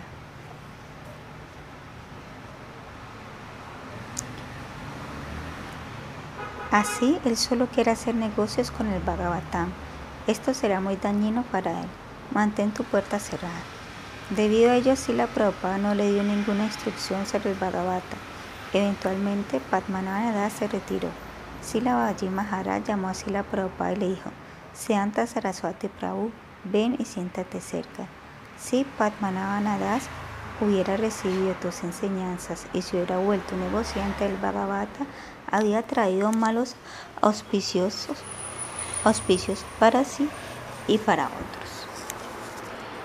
Yo no quería que tú lo ayudaras en eso, por eso te pedí que mantuvieras la puerta cerrada. Al oír esto, Sila Prabhupada se puso muy feliz y ofreció sus reverencias a Sila Babaji Maharaj. Sila Babaji Maharaj dio a Sila Prabhupada el polvo de sus pies del loto y lo bendijo con gran alegría.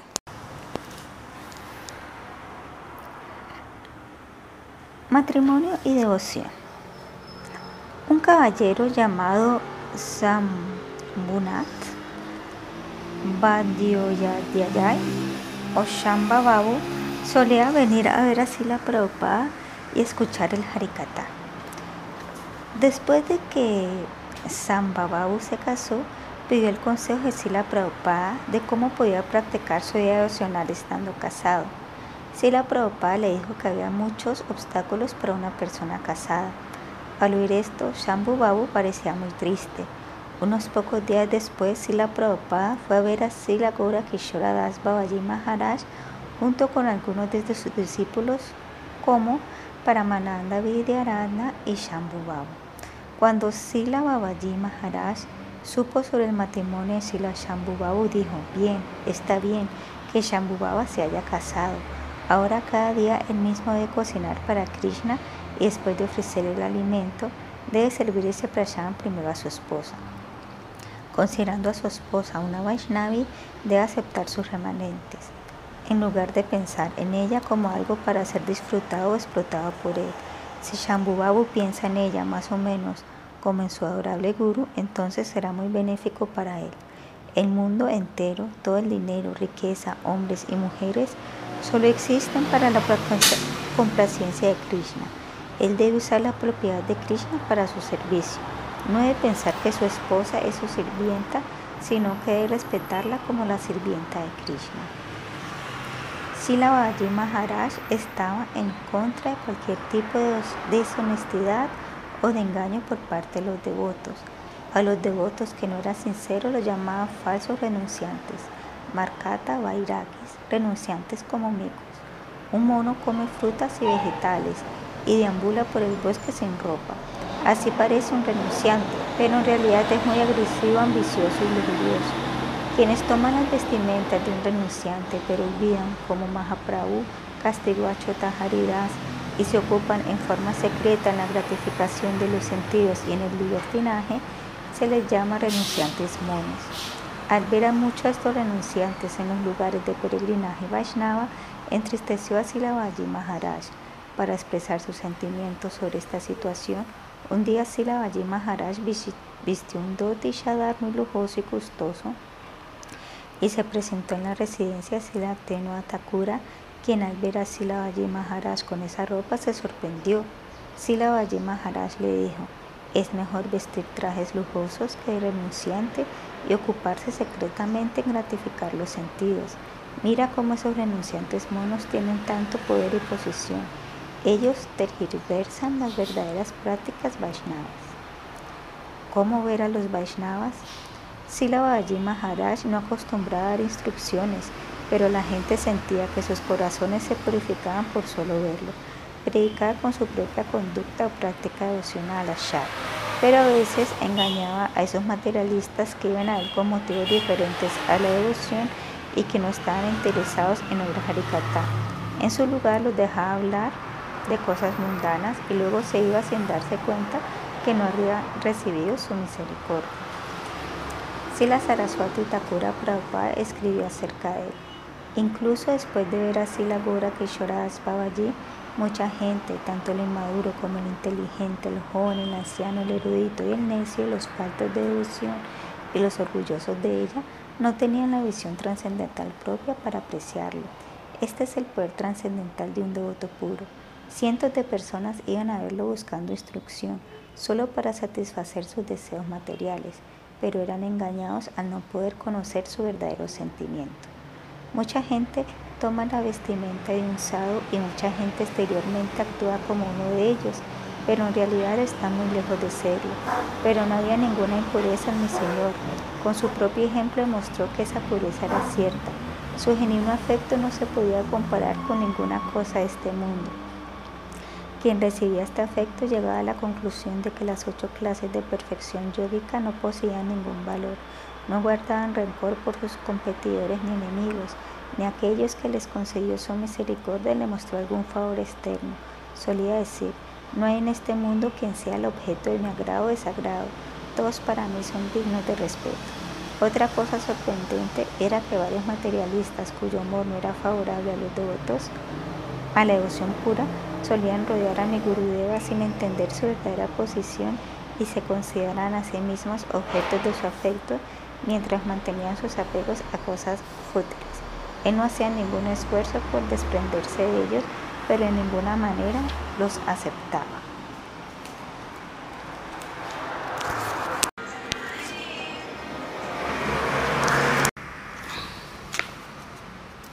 Locura divina. En la obra La locura de, los santos, el profesor June McDaniel de la Universidad de Chicago escribe de Sila Babaji Maharaj. Aunque mendigaba con una escudilla, hacía su perdón, sí, cuando, aunque mendigaba con una escudilla, hacía su adoración en un retrete y le pegaba con un paraguas los Vaishnavas que le pedían iniciación era muy respetado por la comunidad Vaishnava por su desapego y devoción. Pasó 30 años inmerso en amor por Krishna, deambulando por los diversos bosquecillos de la celestial Brindavana como un confidente de Shirada. Fue reconocido como un renunciante perfecto, Shira Babaji, y como un alma liberada para Mahamsa, tanto en Braya como en Navadvipa. Deambuló por muchos años por las aldeas en Brindavan, adorando continuamente a Krishna en el humor de Raganugavaya, amor devocional espontáneo. En 1894, Jagannath Das Babaji le ordenó dejar Braya e ir a Bengala. Vivió en Navadvipa desde ese año hasta su muerte. Su comportamiento fue considerado poco usual en Nadwipa. Mendigaba comida seca a los grijastras y luego la ofrecía a Bhagavan. Cocinaba en potes de arcilla desechados y se vestía con la ropa de los cadáveres dejados en las riberas del Ganges sin considerar la opinión de quienes pensaban que tal comportamiento era impuro. A veces llevaba un rociario de cuentas de Tulasi alrededor de su cuello o en sus manos para cantar el santo nombre. En otras ocasiones usaba un rosario hecho de tela raída. A menudo deambulaba desnudo o con su taparrado a medio amarrar. En sus humores estáticos, babas encontraba deliciosa la comida desagradable. Comía arroz crudo, otros granos remojados en agua o en el barro del Ganges. Srimati Lalita Didi de Radharangambak fue testigo de su adoración. Un día trajo una berenjena verde del mercado y se sentó bajo un árbol yeyao en Bangabai. cortó la berenjena en pedazos, lo sumergió en las aguas del Ganges y puso una hoja de tulasi sobre ellos.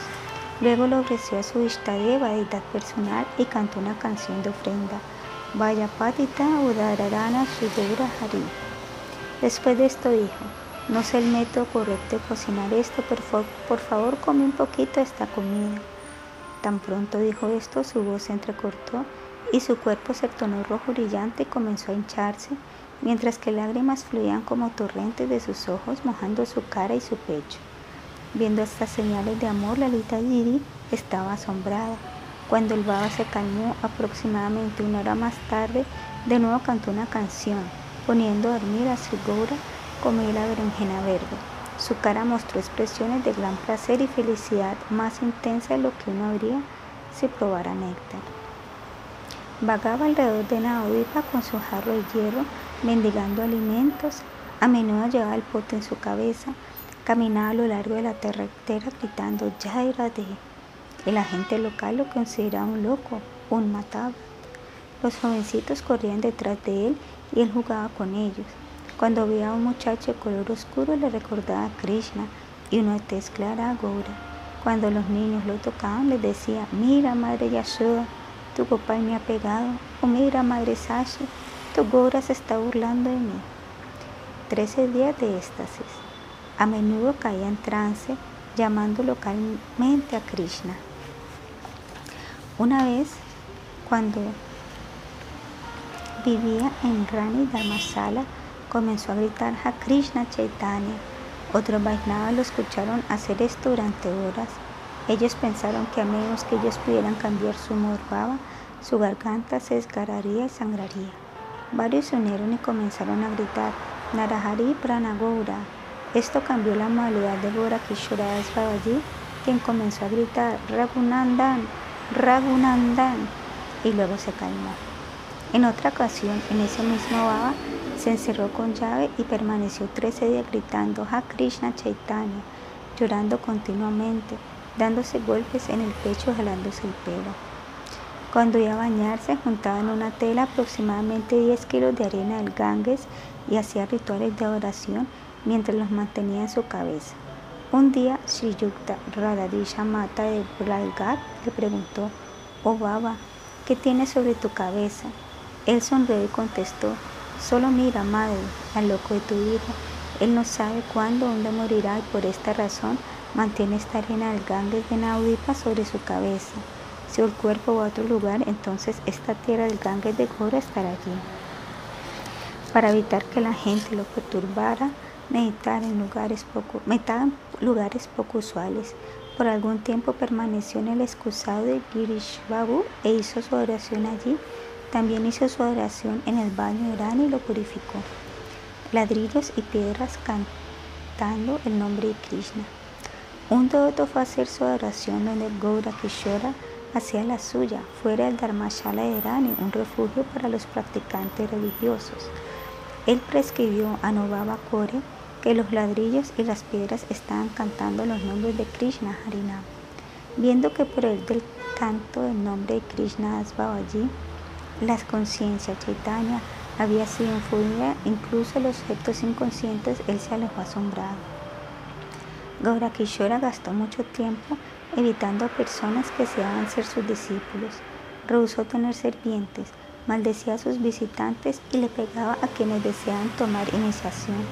Que Arnad Bhaktivinoda deseaba también iniciación de él y Gaura Kishora se escondió varias veces en la terraza de la casa de una prostituta consideraba muy divertido eludir a sus perseguidores. Gora Kishora no podía tolerar un vayan sin éxito. Cuando no había Namashpuri, manifestación del nombre en la meditación, a menudo iba y se tiraba al Ganges. Se metía en el agua hasta el cuello y solo salía cuando el nombre apareciera. También amenazaba con suicidarse cuando su lectura de los textos sagrados era perturbada por el ruido. Era intensamente emocional con manifestaciones de extrema alegría y tristeza. En Naudipa, junto con Thakura Bhaktivinoda en el lugar de nacimiento de Chaitanya Mahaprabhu, hacia su valla. El lugar había sido recientemente descubierto por Bhaktivinoda y restaurado con imágenes de Chaitanya Mahaprabhu y su esposa Vishnupriya Devi. Ellos cantaban y bailaban con sus cuerpos experimentando las ocho clases de transformaciones estáticas, sátrica, babas. Mi querida mente, canta en voz alta los dichosos nombres de Nita y Gora. Deleítate, o mente, en la visión de los juegos en el Vrindavana de Radha Krishna, revelados a nosotras a través de la misericordia de Gora. Todo el mundo cante Nita y Gora.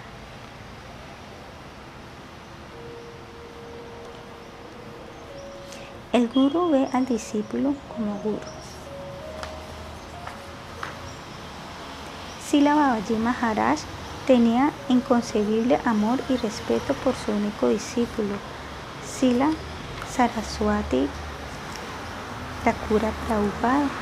Él le dijo a Sripa Jagadish Bhakti Pradipa, más tarde Sila Bhakti Pradipa Tirtha Maharaj, que recibió Harinama de Bhaktivinoda Thakura y Diksha de Sila Prabhupada.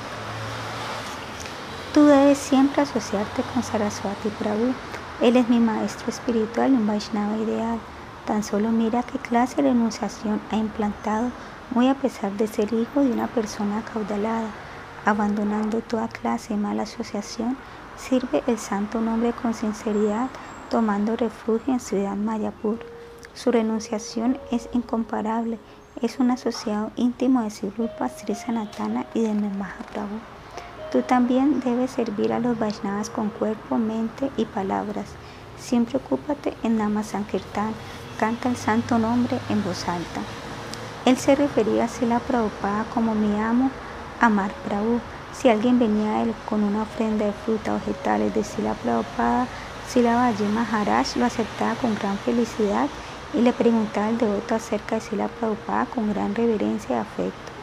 Uno de los discípulos más queridos e íntimos, Sripad Paramananda Vidyarana Prabhu, presentó el siguiente relato. Un día, en 1911, por orden de Sila Prabhupada, fui a la Nutanchara en la ribera del Ganga Srinavadipadama para recibir darshan de Om Vishnupada Sila Gora Kishora Maharaj con unos chiles verdes para ofrecerle. Babaji Maharaj tenía una personalidad refulgente de intensa renunciación en el humor de amor puro por Krishna.